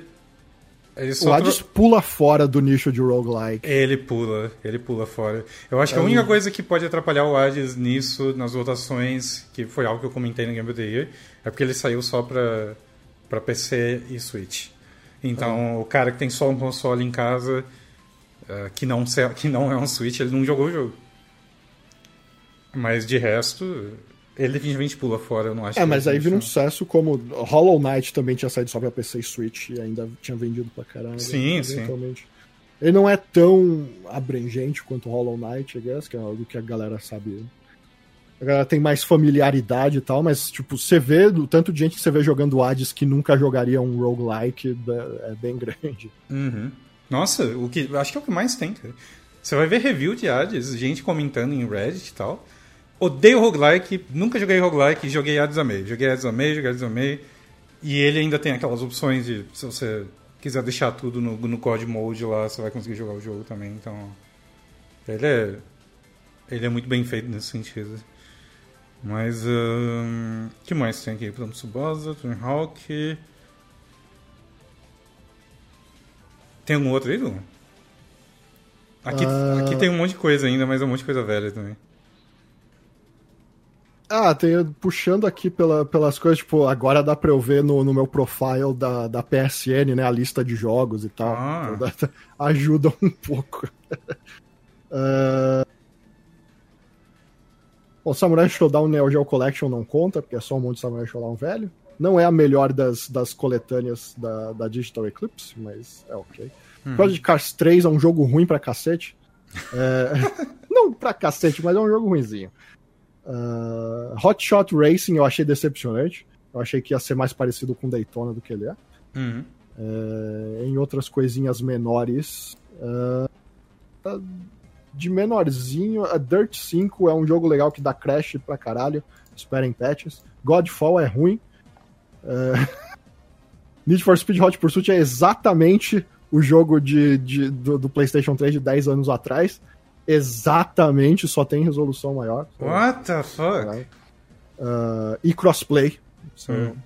É, uh, a única coisa que sobra pra eu dizer, eu acho, é Call of Duty, Puyo Puyo Tetris e Astros Playroom.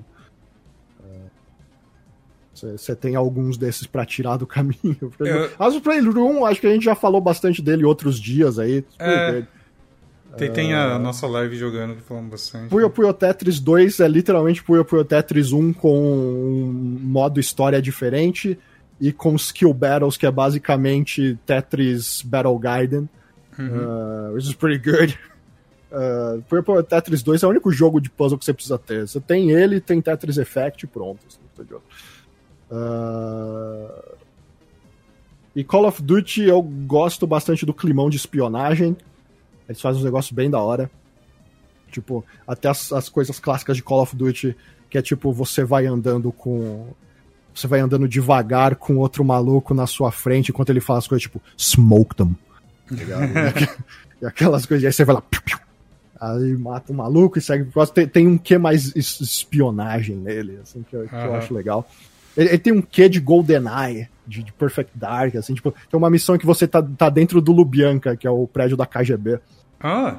E, e aí, tipo, você é um infiltrado lá dentro e os caras estão fazendo uma, uma grande averiguação para descobrir quem é o traidor lá dentro.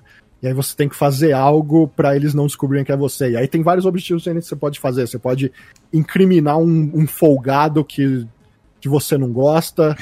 você, você pode perder as provas que estavam contra você você pode fazer várias coisas diferentes. Assim, tipo, tem, tem umas coisas legais na, na, na, campanha. O multiplayer saiu com muito pouco mapa de 6 contra 6 normal. Saiu só com meia dúzia desses mapas, sendo que quatro deles já estavam no beta. Então, tipo, a galera foi jogar e tipo, ué, cadê o resto? eu já joguei isso no beta. Uh, algo que vai melhorar com o tempo. Esse jogo passou por muitos problemas. Era para esse ano ser ano da Sledgehammer, uh, que fez o, o World War II e o Advanced Warfare. Só que rolou uma grande treta nos bastidores, aparentemente. Eles estavam fazendo com a Raven e os dois estúdios tretaram forte. O jogo tava uma bagunça completa. Eita. E aí, aparentemente, o, o, Black Ops, que só deveria sair ano que vem, porque sai a cada três anos sai o jogo de um estúdio, deveria sair só ano que vem, saiu esse ano, com a ajuda da Raven. Provavelmente os caras deixaram a Sledgehammer de molho e botaram o Raven, vai fazer o single player do Call of Duty. uh, e aí ainda aconteceu a pandemia, então o jogo que já tinha um ano a menos, ou menos ainda, porque o jogo, sei lá quando aconteceu a mudança, ainda teve que sofrer a pandemia e tal, sofreu a pandemia e tal, e aí não, não tem tempo para fazer. O que a gente vai fazer? lança o jogo com meia dúzia de mapa, que a gente vai lançar tudo nas, nas temporadas de graça depois do jogo sair. É, o Warzone ainda não está totalmente integrado ao, ao Cold War. É, enfim, é um jogo muito. A base dele é muito boa, mas ele só vai ficar bom de verdade daqui uns meses, quando eles lançarem mais conteúdo para ele. Hum. É, e, e, acho que é isso. Ok. Uh, Deixa eu. Tem mais alguns que eu joguei aqui que é umas velharias. Eu joguei Rust, que é um clone de Castlevania de PC 98. E eu me diverti com ele. O chat não, não gosta porque aqueles jogos que você morre e começa de novo. E aí eu, eu, ficava ouvindo a mesma música na mesma fase o tempo todo porque eu sou ruim, Castlevania. E aí. Enfim, mas é tipo. Eu acho a trilha desse jogo boa, mas tinha gente que tava ficando incomodado com a mesma música o tempo todo. Mas eu, eu gostei dele. Para quem gosta de Castlevania clássico, ele é ótimo. Pô, a única diferença é que ao invés de você ser um caçador de vampiros tipo Trevor, você é uma, uma quase uma Magical Girl de, de maiozinho. Mas ela também usa um chicote, o jogo é essencialmente o mesmo. Tem os, hum. poderes, tem os poderes mágicos e tal, você troca magia e enfim. É, eu gostei dele. Uh, que mais que eu joguei de velho? Eu joguei. Uh, Nightmare Creatures. eu joguei na live de, de Halloween. E esse jogo eu tinha jogado a versão de PS1 quando eu era criança. E na época eu achava ele bem creepy. Ele era. Você achava ele creepy? Ah, um pouquinho, cara, mas eu era bem novinho, sabe? Não, não era nível Resident Evil 2. Ok. Que Resident Evil era creepy de fato. Nightmare Creatures era mais. Um, um pouquinho menos, mas ele. É, que, é que pra mim ele sempre parecia tão travadão que eu acho que eu não conseguia. Acho que ele quebrava Mormurja. Ele era travado. É que eu joguei ele tão cedo. Tipo, eu joguei ele numa época que eu ainda não tinha PS1 e um amigo meu tinha. E eu jogava bastante na casa dele, de vez em quando o irmão mais velho dele jogava com a gente. E aquilo para mim foram, tipo, os 10 primeiros jogos que eu vi de PS1. Então, Acho que por isso que ele era um pouco mais impressionante para mim do que ele deveria ser, de fato. É, na, na, na, mesma leva de jogo que eu joguei, tinha, sei lá, o jogo do Spawn de PS1, que é horrível.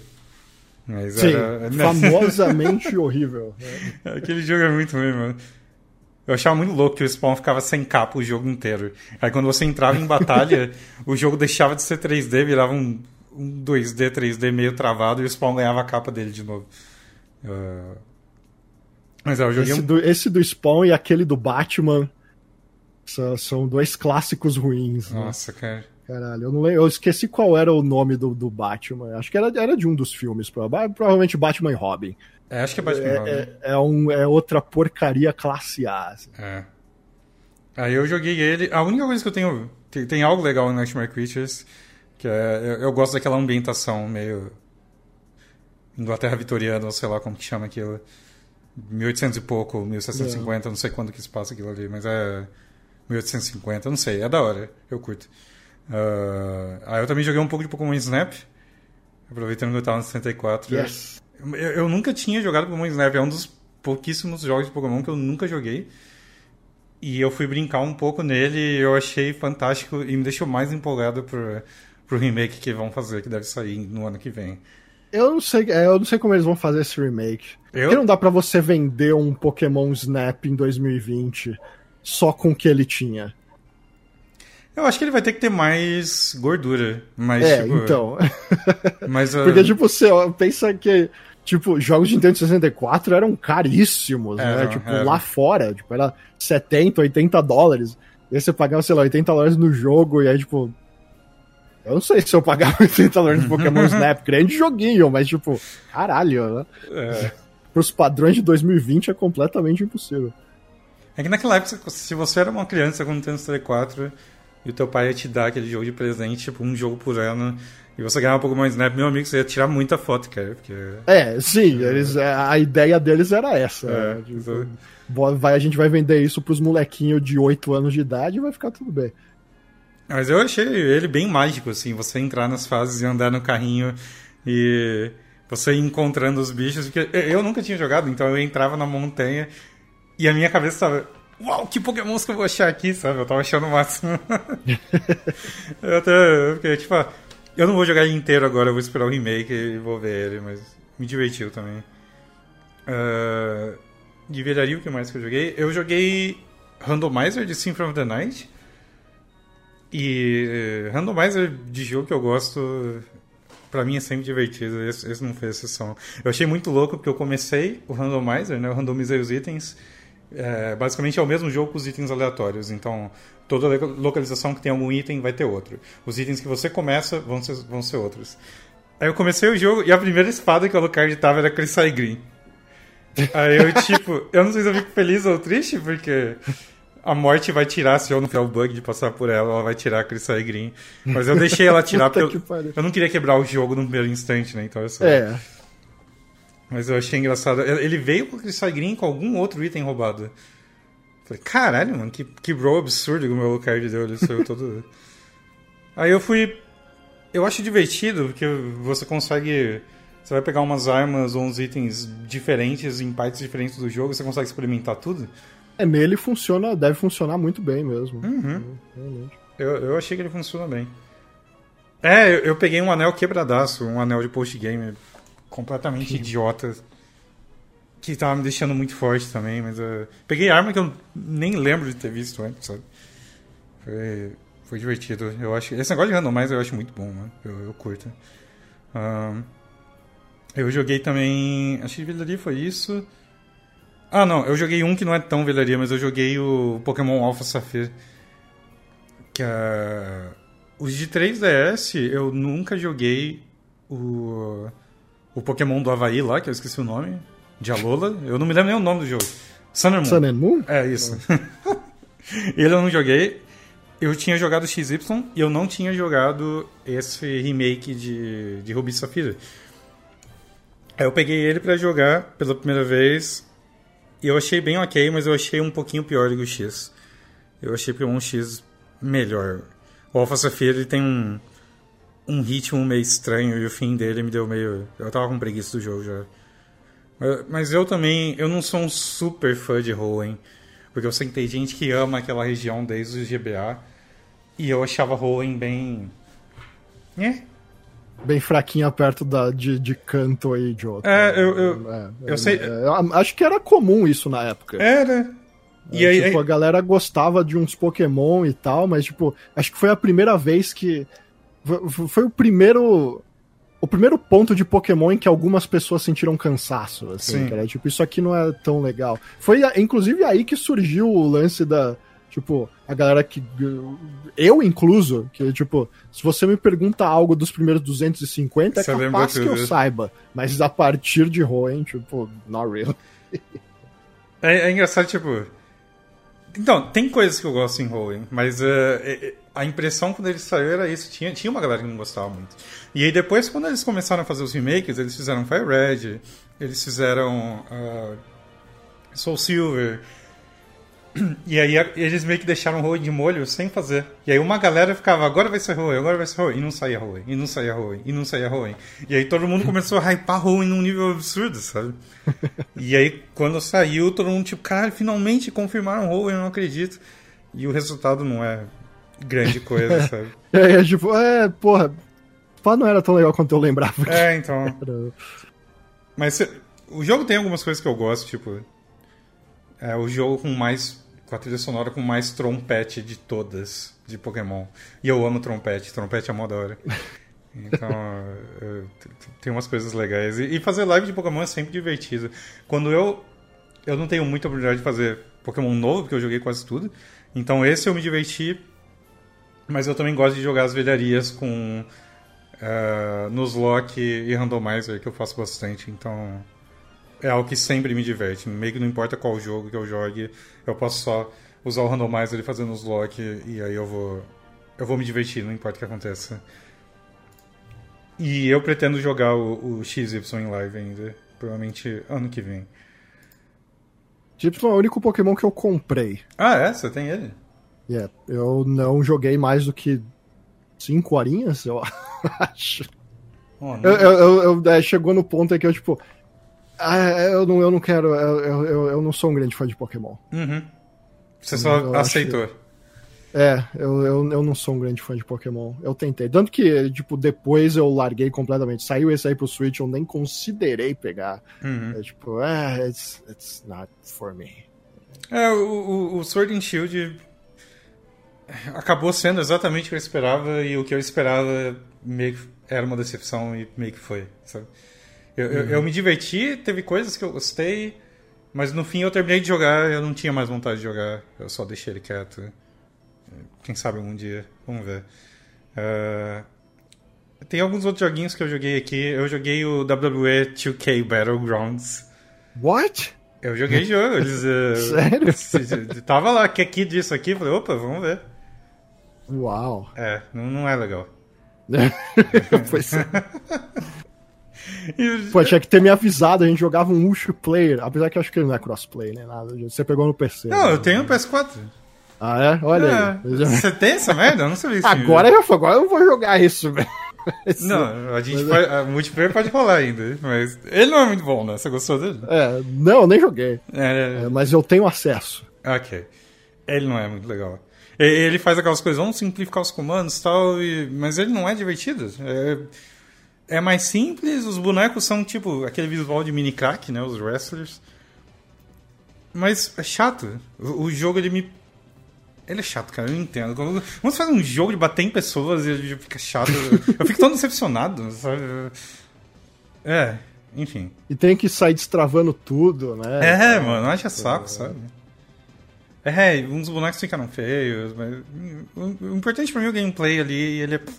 Sabe? Ele deixa a desejar. Eu joguei o joguinho do Samurai Jack.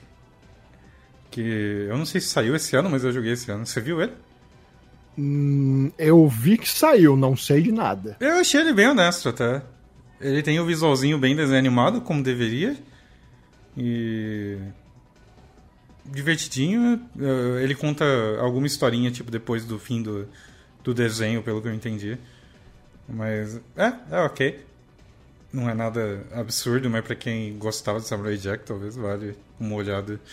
Uh, eu joguei um joguinho com um Mads chamado Fallen Angel, que ele é bem uma cópia de. Como que é o nome daquele jogo? Eu nunca vou lembrar o nome daquele jogo. Eu não devia nem começar a falar. Mas ele, ele, ele é uma cópia. Tem um jogo que uma galera. Oh boy, eu não vou lembrar o nome daquela merda. O, Mads tá aí, se o Mads voltar, ele me lembra. Mas uh, vamos pro próximo jogo. Hell? Foi... Agora eu tô olhando aqui, o que, que é isso? Vê aí. O, o, no, o nome parece nome de jogo. De, de jogo hentai de 5 reais no Steam. Não, o nome é terrível. Não, é... Hyper Light Drifter, obrigado, Diego. Você oh. jogou? É, é o manjo. Ele é. ele é totalmente uma cópia de Hyper Light Drifter. Uau. Mas ele, só que ele tem um combate um pouquinho mais puxado pra ação. Então ele tenta imitar tipo Devil May Cry. Aí você pode tipo, bater no inimigo e levantar ele e fazer um combo aéreo. Então o, o combate é ok, mas é, ele tem umas armas tipo umas, umas espingardas, uns fuzil, umas coisas assim. Mas é, ele não é grande coisa. Nossa, é, é parecido mesmo. Não é? É praticamente, é praticamente igual o jogo. Chama Fallen Angel. Eu joguei com o Mads, brinquei, deu pra gente terminar em uma live e, e foi isso, sabe? Não é nada. Uh, a história é basicamente você é um anjo e você sai destruindo os outros anjos e, e é isso. Ele tem uns finalzinho bobo lá.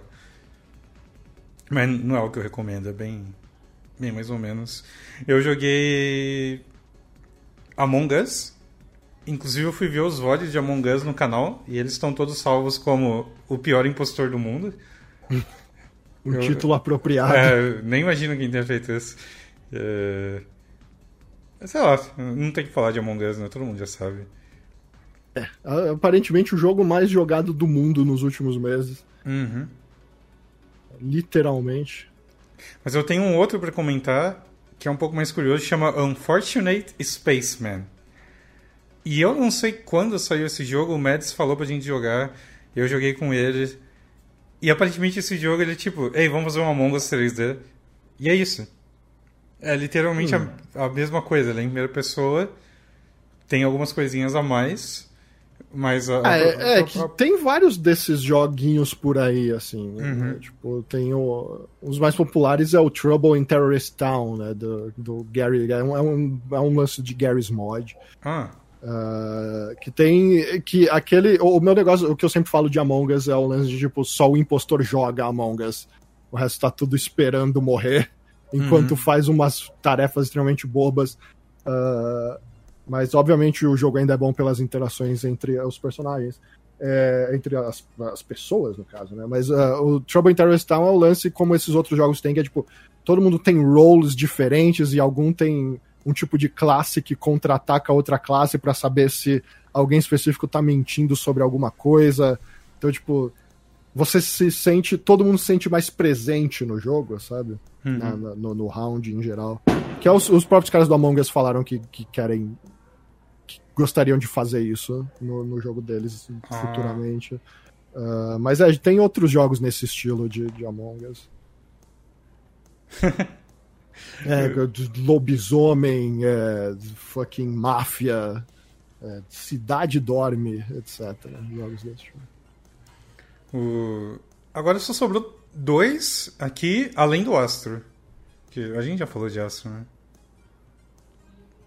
É, então, Astro legal pra caralho, né? Eu tava, a gente fez a live junto. Uhum. Você tem aquela. Vocês, Aquela podem, coisa, vocês podem ver o VOD da live, foi bem da hora. Que, que joguinho mágico que é Astro, mano. Era... Aí o outro. Eu falei. Eles têm emote de, de fogos. É um daqueles que quando alguém dá Ah. sub ou bits, o, o Twitch distribui alguns. Aí tem alguns de ano novo, aí tem esses fogos de artifício. Eu vou pegar esse pra não, não ficar sem igual eu fiquei sem o do parkour. É, então. é, o, o pior é que te- teve um cara que comparou esses emotes com.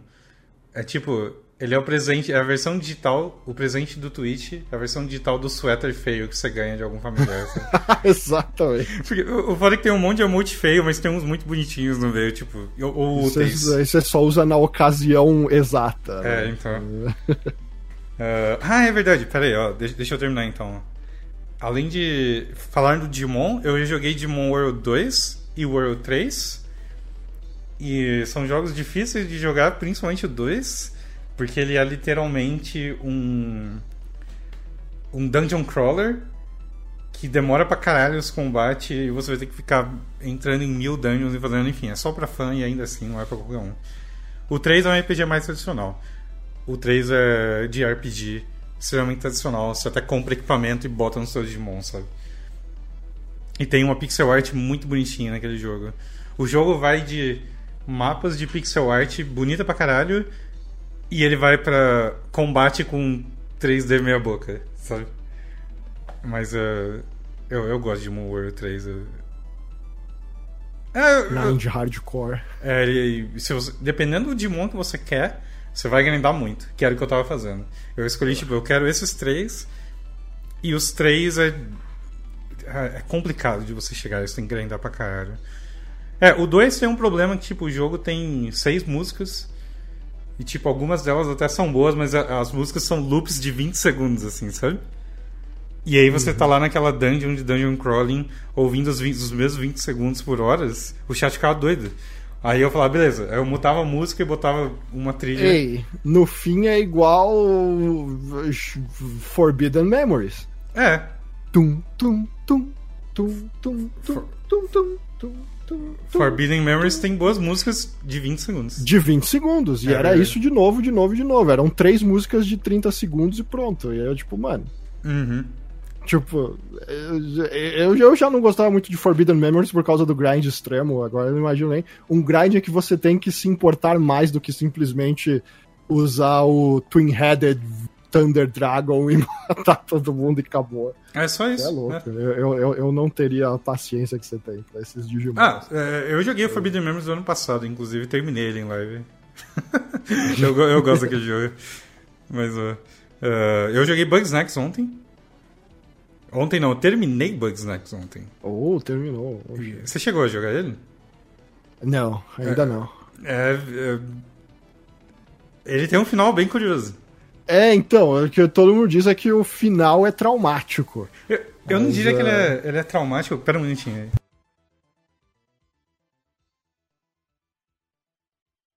Achei que tinham vindo falar comigo, mas não. É dramático, não mas ele foi ali chorar no canto pelo final de, de, de Bug Snacks. Não, então, ele é tipo.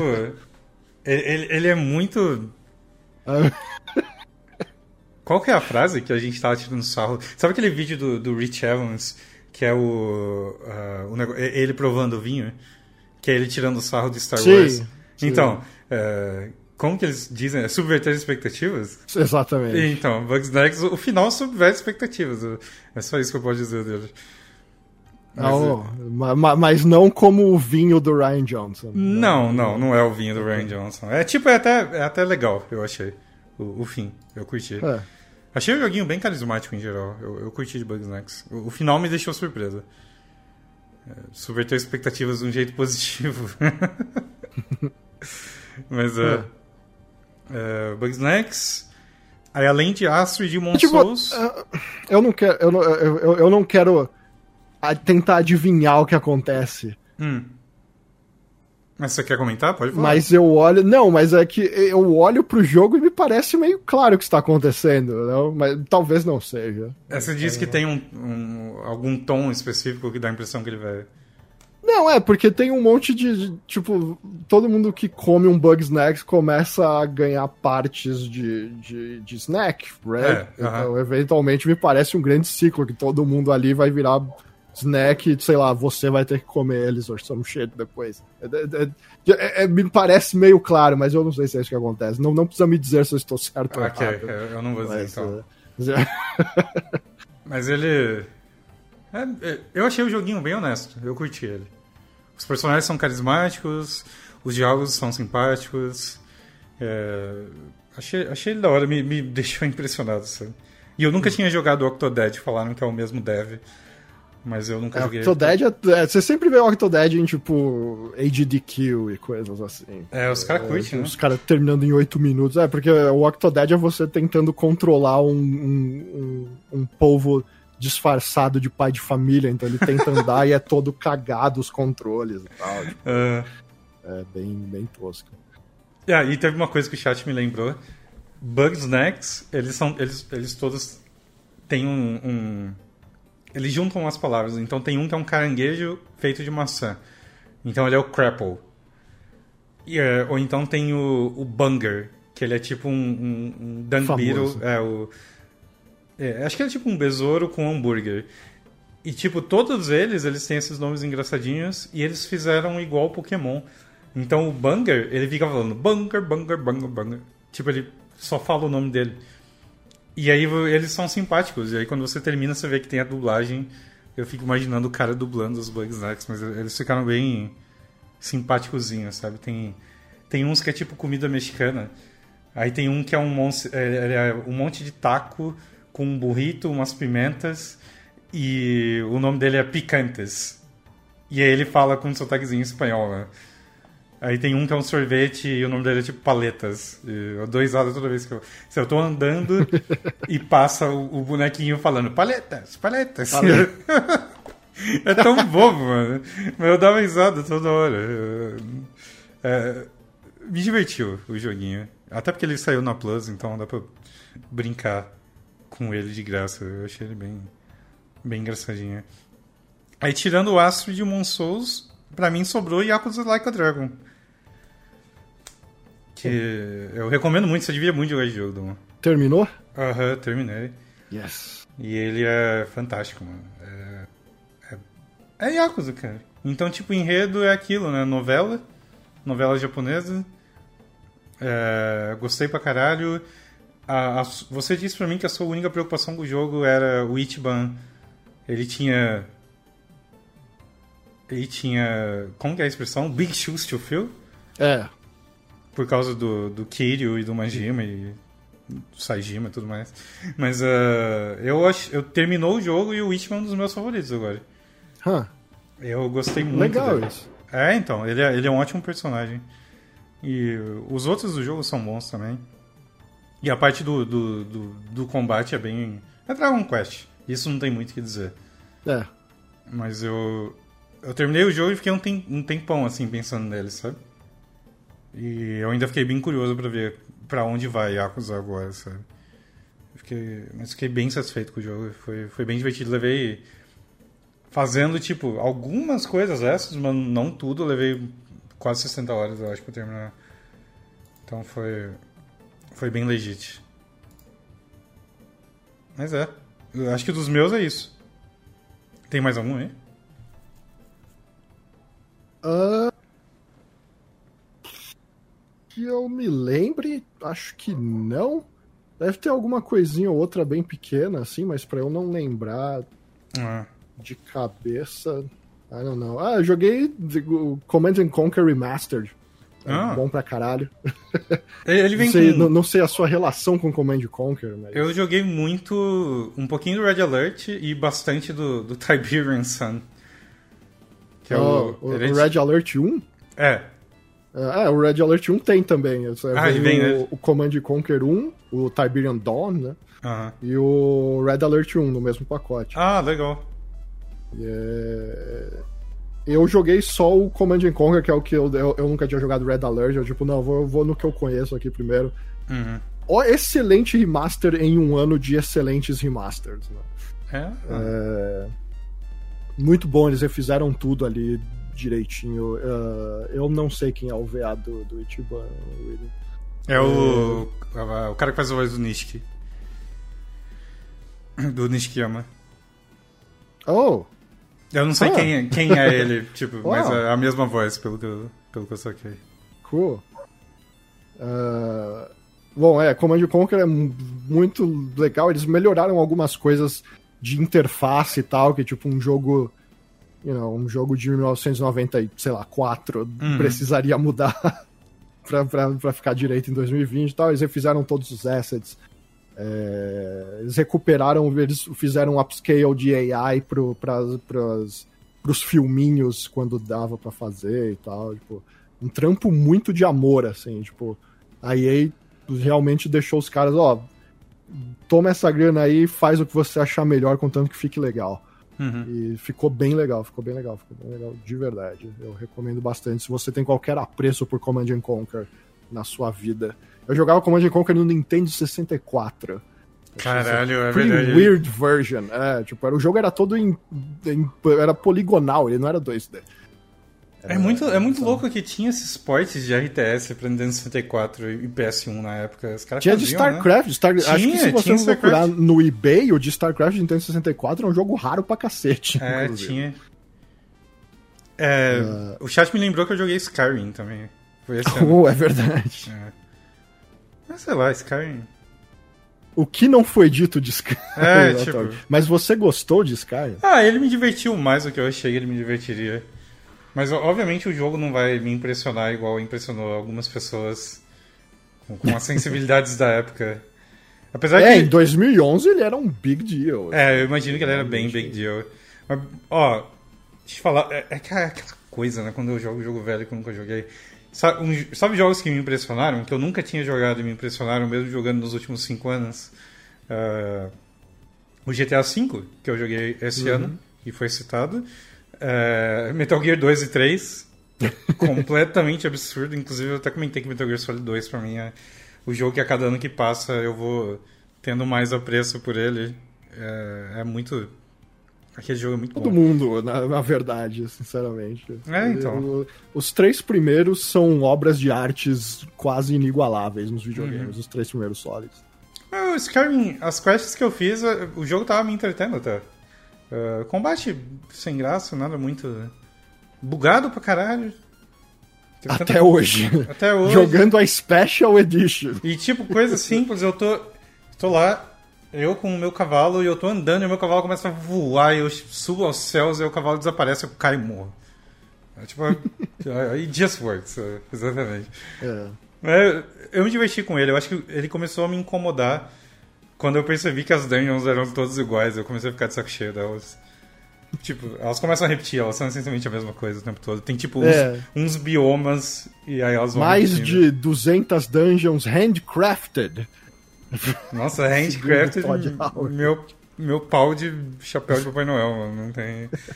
Todd Howard mentiu demais pra gente, mas. Mas eu- o jogo me divertiu. Ele, ele- for- foram boas lives cara, né? Fez essa mão. É, e eu joguei o Fórmula 1 2020, que também é um ótimo jogo de corrida. gente, eu falei um tanto dele quando a gente falou de Code Masters É. uh, essa semana e também na, na- quando a gente falou do Game of the Year. But, uh, foi talvez o último grande jogo de Fórmula 1. Uhum. Uh, se for o último, ele vai ter saído, vai ter terminado lá no alto, uh, na fase boa, porque é um jogo excelente. Uh, tem vários tipos de assist para quem não, para quem só quer fazer umas corridinhas básicas e tal, pra quem curte uma Fórmula 1 ou gosta de jogo de corrida de modo geral. Uh, tem o modo que você é o cara, o dono da equipe e piloto ao mesmo tempo, então você vai melhorando o carro e ao mesmo tempo você tem que, sei lá, melhorar a equipe de marketing para entrar mais dinheiro na equipe. É, várias coisas de manager assim para fazer. É um jogo é, é o ápice dos jogos de Fórmula 1 até hoje. É, o gameplay também é ótimo, até no controle principalmente, que é onde eu, eu costumo jogar. E e é um, o melhor jogo de corrida do ano em um, um ano que não teve tantos jogos de corrida, I guess. Uhum. mas ainda é o melhor. Ah, faltou Demon Souls. É verdade. Você, você sabe o que falar de Demon Souls? I guess. Alguém me perguntou o que eu achei de Cyberpunk. Eu não joguei Cyberpunk. Eu joguei. Eu joguei. Sei lá, duas horas de Cyberpunk. Metade desse tempo foi arrumando settings nas opções. Então eu não tenho uma opinião formada Uhum. at all sobre Cyberpunk. Ah, O meu tá aqui também, mas eu ainda não joguei, então eu tô não tenho nada a falar dele. Ah, e tem o, o nosso Game of the Year, né? Final Fantasy VII, o remake. eu só achei que a gente nem ia falar, porque a gente já falou É, tanto é, não, é- desse jogo. É, é só pra, pra, pra- caso alguém pergunte, que a gente não comentou, tem um podcast, que você pode ouvir o nosso podcast sobre Final Fantasy VII Remake, que é literalmente eu e o Dogão chupando a pica do Nomura por, sei lá, três horas ou quatro, não lembro. Mas a gente falou de tudo que tinha falado daquele jogo lá. Qualquer momento que. qual- qualquer arquivo em que você veja eu e Saga juntos, a gente provavelmente está falando bem de Final Fantasy VII Remake. É, pior que é mesmo. É bem provável que você encontre. Ah, então só o Demon Souls. Eu, eu, Que é um grande jogo. é, eu fiquei plenamente satisfeito com ele. Eu não tenho. Eu, eu não sinto que eu tenho mais motivos pra jogar o antigo. Eu- o multiplayer funcionou bem. Ele é bonito pra caralho. Se você acha o jogo muito escuro ou você quer o filtro de mídia, tem um monte de filtro legal pra você usar. Ah, eu, eu- eu- acho que eu- Tudo tá. do- O, o feeling do controle é o mesmo. é o mesmo. A AI dos inimigos porca é a mesma, é tão porca quanto Tão porca quanto. antes. Ah, a- o impacto, ele- eles mudaram as animações, mas conseguiram manter o impacto da- das armas que a From coloca, o que é muito difícil, porque e, e é aparentemente nenhum Souls-like consegue fazer. Eu igual. acho isso muito doido.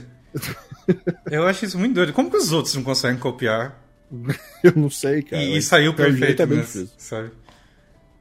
E aí tem aquelas coisas, tipo... É o que você citou, né? A mesma coisa do, do tendência, mesma merda, sabe? As mesmas... Coisa, mesmas builds, Scraping Spear na sala do Old Monk, Mesma merda, scaling... John Souls. Ah, John Souls, É. arma com scaling estranho que não faz sentido. tá tudo ali, mano. É. Mas, ah, é, é- é- mas é isso que faz Demon Souls. Uhum. É. Ah, é algo que. é, quando eu tive. Quando eu tive que. Eu fiquei pensando bastante na hora que eu tive que escrever o review desse jogo. Porque, tipo. O, o, Miyazaki tem um grande streak na revista de que todos os jogos que ele fez levaram nota 10. Ah, é? É. E aí, tipo, na hora de, de, de, de, de fazer os, o review do, do Demons Remake, eu fiquei, tipo, eu não tinha. Eu não tava na revista na época do Demons, então, tipo, essa foi a minha primeira, primeira vez falando de Demons profissionalmente. Mas alguém deu 10 era, pro tipo, original. Mas tinham dado 10 no original, ah, okay. pretty sure. É... E eu não fiz o review do Dark Souls 2 também quando deram 10 pra ele. Ah, deram 2 então, Dark Souls 2? É, sim.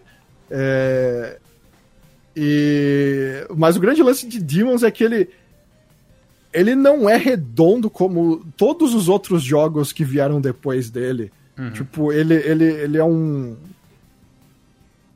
Ele. Enfim, ele tem os problemas dele. O, o lance de. A AI é meio porca. É, ele era um jogo que rodava meio mal. Uh, mas o negócio dele é que tudo que fez todos os outros Souls seguintes, Bloodborne, whatever, tava concentrado lá de alguma forma. Uhum. E é o jogo mais ousado de todos, assim, porque era tipo. Ele faz uns bagulho que até depois dele o Miyazaki viu que, tipo, é, isso aqui não deu muito certo. É. Mas eu gosto muito que ele tentou no Demons. Uhum. Tipo, tem umas coisas que Demons já fazia, que é tipo, manja aquelas, aqueles momentos que tem um item que você fala, tipo, como que, como que eu vou pegar esse item? E aí é tipo, você tem que passar por fora de uma grade que, tipo, um pé do seu boneco tá sempre no ar, sem motivo nenhum, tipo, não faz sentido nenhum geometricamente. Mas ele fala, ah, é só você andar por ali. Aí você fala, não, mas não dá pra andar por ali. Quem disse que não dá pra andar por ali? E dá. Tipo, isso, é um, isso é um videogame, você pode andar com o pé no ar, não tem problema. tá tipo, é essa quebra maluca que ele faz várias vezes com game design nesse jogo. Que, tipo, ele joga tudo em cima lá e nem tudo dá certo, mas no geral, tipo, Demon Souls não precisa ser perfeitinho como os outros para ser foda do jeito que ele é, assim, tipo, ele é foda porque nem tudo funciona, ele é foda porque eles tomaram o risco de coisas não funcionarem, sabe? Uhum. Então, tipo, é, tendência. É um negócio legal? É legal. Funciona tão bem como deveria? Não. Não. Mas, tipo, não existe outro jogo com esse sistema. Tipo, é, é muito legal que esse jogo tenha isso. Assim. Então, tipo, é, é, é, é, o famoso. É um, uma benção e uma maldição, né? Uhum. É, o, o, que eles tiveram que jogar tudo que era possível e nem tudo ia colar na parede mas uh, colou coisa o suficiente para ele se tornar o mais diferentão de todos. Eu acho que esse é o grande mérito dele. É um, é um Souls agora com gráficos modernos e numa plataforma atual, mas que tem um, um feeling diferente de todos os outros. Assim. Uhum. Acho que, que essa, esse é o, é, é, o lance. E aí você pode discutir se, se a Bluepoint deveria ter arrumado mais coisas. Por exemplo, se o, se o Flame Lurker precisa sair voando sem direção nenhuma e com animação quebrada quando ele não consegue pousar na, na ponte direito. Porque é muito. Às vezes é muito. É muito estranho quando tipo, você vê o jogo com os gráficos fudidaço. Mas aí, ao mesmo tempo, o Flame Lurker tá com a animação toda quebrada no ar. Uhum os, os, bonecos, os inimigos têm uma AI meio cagada. Aí, é tipo, é, é, um jogo low budget de 2009 com um verniz de 2020 por cima. É, é o Manita, uh, é, do Manito, ah, okay. exatamente. É que o Dan corrigiu ali. Eu, eu tava tentando eu, eu tinha pensar no Flame, Flame Lurker. Eu falei, Flame oh, Lurker desculpa, voa, o Manito. Ele, ele voa. O pior é que o Manito, ele, ele, ele, continua travado, ele sai voando travado. É, é, é travadaço, cara. é, é, tipo, você fica tipo, mano, tipo, não faz sentido nenhum. Olha como esse jogo é bonito, olha como tudo é bem feito, e olha é. essa, essa, essa merda. Tipo, parece que o que tá acontecendo é cyberpunk essa porra. É tipo, não, é, é, um jogo low budget de 2009 com a pintura de 2020 por cima. É... E aí, é, aí, enfim, vai variar do freguês. Você queria que mudasse muito, você queria que mudassem menos ainda, como parece que parte da comunidade queria. Uh... Aliás, algo que vale dizer, tipo, em movimento Uh, muitas das reclamações que fizeram e tal não fazem sentido. É, é o que eu sempre falo para esperar. Porque é, é, aquilo que eu falava, tipo, o cara reclama da fachada do castelo de boletária. Hum. E aí, tipo, você mata três inimigos e nunca mais vê a fachada do castelo. Uhum. E aí, tipo, e aí? Sabe? Cê- É uns bagulho meio que, tipo, você nem olha pra cima, que é onde tava o problema, lá no, no, no céu do bagulho. Ah, e que pra mim nem tinha problema em the first place. Mas, Uhum. ah, enfim. Mas, ah, mas existem coisas que não ficaram muito boas. O que vai acontecer com todo jogo cheio de assets, especialmente quando nem todos os assets são feitos in-house. Ah, como. Bom, você viu na lista de créditos. Meu tem, tipo, Deus. três estúdios do Sudeste Asiático. É uns quatro. é trabalhando muito estúdio. Tipo, nem tudo vai ficar perfeito, como o, o próprio Man-Eater não ficou perfeito. Mas no geral, um trabalho excelente. Uhum. Ah, que a- ah, quando não captura a, a ideia original, tenta melhorar ela, como que foi o que aconteceu na, na, na luta contra o Storm King. Que é, ficou muito mais incrível. Agora com uma tempestade caindo, tipo, eles provavelmente não botaram aquele nível de tempestade antes porque ia quebrar um frame rate que já era quebrado. Ah, e, a- e a- e o som, o, o novo design de som é excelente. Tipo, os sons mesmo que o Storm King faz, o que faz quando ele morre e tal. Acho que essa do Storm King foi o maior contraste, assim, quando se coloca uma do lado da outra. É. Pra ver o quanto melhorou essa luta, cara. Ela é, é absurda. Ficou muito boa. Barulho, cenário. Que jogo bonito da porra também. É, então, o jogo ficou bonito pra caralho. E aí, tipo, obviamente tem coisas que vão mudar porque elas têm que mudar por causa. Até por, pelo, por como os jogos são feitos. É tipo, você pega Kingdom Hearts, a- a- você joga, sei lá, as coletâneas de Kingdom Hearts, e aí depois joga Kingdom Hearts 3. É meio que a mesma coisa, mas meio que não é. Uhum. Porque eles têm que mudar pra fazer o jogo em alta resolução, etc. E não dá pra manter o estilo exatamente igual. Assim. E Pra mim é a mesma coisa com o Demon Souls. Tipo, tem coisas ali que. Quando você precisa fazer os assets em 4K, etc., você tem que pensar em coisas que você não pensava. Assim como na TV, por exemplo, quando chegou a alta resolução, ah, eles dizem que tiveram que mudar completamente a maquiagem dos atores na novela. Ah, porque é? dava pra você enxergar muito mais coisas na pele das pessoas. Caralho. Ah, então, tipo, você tem que. E a iluminação fica diferente por causa da resolução. Então, tipo, teve vários ajustes que tiveram, que tiveram que ser feitos. Ah, mesma coisa acontece com o design dessas coisas em alta resolução, seja em games, filmes ou whatever. Hum. É, Então, acho que seria impossível manter igual, a não ser que você literalmente botasse os mesmos assets e só fizesse o upscale de, de resolução. O que eu não, o emulador consegue fazer e tal, mas tipo, se você quer vender um jogo no lançamento do seu videogame, você não ia fazer só isso. Não, não ia. Então, dentro dos conformes, eu achei que ficou excelente de Uhum. geral. Acho que é isso, né? Que isso? É. Vocês têm algo a acrescentar? Não, Acho que de Demons era isso.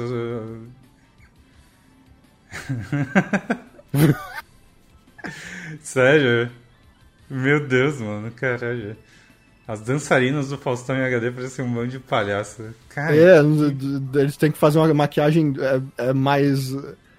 Um pouco mais apropriada. Não sei se é mais suave ou mais o que, assim, mas, tipo, tem coisas que você não pode exagerar como você exagerava antes, e tem coisas que você não precisava esconder e agora você precisa esconder. Tipo, tem umas. Eu, eu não sei direito como funciona, mas eu, eu lembro de ver na época pessoas falando disso. quais jogos te, mais te empolgam pra 2021? Tem anunciado ou não, qualquer coisa? Eu, eu, eu acho que não tô empolgado pra nada. Nem Hitman 3, sabe? Ah, Hitman 3, é verdade, bem lembrado. Já Hitman chega em janeiro. É, então, eu- eu- isso eu tô empolgado sim, porque eu me diverti tanto com o 1 e com o 2. Quando eu joguei, eu, eu joguei ele numa live de ano novo e, e foi tão divertido, não é o tipo de jogo que eu costumo jogar também. Mas eu, eu, eu gostei tanto que eu, eu realmente fiquei.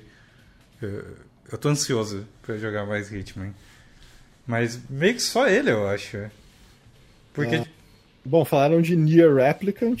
Hum, É, sem dúvida. Eu, eu não vou contar Elden Ring ainda. não, Elder Ring. Eu- não, eu- não, não. Eu não quero atrapalhar nada. Eu não acho que KOF 15 sai esse ano. Eu acho que sai, Sai? sinceramente. Bom, eu tô ansioso pro trailer, né? Vamos ver. Eu- eu- as minhas expectativas estão no trailer. Vamos ver. Como eles vão anunciar ele, tipo, nos primeiros dias de janeiro, Uhum. há, há uma possibilidade. Tipo, o jogo da SNK não vai ser super alto budget, então, you know, É, eles não vão precisar mais de dois anos pra fazer visual do jogo, nem nada. é verdade. Caramba. Lembraram de Guilty Gear, é verdade. Eu tô ansioso por Guilty Gear também. Ah, Bem, a Capcom termina Street Fighter V esse ano, eu espero. Well, você tá ansioso pra acabar. Eu tô ansioso pra acabar e talvez eles pensem com carinho em outro jogo de luta. Então. É, Monster Hunter Rise, pode crer. É... Silk Song, que, se esse jogo realmente existe, né? Aparentemente vai ser capa da próxima Edge. Ah, é? É. Vai, vai, vai sair da sombra Silk Song. Hum. Vai sair, vai, vai ter saído dois Hollow Knight e não saiu Aether até hoje. É... Hum. Gran Turismo 7 é outro que eu boto um grande asterisco, porque é Gran Turismo. Então, ele sai esse ano? no papel, sim. Uhum. é Gran Turismo. É... Agora, acho que jogo tipo. Eu realmente ansioso Final Fantasy Remake Part 2. Esse. É, esse. É, mas esse só, né? É. Early 2023. É, esse jogo vai me manter vivo por muito tempo, esperando ele ainda.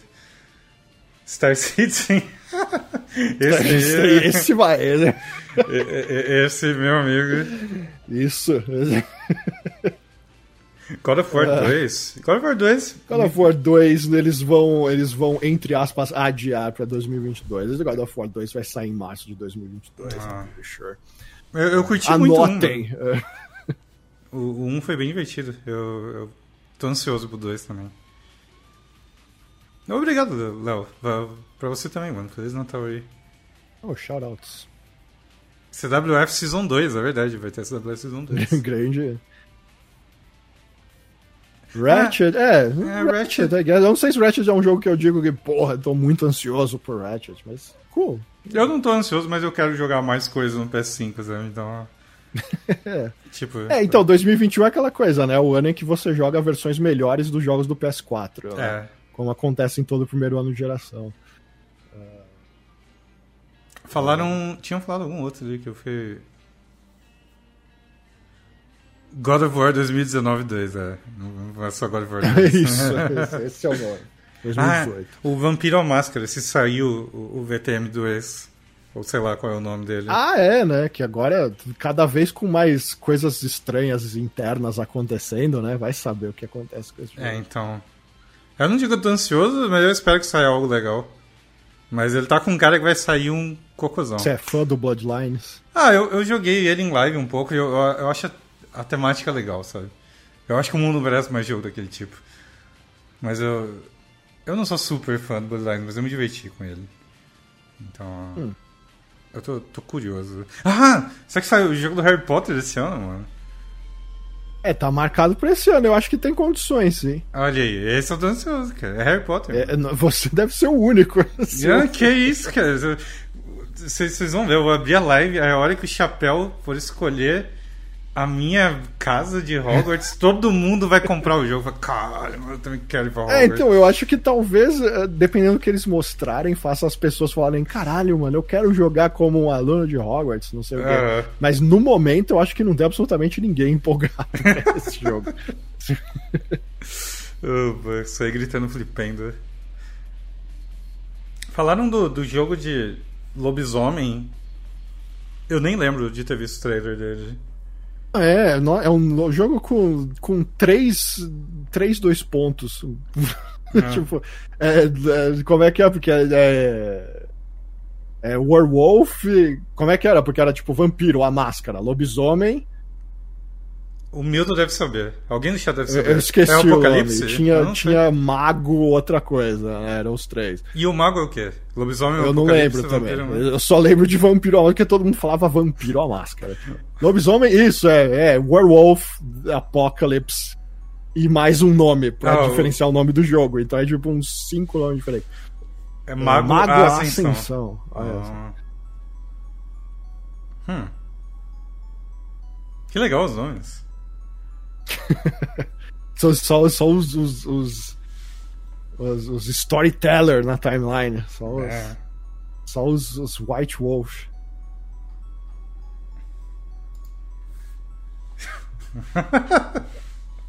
esse, esse chat inteiro em algum ponto esteve na Devir ao mesmo tempo nos early 2000s. Nossa, Devir Eu, eu lembro que, como eu era do interior, eu só ouvia falar de Devir e de coisa tipo, eu comprava Pokémon Club e eles hypavam a merda da banca Shinozaki, mano, toda edição. Porque eles, eles colocavam, tipo, todos os produtos de Pokémon do mundo e aí colocavam. De... Você pode comprar na banca Shinozaki. E eu pensava que era um lugar mágico, assim. que eu nunca tinha visto. Falei, cara, tu entra e é um castelo com tudo de Pokémon. Pikachu tá lá, de verdade. Aí a primeira vez que eu vi a banca Shinozaki, acho que foi a maior brochada que eu dei na minha vida. Ei, assim. a gente não mentiu pra você. É. tipo, é, é, uma banquinha mesmo. Sabe? Nossa, eu cheguei. Eu, eu, foi muito triste, cara. Banca Shinozaki é tipo um, uma lojinha num, num, num, naqueles mini shopping, tá ligado? Como que eu descrevo aquilo? Galeria? É uma, uma loja numa galeria. Uma é. lojinha numa galeria, é, exatamente. Mas eu. Uh, eles falavam tanto da Banca Shinozaki na revista que por algum motivo eu imaginei que era um. E, tipo, tem muita coisa naquele espacinho, Tem. mas é. Tem. Você imagina que é, porra, a meca do, do, do negócio. É, então. Obrigado pelo resub, Lucas. Valeu, mano. Muito agradecido. Sogo? É, Adi mesmo. Mas a Devir... Baioneta 3, alguém disse aqui. Pô, também espero, cara, mas tá difícil, hein? Baioneta 3 Metroid Prime 4 tá, tá difícil. Caralho, esses aí. Resident é, Evil 8. Resident, Resident Evil 8 eu acho que ainda. É. Hum. Hum. Talvez eles deixem pro começo de 2022? É possível. Depende né, do, do, andamento das coisas. É. Se eles quiserem lançar para essa geração, pra, pra geração que acabou agora, eles é. ainda vão lançar esse ano, provavelmente. Essa MT5 vocês têm que, tipo. Vocês têm que pensar igual eu. Coisa da Atlas você tira da cabeça e esquece que existe. E eventualmente ela vai aparecer. Porque eles têm essas manias de, tipo, anunciar essas bostas de jogo 10 anos antes. Mas eu acho que sai ano que vem mesmo. É, tomara. Aliás, tô... estou confiante. O Switch tá precisando de uns joguinhos aqui, porque ele tá empoeirado, eu tenho que dizer. Ah, sem dúvida. Né? Eu joguei quase nada de Switch em Nossa, o meu Switch foi. Joguei tanta coisa pra tipo. Acabou. Não tem mais nada. Então seria bom se saíssem joguinhos nele. Eu ficaria feliz de jogar o meu Switch. Porque, porra. É, tem, tem, tem coisas pra vir ainda. Exatas 5 horas de Switch. É, eu joguei, eu joguei bem pouco. Talvez hoje eu jogue um pouquinho, vamos ver. É, eu vou jogar muito quando eles lançarem o Nocturne em inglês. Então. Eu, eu compro, mas só tem o japonês, o Ken. Não saiu o ocidental ainda. E ainda assim a galera tava reclamando de loading e coisa assim, mas. É, porque lança. Ah, é, porque ele não vai sair só pra Switch, né? Não. Ele vai sair pra PS4 também, Vai. na verdade. Eu não vou jogar no Switch. É, então. Tá- É. o, o, o pior é que o problema de loading tá em todos, pelo que eu vi na versão japonesa. Não, é, mas a, a, a diferença lado a lado é brutal. Ah, mano. não, é porque. E eu, tipo, como? eu- o, o, meu ponto é tipo. entendo, é um jogo de Play 2. Vocês estão Ele, ele tá cagado em tudo, mas no Switch é pior. foi, foi- a última vez que eu vi sobre ele. meu. Corrigiram a versão do Switch? Hum, será? Bom, eles têm. Até o ocidental tem tempo de vir não É. cagado, eu espero. Cagar em massa de PS2 realmente é meio, meio triste, né? Totalmente. É tipo o que os caras fizeram com o 13, né? Não sei se você conhece 13, que era um jogo que a Ubisoft lançou lá nos idos de 2003, que era um FPS em cel shading, era baseado em uma graphic novel Ah, francesa. eu, jo- eu joguei esse jogo. Era muito legal, né? E aí eles fizeram. Uma empresa pegou o, o jogo pra fazer um remake dele agora e eles tiraram o estilo cel shading, eles deixaram o estilo meio Fortnite no bagulho, assim. E aí, tipo, todo mundo, mas que porra é essa? Tá ligado? E aí eles falaram, porra, desculpa, foi o Covid e tal. Ah, E aí eles falaram, pô. Eu, tipo, gente, infelizmente o Covid vai fazer a gente mudar a nossa arte inteira desse eu, jogo. eu, eu Foi gosto muito do foi o Covid, é tipo a desculpa padrão pra qualquer coisa, assim. Jesus. Até o que não faz sentido. É, o jogo pegou Covid e virou Fortnite, gente. Desculpa, tá ligado? tipo, não, não faz sentido nenhum. Eles falaram que não, a gente vai, vai botar o estilo antigo, a gente vai arrumar e tal. É, Esse, esse foi um. Em um ano de grandes remakes, esse foi a grande decepção dos remakes, aparentemente. Tem que ter exceção fazendo a regra. É, eu, joguei umas duas horas de Clonou, a gente começou a falar de videogame e isso passou umas 5 horas já, eu acho. Falamos bastante. Tem. O ano em review. É, foi. Falamos quase tudo. E a gente não falou só coisas esse ano, a gente jogou tudo que a gente jogou esse ano. Até as velharias. Então. Por isso que foi longo. Bom, você vai continuar seu clonou aí? Eu, eu vou, acho que se você quiser ficar por aí também, não tem problema.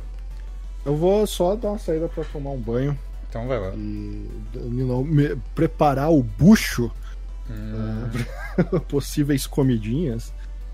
E aí acho que eu volto mais tarde, então, se você tiver aí.